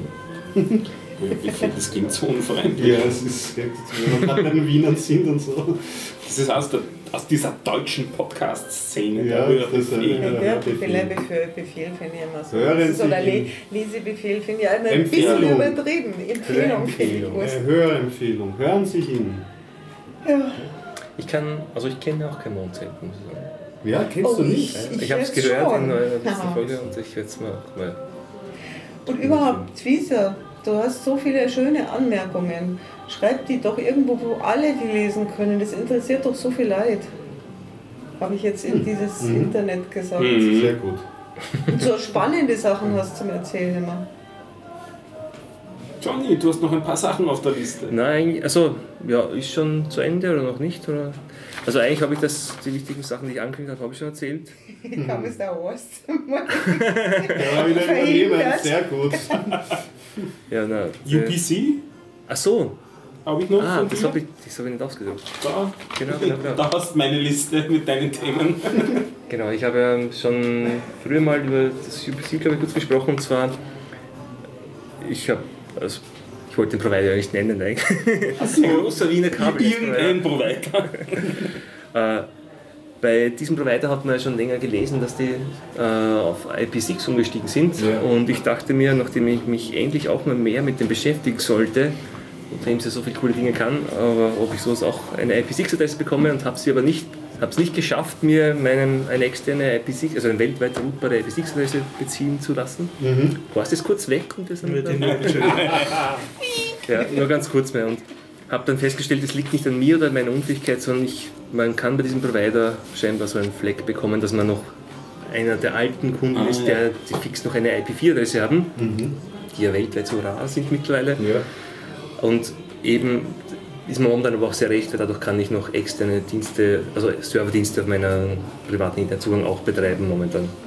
Aber längerfristig würde ich schon mehr gern mit Der IP6 IP6 würde mich beschäftigen. auch gerne mit Weil auseinandersetzen. Ja. dieser Provider hat es so gemacht, dass er alle Kunden, die scheinbar, oder viele Kunden halt umgestellt hat und die haben dann gar keine globale IP4-Adresse mehr, sondern sie werden über einen NAT, über eine der wenigen herausgeroutet und intern im Netz haben sie nur eine IP6. Wenn es nur so um Spielen geht, gibt es einige Provider, bei denen Genau. man sich eine IP6-Adresse Dieses klicken kann. 64-Tunnel. 64 zum Beispiel. Ja. Also da kriegt man mal einen IP4-Tunnel hin dort und geht dann dort mit IP6 hinaus. Aber Was ich auch im Zuge dessen halt gelernt habe, OpenWrt kennen wir alle, ist tolle Router-Software. Es gibt auch DDWrt. Ich dachte immer, die sind näher verwandt, aber offenbar sind doch näher sehr weit auseinander. Und ich hatte ein Modell, da gab es eben kein OpenWrt-Support für. Ich wusste auch nicht, dass das geht, weil die haben, sind offenbar, haben weniger Ansprüche an die Freiheit ihrer Software. Das heißt, die verwenden auch Dinge, scheinbar Treiber, die da nicht so, wo sie halt irgendwelche Lizenzverträge unterschreiben. Keine Störgeräusche machen, Horst. Und ja, damals musste ich feststellen, dass dieser Router eben so gut von Haus aus gar keinen IPsec-Support bietet und das war eigentlich sehr Das. Also DDWRT hat aktuell sehr wenig äh, IPsec-Support. Ja, also kommt mir ein bisschen vor, dass ja. das die WRT, ich meine, es läuft auf wahnsinnig vielen Routern, aber irgendwie ist, kommt mir so Also- ein bisschen. Zumindest die letzte Version, die auf diesem Router lief und ich glaube, das war die aktuelle, muss ich auch Okay. kurz dazu werfen. Falls da mich jemand korrigieren möchte, dann bin mir jetzt ganz sicher. Aber beim OpenWrt hat das mittlerweile auch ein, ein, ein Webfrontend so zum Administrieren für normale Router. Ich weiß nicht. Ach Horst, ich habe doch gar selber gar kein Thema heute gehabt. Jetzt schießt du mich mit Bierdecken. Ja. Gregor, magst nicht über ein Theaterstück was Na, erzähl über Moskau bitte. Ich hätte gern noch was. Es tut mir jetzt echt leid, mit meiner Computerzerstörerei habe ich das überhaupt in der Aufnahme schon erzählt, da- dadurch, dass ich mir alle Daten irgendwie von, von meinem Computer gelöscht Ja. habe, äh, habe ich auch sämtliche Notizen, was ich eigentlich in dieser Sendung erzählen wollte, ge ver ver geschrottet. Äh, das war auch irgendwas mit Kunst und Kultur. Ich werde es wieder ausgraben. freue mich. Gut, und ich habe mir nur die Liste abgearbeitet, die mir Bitte. Stefan Hans gesagt hat. Eins noch, was, das wollte ich nämlich damals an dem Tag schon erzählen, am 29. Februar. Weil damals ist mir aufgefallen, da hatten wir nämlich noch ein System äh, selber am Laufen. Der Longtime-Support für Debian Squeeze, die haben ja mittlerweile Longtime LTS auch. Nicht? Und der ist am 90.02. ausgelaufen und also wer jetzt noch ein System hat auf Debian Sollte. Squeeze updaten. Sind die Longtime-Releases jetzt bei Debian immer fix auf Jahre Äh, geteilt? ja, also sie haben auf der Webseite, kannst schauen, wie lang, also sie geben glaube ich, zumindest ein Datum an. Das, also das eigentliche Team übergibt dann quasi, wenn das wenn es offiziell zu Ende ist, an das LTS-Team und die pflegen es dann weiter. Das ist quasi eine eigene, soweit ich es verstanden habe, also eine eigene Gruppe, die sich da das, dem verschrieben hat, ein LTS-System anzubieten, eben um so vor allem Admins, die nicht regelmäßig ihre Systeme da auf Macht das Sinn? ja, macht das das ist für viele auch ein, ein Ja. Argument irgendwie, dass man das, Ich glaube, das hat auch viele auf Ubuntu-Server gebracht, weil die halt schon früher mit LTS da von vornherein. Übermorgen die nächste LTS raus. Ja. Ah, Aber mit so kommt ja wieder raus. Ja. 21. Wir werden berichten. So, damit habe ich meine Themenliste abgehakt. Ich erwarte mir meine Applaus. Liste eingezogen. Ah ja, stimmt. ich gebe sie zurück. Na, ich habe ja lange auf mich warten lassen, deswegen hat sich viel angesammelt. Super. Ja, schön, dass du wieder da bist. Ich hoffe, du kommst öfter. In vier Monaten dann. Nein, ich, bin, ich möchte euch gerne öfters besuchen. Ja. Du warst im Februar das letzte Mal, gell? Nein, ich glaube, es war schon ein bisschen. War das Spät. das war- 29.02. Nein, ich glaube, es war schon Stefan danach. Na, oh ja, stimmt, die war nur. Danach erst nicht mehr. Schön war's, würde ich sagen. Schön was, ja. Auf was sind wir? Sie- sie- Zeigt das dein neues Mikro? Yes. Also, Hast du, hast du bewundert, super Drei. Stunden und vier Minuten. Ich würde sagen, lass uns für heute. Alles es klar. folgt dann noch angeschnitten ein Interview Vielleicht. oder schneidest du noch nicht dazu? Also, wir wären noch eine volle Stunde drauf. Wenn Ja, nicht, wir wir. mal, ja, ansonsten kommt es Sonst verlinken wir einfach auf den, auf den International Open Genau. Podcast. International es Open ja- Magazine Podcast. Genau, ja. Dort, Und dort wird es eh drauf Dort sein. wird es zu hören sein. Und es hat mich sehr gefreut. Uns auch, dass du da warst. So, bis zum nächsten Mal. Ciao. Ciao. Ciao. Tschüss.